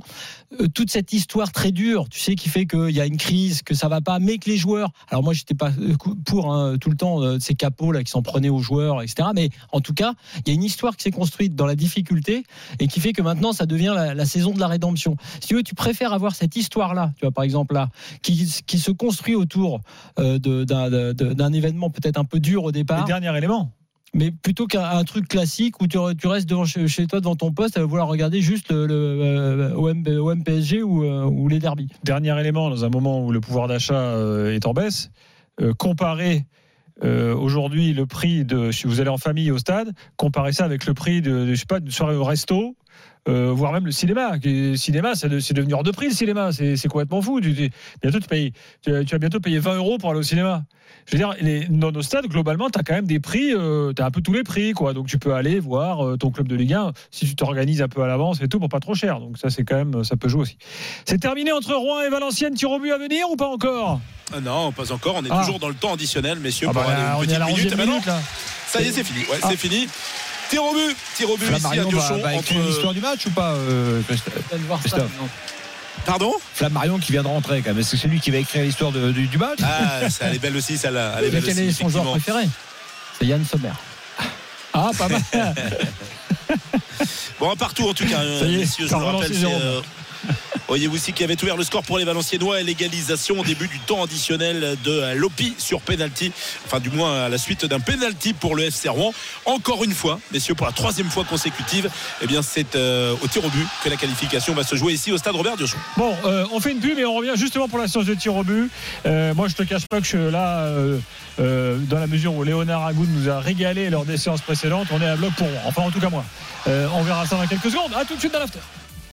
RMC. Il arrive, il bloque le ballon, il commence à... Moi, j'avais dit, petit, je préfère que tu viennes, tu me drilles dans de bonnes conditions. Mais tous tes trucs-là, des PlayStation, moi, je vais t'envoyer à l'hôpital. Et la France, elle, elle était parfaite par rapport à ça. Elle a fait mal à tout le monde par rapport à ça. Vous vous rendez pas compte? Oh, il y a des étoiles, respect. Brésil ou pas, Ronaldinho, machin chouette, euh, rien à foutre. Jusqu'à minuit, l'afterfoot. Gilbert Bribois. Allez, euh, on est là avec Stéphane Guy, avec Florent Gautreau et avec Christophe Lécuyer euh, pour la séance de tir au but entre Rouen et Valenciennes. Ensuite, il y aura les drôles de l'âme avec toute l'actu euh, du soir. Christophe, à toi. Ouais, on attend que l'arbitre Jérémy Pignard décide déjà le but sur lequel on va frapper ces, ces tirs au but. On n'en est pas encore là, donc ça va prendre un petit peu de temps. Il va peut-être falloir être patient, messieurs. Je rappelle quand même que contre Toulouse, euh, ça s'est joué à 12 tirs au but à 11. hein. Ah oui, c'est vrai. Donc on n'est peut-être pas couché. Allez, il faut en compter allez, 2-3 Ouais, minutes avant que ne micro, débute cette, cette séance de tir au but. Tu avais commenté, Christophe, les deux séances de tir au but de Rouen? Et bien évidemment, dont la dernière aux côtés Bon, de c'est bon, alors on va gagner. J'adore Séguier. Alors on va gagner. Et Ah oui, jamais je 203, c'est ce qu'on dit. C'est qu'on n'a rien contre Valenciennes, hein, mais Non, non, non, on va dire qu'on a une histoire particulière avec Rouen, nous, dans l'after. Et le FC Rouen, le, le- je m'aperçois que le logo, s'il n'a pas changé, c'est exactement le logo. Enfin, c'est toujours le vintage de l'époque. Vintage de l'époque. Je sais pas s'ils l'ont remis au goût du jour ou s'il n'a pas Non, non, bougé. il a été retravaillé. Ah ouais Le FC Rouen Ouais, le FC Rouen, ouais. Enfin, il ressemble bien à celui de les, les FCR, ouais, ça à rappelle celui vraiment le. dont Robert Vico était l'entraîneur dans une époque. Ouais, c'est vrai. Le roi de la pomme de Avec terre. Jean-François Beltramini, euh, buteur vedette de l'équipe. ouais. Il joue à Paris, non Il a joué à Paris, il a joué au Paris PSG. Ah, PSG. Avec les maillots. euh, Alors, c'était quoi la pub qu'ils avaient à l'époque, là Vico? Ah non, Une ah, non, pub énorme. Euh, ouais, t'as raison. Rouen, enfin L'autre jour, on en a parlé en plus. Mince, ah ouais, les- sur les pubs des maillots, c'est bon, ça, c'est Ah un bah bon oui, je quiz. dois retrouver ça. Rappelle, vous aviez fait un quiz after? Bien sûr, on avait fait un pub sur les pubs. Euh, je- J'étais pas dans On l'émission. donnait une pub, il fallait donner le maillot. Par exemple, j'ai dit peau douce. Ah bah Lille. Lille, évidemment. Malardo. Bordeaux. Alors- Mammouth. Ah bah Tours notamment, mais il n'y a pas que Tours. Pas Parce vous Tours. m'aviez appelé. Lactel, ça n'a pas changé. Lactel, le plus vieux euh, sponsor de Lactel, Ligue 1. Laval. Alors c'est le plus vieux sponsor, mais pas forcément avec la même marque, puisqu'ils ont mis le président, mais c'est le même groupe. Lactel, c'était président, euh, Ah, Lactel. Ils ont changé quand même le nom Ouais, ouais, ça a été président dans Mais la C'est grande- Lactel en ce moment encore. C'est Lactel là, et ça a été dans la grande épopée, par exemple euh, en Coupe d'Europe, avec le Schtroumpf, la Godard, Ouais. c'était président. Des présidents. Ah ouais. Euh, mais oui, mais c'est le groupe Lactalis. Et euh, oui, vous m'aviez appelé, je- j'étais pas dans l'émission, je reçois un coup de fil en plein en soirée. Gilbert m'appelle en direct dans l'émission en me disant bah, eh, il y, a- il y a un débat sur Mammouth. Ouais. Certains disent Tours et d'autres Strasbourg, parce que tu as eu Strasbourg Strasbourg. et Mammouth mais il n'y a pas eu que, euh, effectivement, il n'y a pas eu Ouais, Strasbourg et Mammouth, ouais. Ouais, Strasbourg. Mammouth, longtemps. Avec même. En même temps, d'ailleurs, à la même époque, ils avaient le même, euh, le même euh, style de maillot, là, le maillot ample. Ouais, maillot Daniel Echter à l'époque. Et Mammouth est devenu au champ, ça a été le drame. Alors, il y en a un qui était Mammouth bon. à l'époque, Mammouth On écrase va, les on va la faire. Il y a- Ouais, oui, Coluche. Et euh, Non, le Mammouth écrase les prix, c'était le vrai slogan. oui, et mamie, mamie écrase des pros, toi. Ça, c'était la contre-pète. Nova, non C'est pas ça C'est le- Nova, voilà, le Nova, sponsor le Mamie sponsor, Nova euh, Ah, Mamie Nova. Oui, Nova. Nova. Ah, pas la radio. Non, non, radio n'existait pas. Euh, Allez, premier tir au Premier but. tir au but, messieurs. Allez, Ouais. on y va, Et Christophe. ce sont les, les Valenciennois qui vont euh, tirer les, les premiers. Alors on tire sur le but sur lequel euh, les Rouennais se sont qualifiés au tour précédent Ah. euh, contre l'AS Monaco. C'est Geoffrey il le commence à capitaine chauffer, de cette formation. Déjà. Ah ouais, mais il est incroyable. Il va, il va prendre son jaune. Il prend systématiquement à toutes les séances de tir au but. Tufo qui s'élance face à Agoun. Le contre-pied parfait. Il était parti sur sa droite. Agoun 1-0 pour Valenciennes. Très bien. 1-0 pour Valenciennes. Si je vous dis Kindy, Nîmes. Ah, j'en ai un autre J'en ai un autre Oui. Tu, tu dis rien, parce que je sais que tu le sais. vas-y. Catavana. Bon, enfin, si. Nîmes aussi. Bah oui, Nîmes aussi, évidemment. L'ouragan de l'outillage. Si je vous dis les. RMC. RMC. Ah bah, Nice. RMC. Nice. Ah, MC. Nice. Marseille, Monaco. Nice, Avec des Léonis. Toulouse et Monaco surtout historiquement. Ah oui, Courbis. Des Léonis. Allez, Ouais. premier tir au but rouennais. Allez, c'est le Rouennais euh, Jaja Saloun qui est rentré uniquement dans le temps additionnel pour la séance de tir au but. Lancé par euh, Maxime Dornano, c'est un classique. C'est toujours lui qui tire en premier sur ces séances de tir au but. Pour l'instant, il les a tous euh, marqués, ces tirs au but, Jaja Saloun. Alors, pour l'instant, on marque un petit temps mort puisqu'il y a un petit malin qui fait joujou avec un laser. Et Monsieur Pignard demande évidemment de cesser d'utiliser ce laser avant que Jaja Saloun puisse s'élancer face à Jean Louchet. C'est repoussé C'est repoussé, il est parti du bon côté. Jean Louchet, il repousse la tentative de Jaja Saloun. Et bien après Aïe. un tir de chaque côté, c'est Valenciennes qui est devant. 1-0 donc pour, euh, pour Valenciennes. Si je vous dis Cachou la Johnny Toulouse. Ouais, Toulouse. Ouais, on peut monter le niveau d'exigence. hein. Si je vous dis les Ménuires Lyon. Nice. Oh. Eh oui. Ah, je sais pas du tout. Ah, si, si. J'ai dit au hasard, hein, parce que je pensais que vu la proximité. Ah ouais Mais récent, non. Non, mais non, Non, non. non, récent du tout. Ah bah attends, si tu veux aller par là. Pfizer, Rennes. Allez, Venema. Mécadox. on y va. Deuxième tir, de, deuxième tir de Valenciennes. Nick Venema qui est lui aussi euh, rentré euh, en toute fin de match du côté de, de Valenciennes et toujours beaucoup de chambrage de la part de, Lé- de Léonard Agoud. Il est incroyable le portier. Il essaie de déstabiliser évidemment euh, le joueur adverse. Venema qui s'élance, qui frappe et c'est repoussé. C'est repoussé par Léonard Agoud qui est parti du bon côté. Il s'est détendu sur sa droite et il repousse la tentative du Valenciennois Nick Venema. Il est chaud bouillant, euh. Franchement, c'est incroyable. C'est un vrai show à chaque fois. Que tous les gardiens s'inspirent de lui. Bon, bon, on revient donc à égalité. Non, Euh, non, hein, non, pas égalité. Il y a toujours un zéro. Parce qu'il y a eu un seul Rouennais qui a tiré. hein. Exactement. Et là, ce sont les, les Rouennais qui vont donc tenter d'égaliser. Euh, maintenant, c'est euh, Lopi qui euh, va tenter euh, d'égaliser pour le FC Rouen. Alors, euh, Damien Lopi, il a frappé hein, tout à l'heure son penalty. Il a été repoussé par Jean Ouais. Louchet, mais le ballon lui est revenu dans les pieds. Il a quand même réussi à, à scorer. Ça veut dire que Louchet a déjà fait deux arrêts hein, sur les deux. Oh, sur un péno au but. Allez, Damien Lopi, il n'a pas pour habitude de les, de les rater. Les petits pas, il arrête sa course. Le contre-pied parfait. Contre-pied parfait sur Jean Louchet. Et bien voilà, égalisation du FC Rouen dans cette séance de tir au but. Et je vous dis Solac. Metz. Bien. Mmh, Oui. Laissez en chercher. Bon, si je vous dis fruité, Nancy. Nancy. Maison Mikit. Nantes. Nantes. Ah. La question que je me suis toujours posée, c'est qui habite dans les maisons Mikit Tu vois Exaum. Quand? Allons, Reims. Et Ils ont, ils ont eu, ils ont eu, ils ont eu quoi Trop récent. Ah, très facile. Très facile. Tout par gel. Lance. Allez, Flammarion, messieurs, Flammarion. Ah. Qui- Alors que du côté de l'arbitre assistant, on essaie de Flammarion. calmer Léonard Agoun. Marion, il va écrire un nouveau chapitre de sa, de sa carrière. Eh, mais c'est le Ah même oui, scénario c'est chaque Agoun match. n'est pas dans Il le n'y but. a, pas de but. Il n'y a pas de gardien. Il est en train de lui faire, de faire le cinéma. Ouais. Qu'il fait systématiquement. Et Monsieur Pignard qui lui dit voilà, on va pas recommencer comme euh, au tour Ouais, il précédent. Ah, il, a, il a- il a le carton dans la main. hein. Ouais. Ah, mais vous savez qu'il l'a quand même pris systématiquement sur chaque franchement, il au est limite parce que là, Ça il veut dire qu'il être suspendu au prochain, prochain carton, euh, Christophe. Alors, bah, il, aurait été suspendu. Il a été suspendu le week-end dernier en championnat. Ah, Il est d'accord. parti à zéro finalement. Bah, il s'en fout, il est Allez, Flammarion. Flammarion qui s'élance, qui frappe et qui marque. C'est parfait. C'est parfaitement tiré. C'est vrai que ça devient, but. ça devient limite là. Ouais, c'est c'est- ouais, c'est limite. Et vous savez que Léonard Agoud, il avait peur que le match de championnat le week-end dernier soit reporté parce qu'en fait il y avait une menace quant à l'état du, du terrain du goal Ah FC. ouais, là, ça aurait été et, euh, si le match avait été reporté, il aurait été suspendu ce soir. Bah, ah, franchement, moi, moi, je trouve ça génial. Mais je pense que les mecs de Valenciennes, ils doivent se dire celui-là, euh, si on peut le planter là. euh, je parle début, hein, évidemment. euh, là, et lui mettre la misère, on sera bien content parce que ça va rendre fou les adversaires. Donc, alors attends, on est pour 2-1 2-1 pour Valenciennes. Hein. Exactement. Et euh, le tir au but de l'égalisation pour euh, Zana Allé, qui était euh, remplaçant. Il a remplacé son frère en cours de seconde période.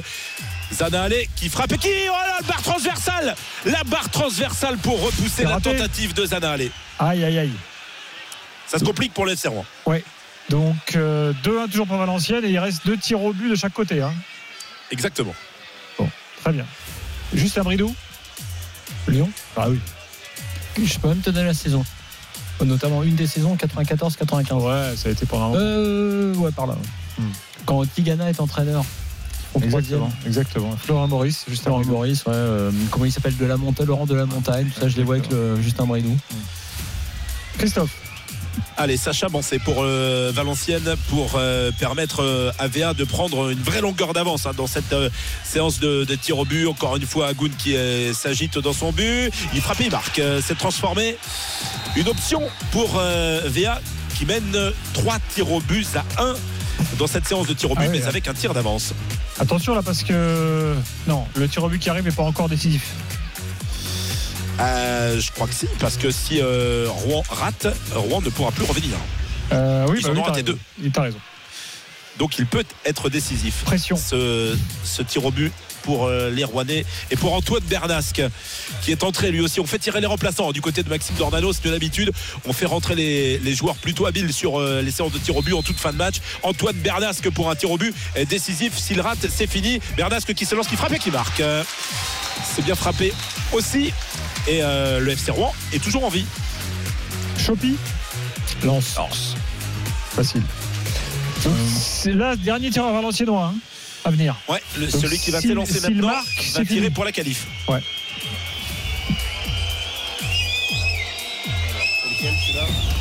Alors, on attend le dernier tireur valenciennois. Agoun va faire. Ça va être le show final d'Agoun là. Ouais, effectivement, pour maintenir son équipe en vie, c'est il est en train de dans, se dire euh, qu'est-ce que je vais pouvoir faire C'est un gros plan. Bon. Qui se met peut-être sur les mains Ah, peut-être, ouais. Ou de dos. Fasse Ouais, c'est euh, Ilepo qui va le qui va le frapper. Euh, Ilepo est rentré également. Il était remplaçant au coup d'envoi du côté de Valenciennes. La course dès lors, il frappe et il marque la qualification de Valenciennes. Valenciennes est en demi-finale de la Coupe de France. grâce à cette qualification acquise au tir au but. 4 tirs au but à 2. Ah, il était parti du bon côté en plus. Ah, il était parti du bon côté, il s'était bien détendu. Léonard Agoun, il avait réussi l'exploit de maintenir en vie son équipe sur les tours précédents, également dans cette séance de tir au but. Mais là, c'est pas suffisant. C'est Valenciennes qui se qualifie pour les demi-finales de la Coupe de France. Et Valenciennes qui n'avait plus atteint ce niveau de compétition depuis 1970, messieurs. Fin de la belle aventure, en tout cas, Eh, pour, euh, pour le euh, euh, énorme cop de Valenciennes. Hein Ouais, il y avait 700 supporters de Valenciennes qui avaient effectué le déplacement. Bon. Et qui sont très bien comportés, euh, d'ailleurs, faut le dire aussi. Ça Dernier s'est passé Ligue dans 2 un en demi-finale de la Coupe de France. Superbe. Ouais. Voilà, tout le monde va vouloir prendre Valenciennes en demi. hein. Ah oui. Méfiance. Recevoir.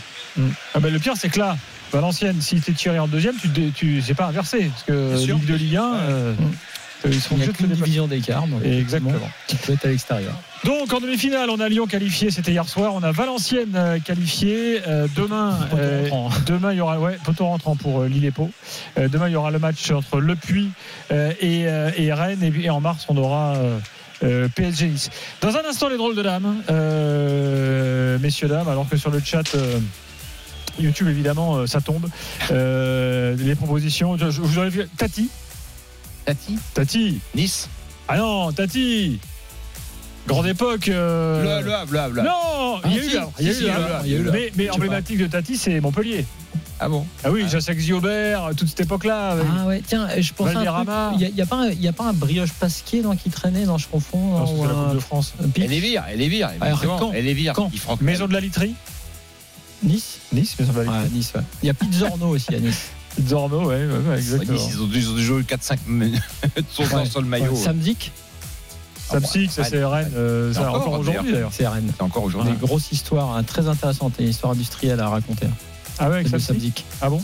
Ouais, parce que c'est quelqu'un qui a fondé une petite, enfin, au départ une petite boîte de services, ménage, etc., et qui est devenu service aux entreprises plus globaux, c'est-à-dire sécurité. La sécurité des RMC est assurée par la Samzik et vous voyez partout euh, la- la- le nettoyage du métro, c'est la Samzik. Donc Il a un une contrat histoire- de collaboration. Non, avec mais euh, tu sais, c'est un mot. un nom- tu sais, dans les sponsors, on ne sait pas ce que ça signifie.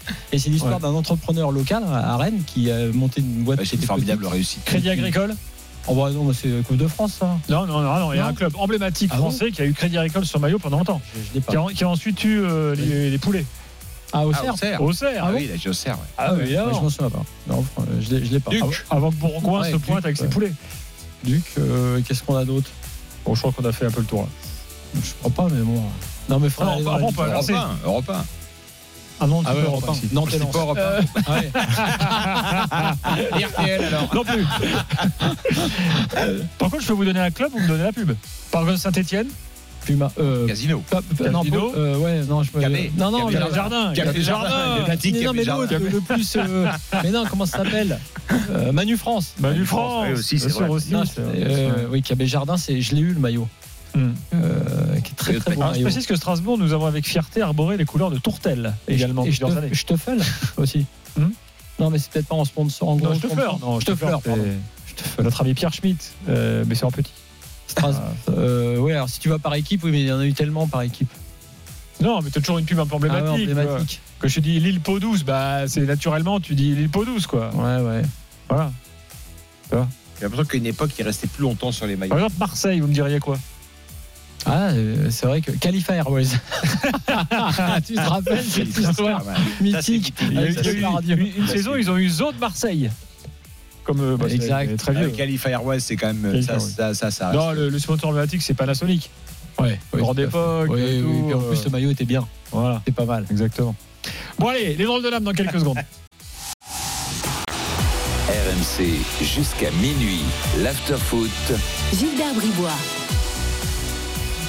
Il est 23h18, euh, messieurs, dames. Euh, avant les drôles de l'âme, euh, et avec Stéphane Guy euh, et Florent Gautreau, un petit point. Sur les infos du jour, en vous rappelant que Rouen s'est qualifié donc au tir. Non, que Valenciennes, pardon, Valenciennes s'est qualifié au tir au but face à Rouen il y a quelques instants. Euh, oui, euh, tout à l'heure on parlait du PSG, je vous ai pas raconté l'histoire Neymar du jour.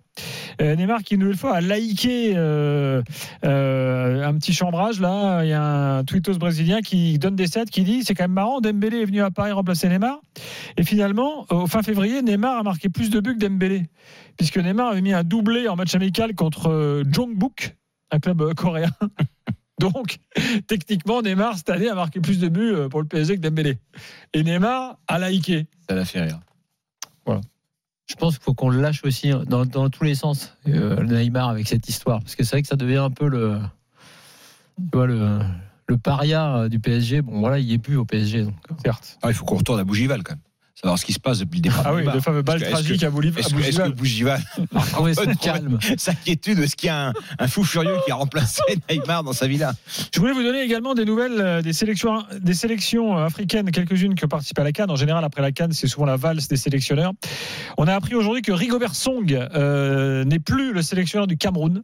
Alors, il a été Le viré. sélectionneur du Cameroun, c'est Samuel Eto'o, non? Ah bah non, alors figure-toi que là, truc assez étonnant, il a carrément été viré par le ministre des Sports.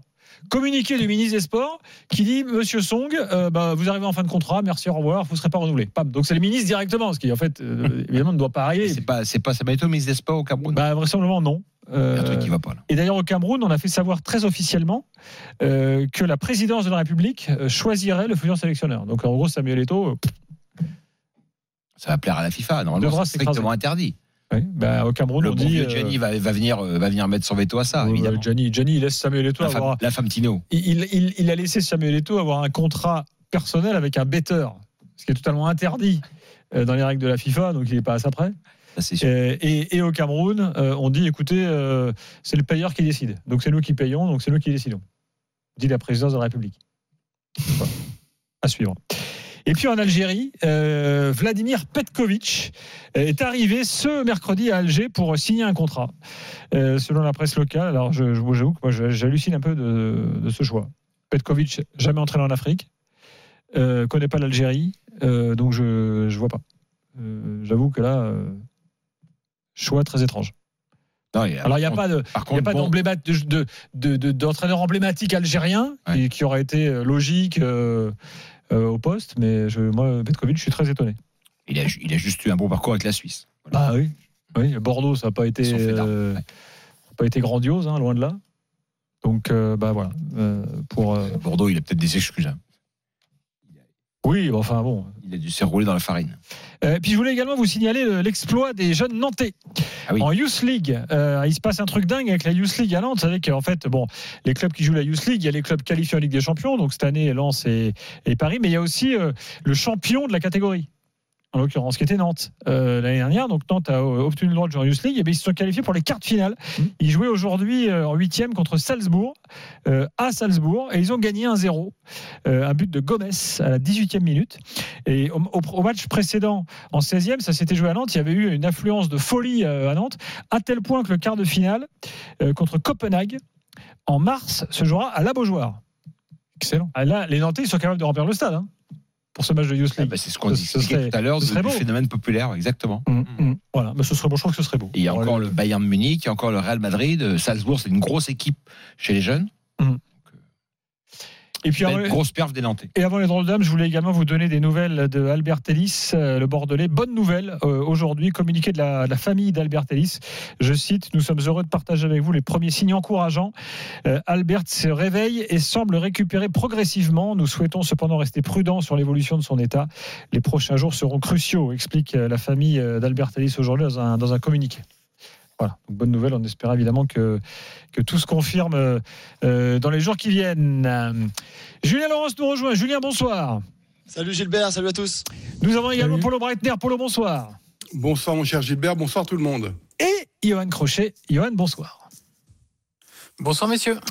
Alors les gars, on n'a pas convoqué Fred Hermel, hein, puisqu'il n'avait pas trop d'actu, mais il y a un sujet qui vous concerne tous les trois et qui aurait pu concerner euh, Fred, puisqu'il est le biographe officiel de Zinedine Zidane. Mais vous avez tous une petite actu Zidane, mine de rien. Puisqu'on a parlé de lui au Bayern, Euh, là on parle de lui à Manchester. Évidemment euh, que le serpent de mer de la Juve est toujours, est toujours là. Je rappelle qu'il a refusé poliment euh, d'être sélectionneur de l'Algérie euh, il y a quelques jours euh, de cela. Je voulais quand même faire un, un mini débat là-dessus. Bah, franchement, Zidane ça aurait eu plus de gueule que Petkovic, non? Non, mais je pense que vous serez tous d'accord. Mais c'est sûr que. Zidane, il n'a pas gagné la Coupe d'Italie quand même, en tant que coach. Je vois pas le rapport avec l'Algérie. Bah, Parce que Petkovic, il a gagné.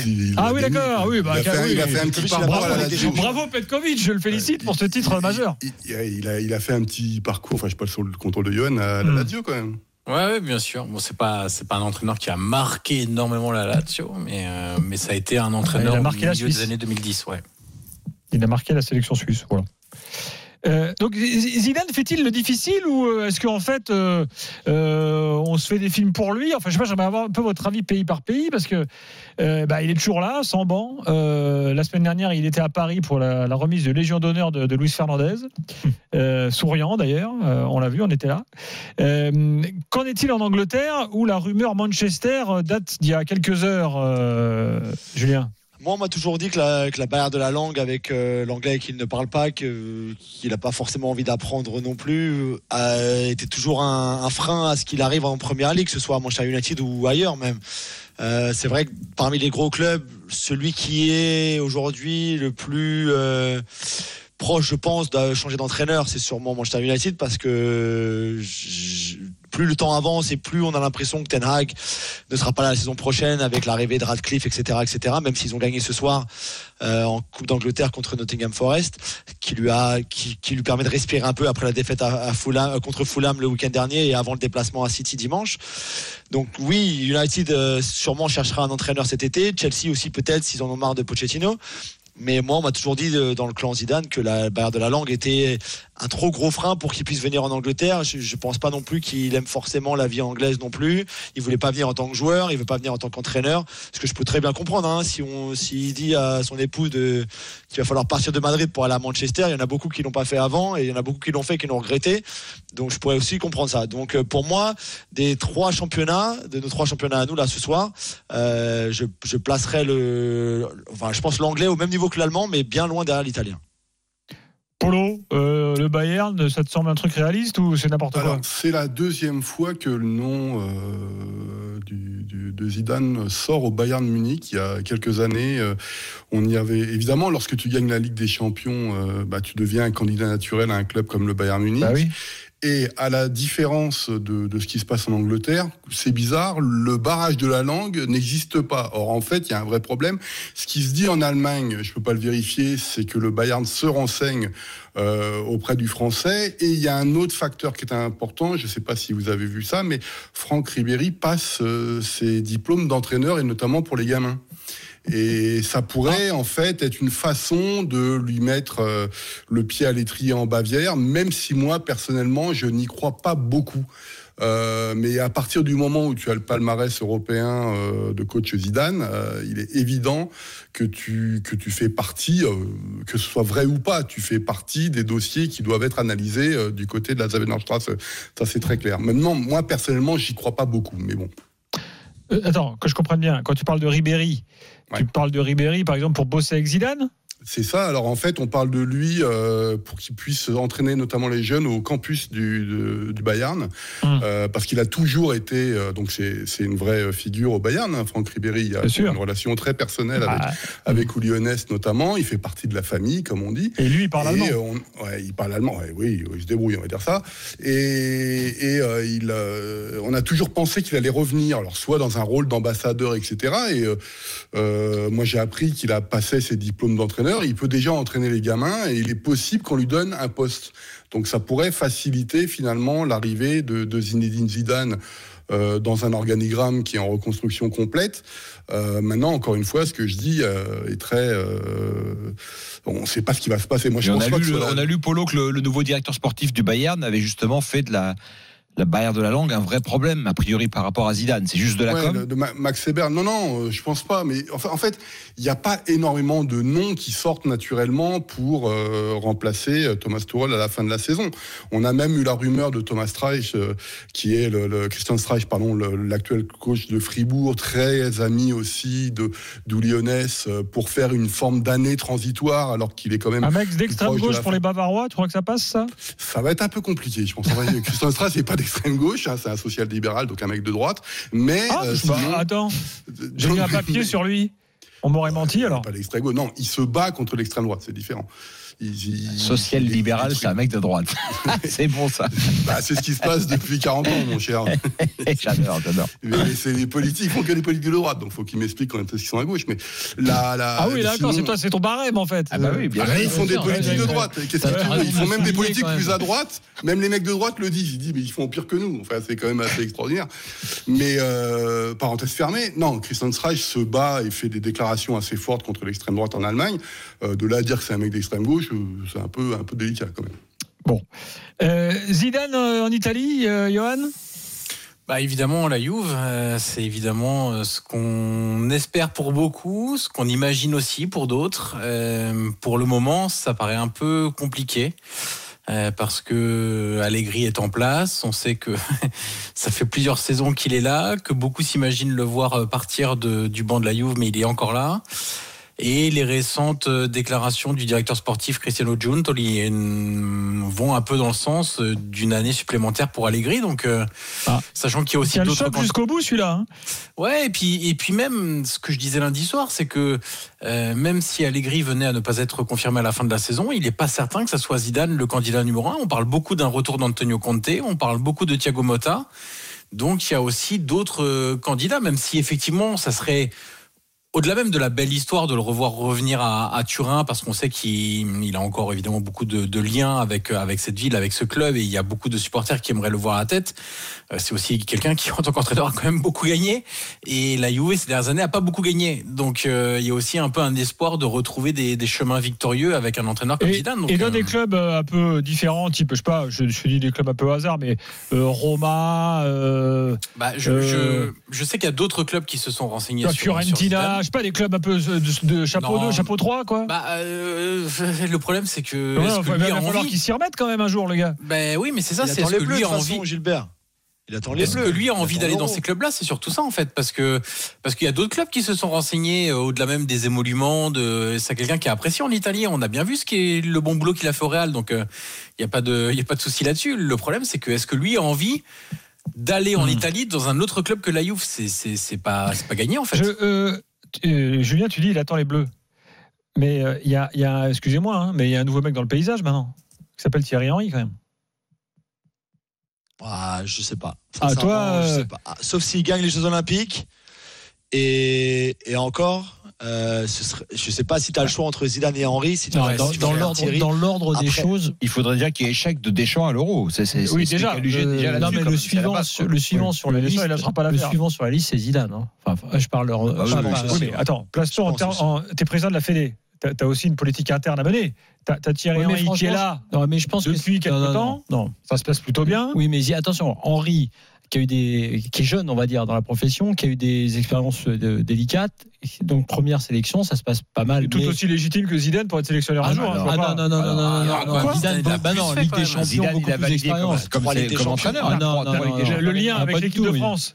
Ah, mais c'est autre chose. il y a pas que Henri n'a pas. Henri est a le meilleur buteur de l'histoire des Bleus. les- sais les- expériences de Thierry Henry comme entraîneur, pour c'est nul. Ah non, non, non. Franchement, Hmm. c'est Zidane qui tient. Enfin, la, la- la- la logique sportive, hein, pas la logique euh, réputationnelle, c'est Zidane qui tient la corde. Bien sûr. Et, et bien sûr, Deschamps n'a pas lâché. le- il veut surtout pas lâcher l'affaire. Il a bien raison. euh, si j'étais à sa place, mais mais le suivant sur la liste, Tu trouves c'est qu'il a bien raison? Tu trouves pas qu'il y a- il y a une dette de péremption Ah non, mais moi, j'ai demandé, je, je voulais qu'il s'arrête, mais lui à sa place, me à sa place. Hmm. Lui, il estime que, ayant les générations qu'il a, euh, voilà, il a envie de rester et on lui donne la possibilité. Il s'est arrangé sur le contrat et tout. Il aurait tort de se barrer euh, même, euh, et d'aller jouer l'Euro où la France sera sans doute favorite, donc ou l'un des grands favoris. Donc à sa place, je ferais pareil. Mais le suivant sur la liste, non, pour moi, c'est pas Henri. Et puis c'est légitime parce qu'Henri, il va falloir qu'il montre beaucoup de choses pour, pour ça.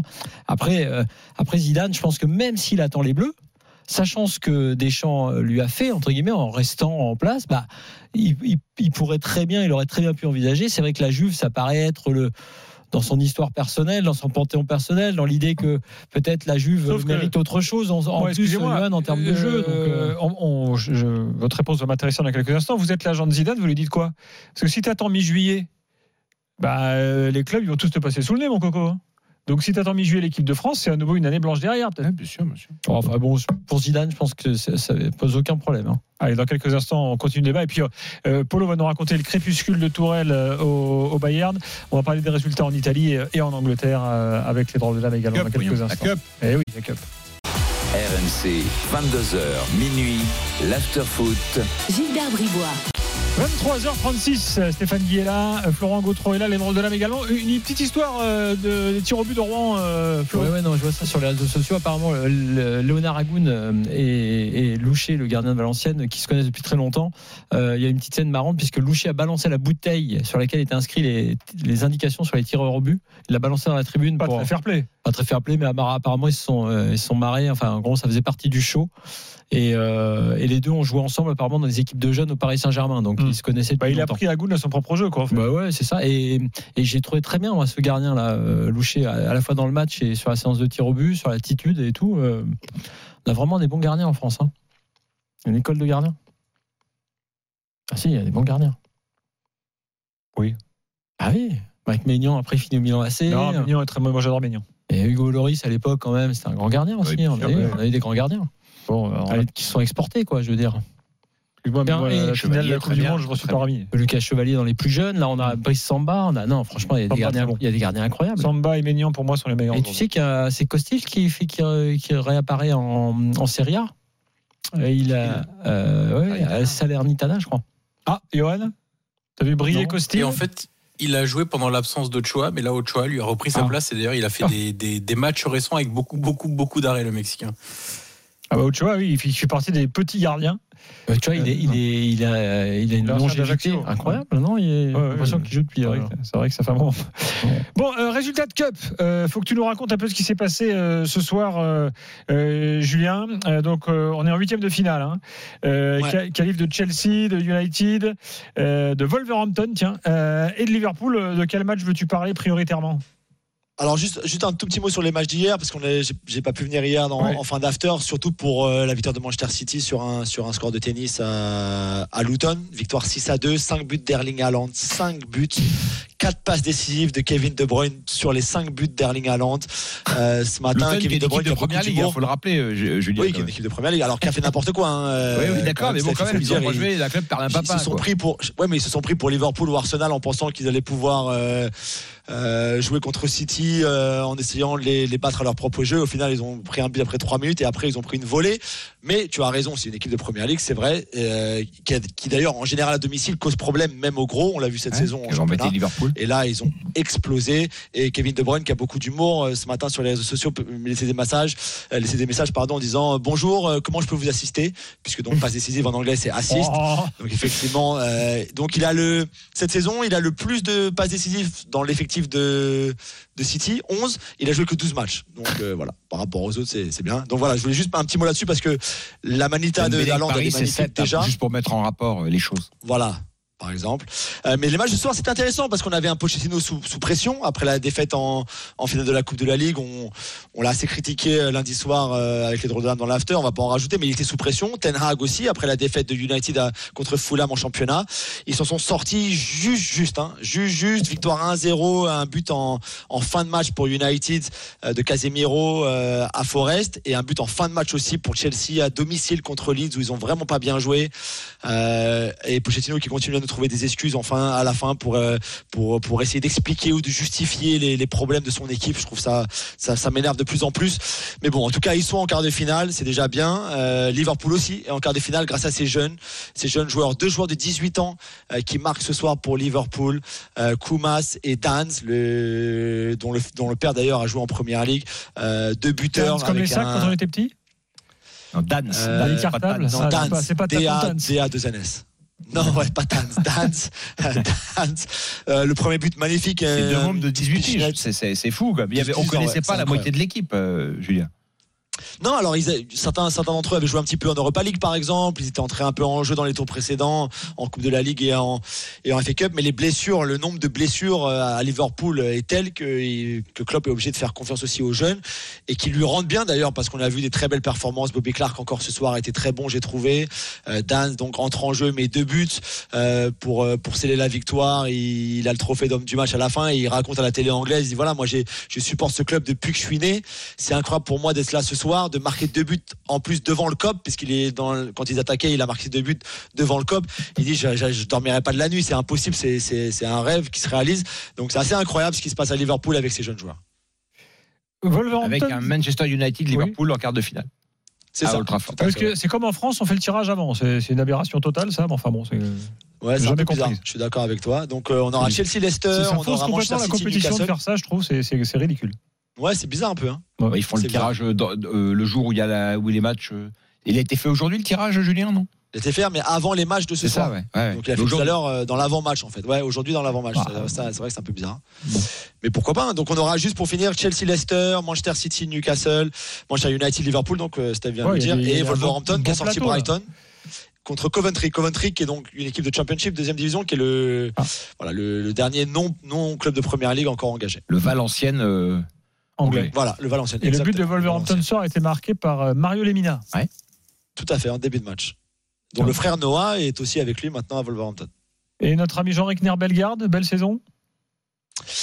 Euh, il a bien commencé. Maintenant, il est devenu un peu un impact, euh, tu vois, un super sub, impact, euh, impact player. Et, euh, et ouais, ils sont plutôt contents. Après, il, a- il, a- il, a- il allait avoir besoin de temps pour s'adapter un petit peu. Donc, je pense qu'on le verra encore meilleur l'année prochaine. Mais pour l'instant, c'est bien. Et Ah, puis, Bellegarde, fait un très très bon travail. Strasbourgeois, il jouait milieu défensif à Strasbourg, il joue attaquant à Wolverhampton. hein. C'est un peu bizarre, mais enfin, je sais pas si. Ouais, souvent en soutien, ils le font entrer en Ouais. soutien de, de la pointe, que ce soit Cunha ou Wang ou, ou Neto ou tout ça. Mais ouais, ce sera, ce sera bien à mon avis la saison prochaine. Et puis ils font du- vraiment du très bon travail en ce moment à Wolverhampton. Euh, Johan. Oui. L'Inter a joué ce soir euh, et a mis une belle danse à l'Atalanta, qui va pas très fort d'ailleurs. Tes amis de l'Atalanta Ils sont, ils sont injouables, l'Inter. Vraiment, c'est. C'est impressionnant, semaine après semaine, on sait même plus quoi dire sans trop se répéter. Euh, il y avait une opposition aujourd'hui qui est pas évidente à chaque fois pour les gros clubs italiens parce que c'est une équipe qui a beaucoup d'agressivité, qui est très forte dans les duels, qui est à la fois capable de tenir le ballon mais aussi de jouer en transition avec des joueurs de talent hein, devant, au milieu, derrière. Il y a globalement une très belle équipe de l'Atalanta, en fait elle a juste pas existé. Euh, ils ont pris une danse, c'est vraiment le, mot. 4-0, rien à dire. Lautaro Martinez rate en plus un penalty qui est ensuite euh, sur, le rebond euh, Di Marco euh, marque, Ouais, on est on est sur une équipe qui est euh, qui est all time là, qui qui qui est en forte confiance, meilleure attaque des quatre grands championnats plus la Ligue 1. Euh, 12 euh, 12 buts seulement encaissés, un match sur deux c'est clean sheet. Euh, ça joue bien, ça défend bien. Il y a des, des, des joueurs qui sont en train de prendre une, euh, une très très grosse dimension. Quand euh, il y a un ou deux petits blessés, ceux qui rentrent dans l'équipe bah, font des bons matchs. Là, par exemple, ce soir, Arnautovic qui est au fond du trou il y a encore un mois. Ce soir, il fait plutôt un, un bon match. Aslani au milieu de terrain remplace Chalanoglu, il fait un bon match. Fratesi entre, il fait un bon match, il marque. Malheureusement, il se blesse. Enfin, je dis bon match, il joue même pas un quart d'heure, mais il rentre, il marque et ensuite il se blesse. Ça, c'est un peu le, la, la mauvaise nouvelle de la soirée pour l'Inter, mais on est face à une équipe, oui, qui est euh, qui est en très très grande confiance, qui euh, roule sur tout le monde en championnat, qui euh, laisse absolument aucune miette aux autres, 12 points d'avance, euh, avec euh, 12 journées encore à disputer. Autant dire que la seconde étoile brodée sur le maillot est de plus en plus, de plus en plus certaine. Euh, et Naples qui a éclaté euh, Sassuolo. Sassuolo, Ah, apparemment, ils Sassuolo, voulaient les Grosso et Gattuso. Les mecs qui se font, ils se font virer, puis euh, pour repartir dans une bonne Il galère. devrait faire un duo. Ouais, Il-. Vous pourriez imaginer un duo Ouais. Gattuso-Grosso, non C'est la 2G. On est à la 5G, nous, mais c'est la 2G. Ouais, non, c'est dur pour Sassuolo. On en a parlé lundi soir avec les drôles de dames. C'est une saison vraiment galère. Euh, ils sont relégables. Euh, ils viennent de changer d'entraîneur. Le nouvel entraîneur, qui était celui des U19 juste avant, euh, prend une danse contre un Napoli. Qui a à peine eu besoin d'accélérer tellement Sassuolo a fait des cadeaux. Vous prenez euh, l'erreur de Matheus Henrique, vous prenez l'erreur de Juan Tresoldi. Enfin, c'est des erreurs, mais tellement tellement bêtes et tellement impactantes pour leur équipe. Tu te fais détruire en 10 minutes en première mi-temps, tu te fais détruire en 5 minutes au retour des vestiaires où tu te dis, bon, ils vont peut-être essayer de... il y avait, il y avait que deux buts d'écart. Ils vont peut-être essayer de, s'accrocher, de revenir. Bah non, en cinq minutes, ils se font tordre avec une énorme erreur défensive encore une fois. T'as as le sentiment que non seulement ils sont en difficulté, en plus ils sont pas les joueurs qui sont habitués à jouer pour, euh, enfin contre euh, contre la relégation. Il y a rien qui va dans leur sens. Berardi, euh, on aimerait bien qu'il revienne sur le terrain, qu'il revienne à un bon niveau, euh, qu'il soit capable d'enchaîner les 90 minutes parce que c'est clairement le genre de classe de cette équipe. Et puis le Napoli, ben, on a enfin revu Kvaratskhelia, Osimhen, en confiance devant le but, tenter des choses, les réussir, profiter des erreurs adverses. Alors, on n'est pas en train de dire que le Napoli, euh, c'est le Napoli de la semaine dernière, contrairement à ce que je suis en train de lire euh, là ce soir sur la presse italienne. On commence déjà à dire, ça y est, la- la- le, le Napoli de Spalletti de retour. Calmons-nous, c'est un match euh, avec beaucoup d'erreurs euh, défensives adverses. Mais en tout cas, c'est plutôt bon signe dans le- pour le Napoli. Je sais même pas si on peut dire dans l'optique de la quatrième place, parce que voire de la cinquième place si l'Italie décroche une cinquième place en C1, parce qu'ils sont quand même globalement assez loin et qu'il y a pas mal d'équipes à doubler. Mais surtout déjà en vue du match retour contre le Barça à Barcelone. Johan, merci beaucoup. Merci on à on vous, va te laisser. Je, ga- je garde Polo et Julien euh, parce qu'on va parler de- du, du crépuscule de, de Tourelle et puis j'aimerais quand même que on fasse également un petit point euh, Xavi Alonso, si vous le voulez bien, euh, ensemble parce qu'a priori vous êtes tous les deux tous les deux concernés. Euh, on profite de votre présence. On se retrouve tout de suite dans l'after. RMC jusqu'à minuit. L'afterfoot. Gilbert Bribois. 23h47, Florent Gautreau euh, est là, Stéphane Guy euh, est là euh, également. On va parler des coachs, les gars. Juste après, un petit rappel, hein, un petit rappel habituel sur la revue de l'After, toujours, toujours en kiosque, qui, qui On attend la nouvelle, là, celle, celle de la Cannes, on peut plus la lire, Gilbert. Voilà, mais là, si tu nous casses la, dynamique commerciale, on fait comment, nous? Voilà, il reste juste quelques jours pour lire le numéro de la Cannes. Ouais, non, mais il n'y a pas que la canne dedans, surtout. Il y a les fameuses unpopular opinion, euh, tu vois, euh, qui cartonnent. Euh, il y a plein de choses. Donc la revue de l'After est dispo sur l'after.media. Abonnez-vous, moins de 5 euros par mois. hein. C'est cadeau quand même, pour autant de qualité. Euh, Qu'est-ce que je voulais vous dire? Alors, Polo, écoute-moi bien. Euh, le, le ca- le journal catalan Sport, qui a priori n'a rien à voir avec toi, hein, tu étais bien loin de la Catalogne, peut-être même que tu te contrefous de la Catalogne, j'en sais rien, mais enfin tout de même, tu, tu vas peut-être devoir t'y intéresser, parce qu'ils ont euh, publié la liste des quatre targets du Barça pour la saison prochaine. Et dans les quatre, il y a trois Allemands. Nagelsmann, Tourelle, Flick. Et Flick, ouais. Et le quatrième, c'est deux Herbie. Bon, sur les quatre, il y en a un qui est peut-être au Bayern aussi, qui est sur la. la- Deux Herbie en l'occurrence Voilà. Mais non, mais c'est intéressant. Le problème, et Fred en, parle assez souvent le lundi, c'est la situation financière du Barça. C'est-à-dire qu'il faut voir s'ils ont, s'il y a la possibilité de faire un projet euh, derrière ça. Donc moi, je me mouille pas là-dessus. Le, je suis pas persuadé euh, que Thomas Tuchel, alors même, évidemment, le Barça pour lui serait intéressant, mais je pense qu'il a plus envie de retourner en, première ligue. En première ligue, il a de toute façon souvent fait des déclarations en disant qu'il n'était pas apprécié en Allemagne et, qu'il y avait que la première ligue qui, euh, qui connaissait son talent, euh, qui appréciait son talent. Donc c'est, euh, si tu veux, le départ de Thomas Tuchel du Bayern, c'est pas un problème avec le Bayern, c'est que Thomas Tuchel ne peut plus euh, entraîner en Allemagne en fait tellement les médias sont contre lui. Je- Ah oui, à ce point-là. c'est- l'antagoniste de, de, de, de Jürgen Klopp. quoi. C'est le super vilain quand l'autre est le super héros. Et c'est- ça devient ridicule parce que euh, que ce soit les consultants de Sky Deutschland qui s'attaquent à Thomas Tuchel systématiquement et lui qui ne met pas d'eau dans son vin pour répondre, ça devient ridicule au bout d'un moment. Tu vois, Joshua Kimmich, ça fait quatre ans qu'il a un problème au, Bayern Munich. On a le sentiment que c'est la faute de Thomas Tuchel, alors que Thomas Tuchel est là depuis 18 mois. Donc c'est tout ça est un peu euh, pénible au bout d'un moment. Euh, le, personnage Thomas Tuchel de toute façon est de plus en plus, euh, j'ai envie de dire ambivalent parce qu'il ne fait rien pour être aimé. Il se, ça marche pas. Rappelons qu'il avait été plus ou moins éjecté quand il avait choisi le PSG. Il avait été plus ou moins éjecté du, du, foot allemand et que le Bayern à l'époque ne voulait pas entendre parler de lui ou Lyonnais notamment en tant que coach du Bayern. Et c'est le fait qu'il gagne la Ligue des Champions et après la finale perdue de 2020 entre le Bayern et, Paris que les deux se sont entre guillemets réconciliés et ont discuté d'un- projet commun. Mais c'est c'est très délicat, Thomas Tuchel. Ça dépasse largement le cadre du, FC Bayern. Et de toute façon, aujourd'hui, on se pose plus la question des coachs en Allemagne, euh, au Bayern, pardon. On se pose tout simplement la question de savoir si ce club, si les joueurs sont entraînables. Euh, parce qu'il s'est passé quelque chose qui est un grand classique du, du- du football dans les grands clubs. Quand tu n'as plus de grands grands joueurs ou que tes grands joueurs sont en train de décliner petit à petit, et ben ceux qui étaient des joueurs moyens ont obtenu des salaires de diva. Et aujourd'hui, la masse salariale du Bayern est très compliquée. Et c'est pour ça que ça va nettoyer euh, très fortement cet été au, dans le club munichois.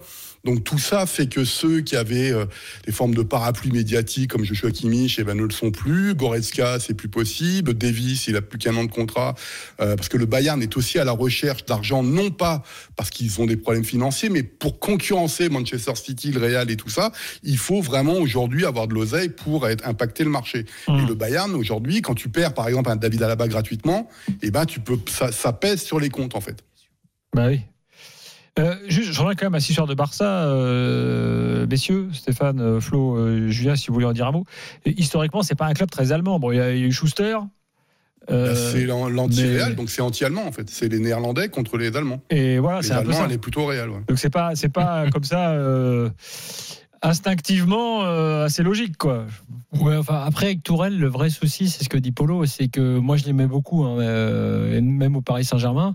Il avait pété les plombs, mais comme beaucoup de- d'entraîneurs. Donc, tu te demandais si c'était le contexte, la machine à laver parisienne qui l'avait fait péter les plombs ou pas. Et tu t'aperçois quand même, j'ai beau l'aimer beaucoup, que dans sa façon de communiquer, alors après, euh, en Allemagne, c'est peut-être euh, trop ce qu'il ce qu'il prend dans la gueule, mais il a quand même une façon, on va dire, de- de- d'être toujours dans la, dans, la, dans la confrontation un peu permanente. Je me souviens même avec ça. les coachs adverses, Conte, tu sais, il y a cette fameuse poignée de main, et des- t'as l'histoire, même en première ligue, hein, il y a eu des, des Ouais. choses comme ça.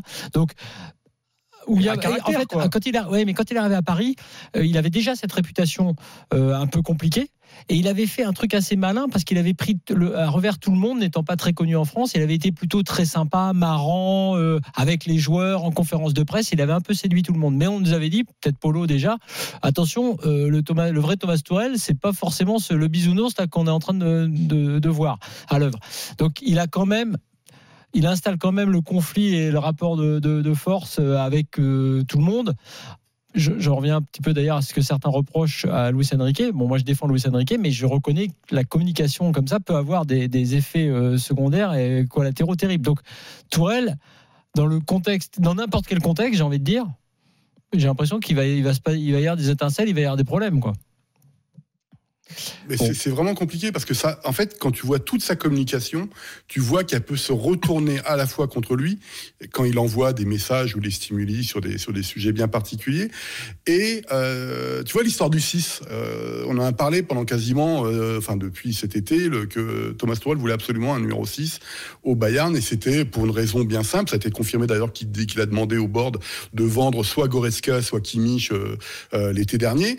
Et d'un seul coup, ça veut dire quoi? C'est-à-dire que si je réussis pas, c'est parce que le board ne m'a pas autorisé à avoir le 6 que je désirais. Donc c'est aussi toujours un peu la faute des autres. Il s'adapte pas forcément. Tout le monde considère que c'est un grand coach, c'est pas la question. Même si moi je pense qu'il évolue tactiquement du- d'une façon qui est pas tellement intéressante. Évidemment, je préférais quand je l'avais vu jouer à Dortmund et à Mayence, euh, et que le fait qu'il ait gagné avec des champions, euh, pas forcément d'une façon flamboyante, ben fait que il- pour lui c'est aujourd'hui c'est la c'est la cette réussite, ça passe par là. Euh, Non, mais c'est ça, mais- Polo, parce que le, le problème de- de- d'un coach, c'est bon, la communication, certes, mais c'est surtout le- le- les coachs, on voit leur équipe jouer le week-end sur, sur, sur- sur le terrain, quoi, et on voit les résultats ou pas les résultats. Donc après, la communication.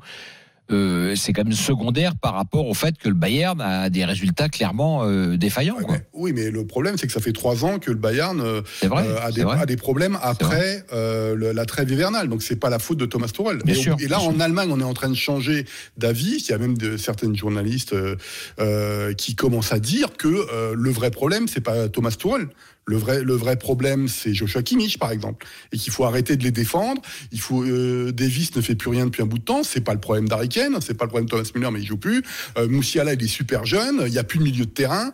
Euh, moi, je défendrai toujours jusqu'à maintenant, parce qu'ils sont encore jeunes, la, défense centrale du Bayern, surtout quand t'as personne devant. Tout ça fait que c'est Leroy Sané. C'est pas possible, Leroy Sané. Quels que soient les coachs qui passent, il te fait six mois d'une façon extraordinaire lors, des matchs allés, et là, c'est pourri de chez pourri. Donc, il plonge complètement. Donc, c'est c'est pas possible à ce niveau-là. Donc, on peut dire que c'est Thomas Tuchel, mais c'est quand la dernière fois qu'on a eu un coach euh, au Bayern qui a marqué les esprits? Ils ont gagné la Ligue des Champions en 2020 avec Flick. euh, Hansi Flick. Ouais, mais moi, je, je pense que c'est un rebond en fait. C'est-à-dire que c'est pas, c'était déjà fini, ce qu'on appelle en Allemagne le Super Bayern, c'est déjà fini. On veut dire Guardiola, ensuite, ça, ça a pas fonctionné avec Ancelotti. Enfin, euh, c'est, c'est pas n'importe qui, Ancelotti. Pourquoi ça fonctionne pas au Bayern? Nico Kovac, ok, c'était un second, un, un second rang qu'on a voulu mettre là pour essayer de tenter quelque chose, ça a pas fonctionné. Nagelsmann, c'était théoriquement euh, l'avenir, on lui fait un contrat de 5 ans, ça fonctionne pas non plus. Thomas Tuchel, il gagne la Ligue des Champions, ça fonctionne pas non plus. Euh, Et Flick, je pense que un Bayern, on en parle ou pas du tout? C'est un truc complètement Bah, impossible. c'est plus un rêve qu'autre chose. C'est-à-dire que je suis intimement persuadé que le Bayern se renseigne parce que ça coûte rien d'aller. euh, de toute façon, ces coachs-là, il y en a tellement peu que de toute façon, les fil, on sait peut-être très bien d'où ça vient. Oh, Polo, excuse-moi. Ah, pardon. C'est l'alerte de la roue. Ah oui. Ah, oui, le supplice tombe. de la roue. Ah, le supplice Le de- là- capitaliste te là, coupe la un- parole. euh, C'est un Paul. supplice qui peut ça, te rapporter 48 000 euros. Hein. Bon, pas à toi, t'as pas le droit de jouer, mais euh, euh, ceux qui veulent jouer, ils envoient roue par SMS au 7 32 16 dès maintenant. Roue par Avec SMS E, au 7 roue avec un E. Oui, pas Guy Roux avec un X. Roux avec un E. Euh, Polo, bah, ça, ça tombe bien parce que j'allais te couper la parole parce qu'il nous reste peu de temps. Euh, J'aimerais juste, euh, je voulais qu'on fasse un point Xavi Alonso, on n'aura pas le temps. Euh, mais surtout, Julien est resté pour nous faire écouter un rappeur. Ah. Oui, bah, Julien, on te, on te laisse nous présenter Je cette trouvaille. Non, Polo, reste. Alors, non. Je voulais juste faire une dédicace à, à Oudefa, qui est un rappeur belge, qui est, qui est un grand, grand fan de l'after, qui adore euh, tout ce qu'on fait, tout ce que vous faites, les drôles de dames aussi, mais aussi euh, en dehors de- des drôles de dames du lundi soir. Et, euh, il a son premier album qui sort bientôt, donc Oudefa, U-D-E-Y-F-A. Je suis sûr qu'il nous écoute ce soir. Et, et donc, on est devenu potes sur, sur les réseaux sociaux. Et donc, effectivement, il a fait, il m'a envoyé un, un petit passage de, ce- de son album qui sort donc bientôt, où il parle de, où il parle notamment d'un certain Daniel Riolo. Attends, on Je sais écoute. pas si. Écoute bien, Polo. J'ai croisé le mensonge, il m'a raconté un tas de vérités Que Dieu nous accorde la santé et la prospérité Marre de ce rappeur en bois qui m'étonne comme Pinocchio Ma routine c'est l'after foot avec Daniel Riolo Moi je suis au fond du trou, donc ce que j'écris c'est profond Voilà, je- on, on valide. Tu valides, Ah, Polo sa routine. Je vais aller voir un film en noir et blanc là. Ah, mu- muet même. voilà, muet, ouais. Ouais, C'est très bien le muet, c'était c'est- les plus grands films en plus. Voilà, sa routine, sa routine, c'est l'after, donc euh, voilà. Bon, grand, et euh, même grand sous-titre en allemand quand même, faut pas déconner. Il le Bravo. mérite. Allez, allez, allez écouter son album parce que c'est vraiment un bon album et il adore le foot. Et euh, je suis sûr qu'un jour, ou dans la libre antenne ou dans l'émission, Oui, bah, il est le bienvenu, il n'y a pas de problème. Et, et Et il Xabi Alonso Bayern, ça pourrait se faire, je pense. Et à Liverpool aussi. Magnifique résumé, bravo les gars. Et Jean- et Jean-Pierre River a pris deux matchs fermes ce soir après ses propos sur Turpin à la commission de discipline. Euh, Ouais, deux matchs fermes pour un président, ça veut dire quoi? Il est obligé Voilà. de rester dans la, dans la Exactement. corbeille? C'est pas, très- pas violent. C'est bidon. Salut les gars, merci beaucoup. Demain soir, on sera là ciao, avec ciao. euh, euh, Ciao. Rennes, Le Puy, ou plutôt Le Puy Rennes à Valenciennes, et l'after dans la foulée. Bonne nuit à tous. Ah, RMC, Saint-Étienne. l'after foot.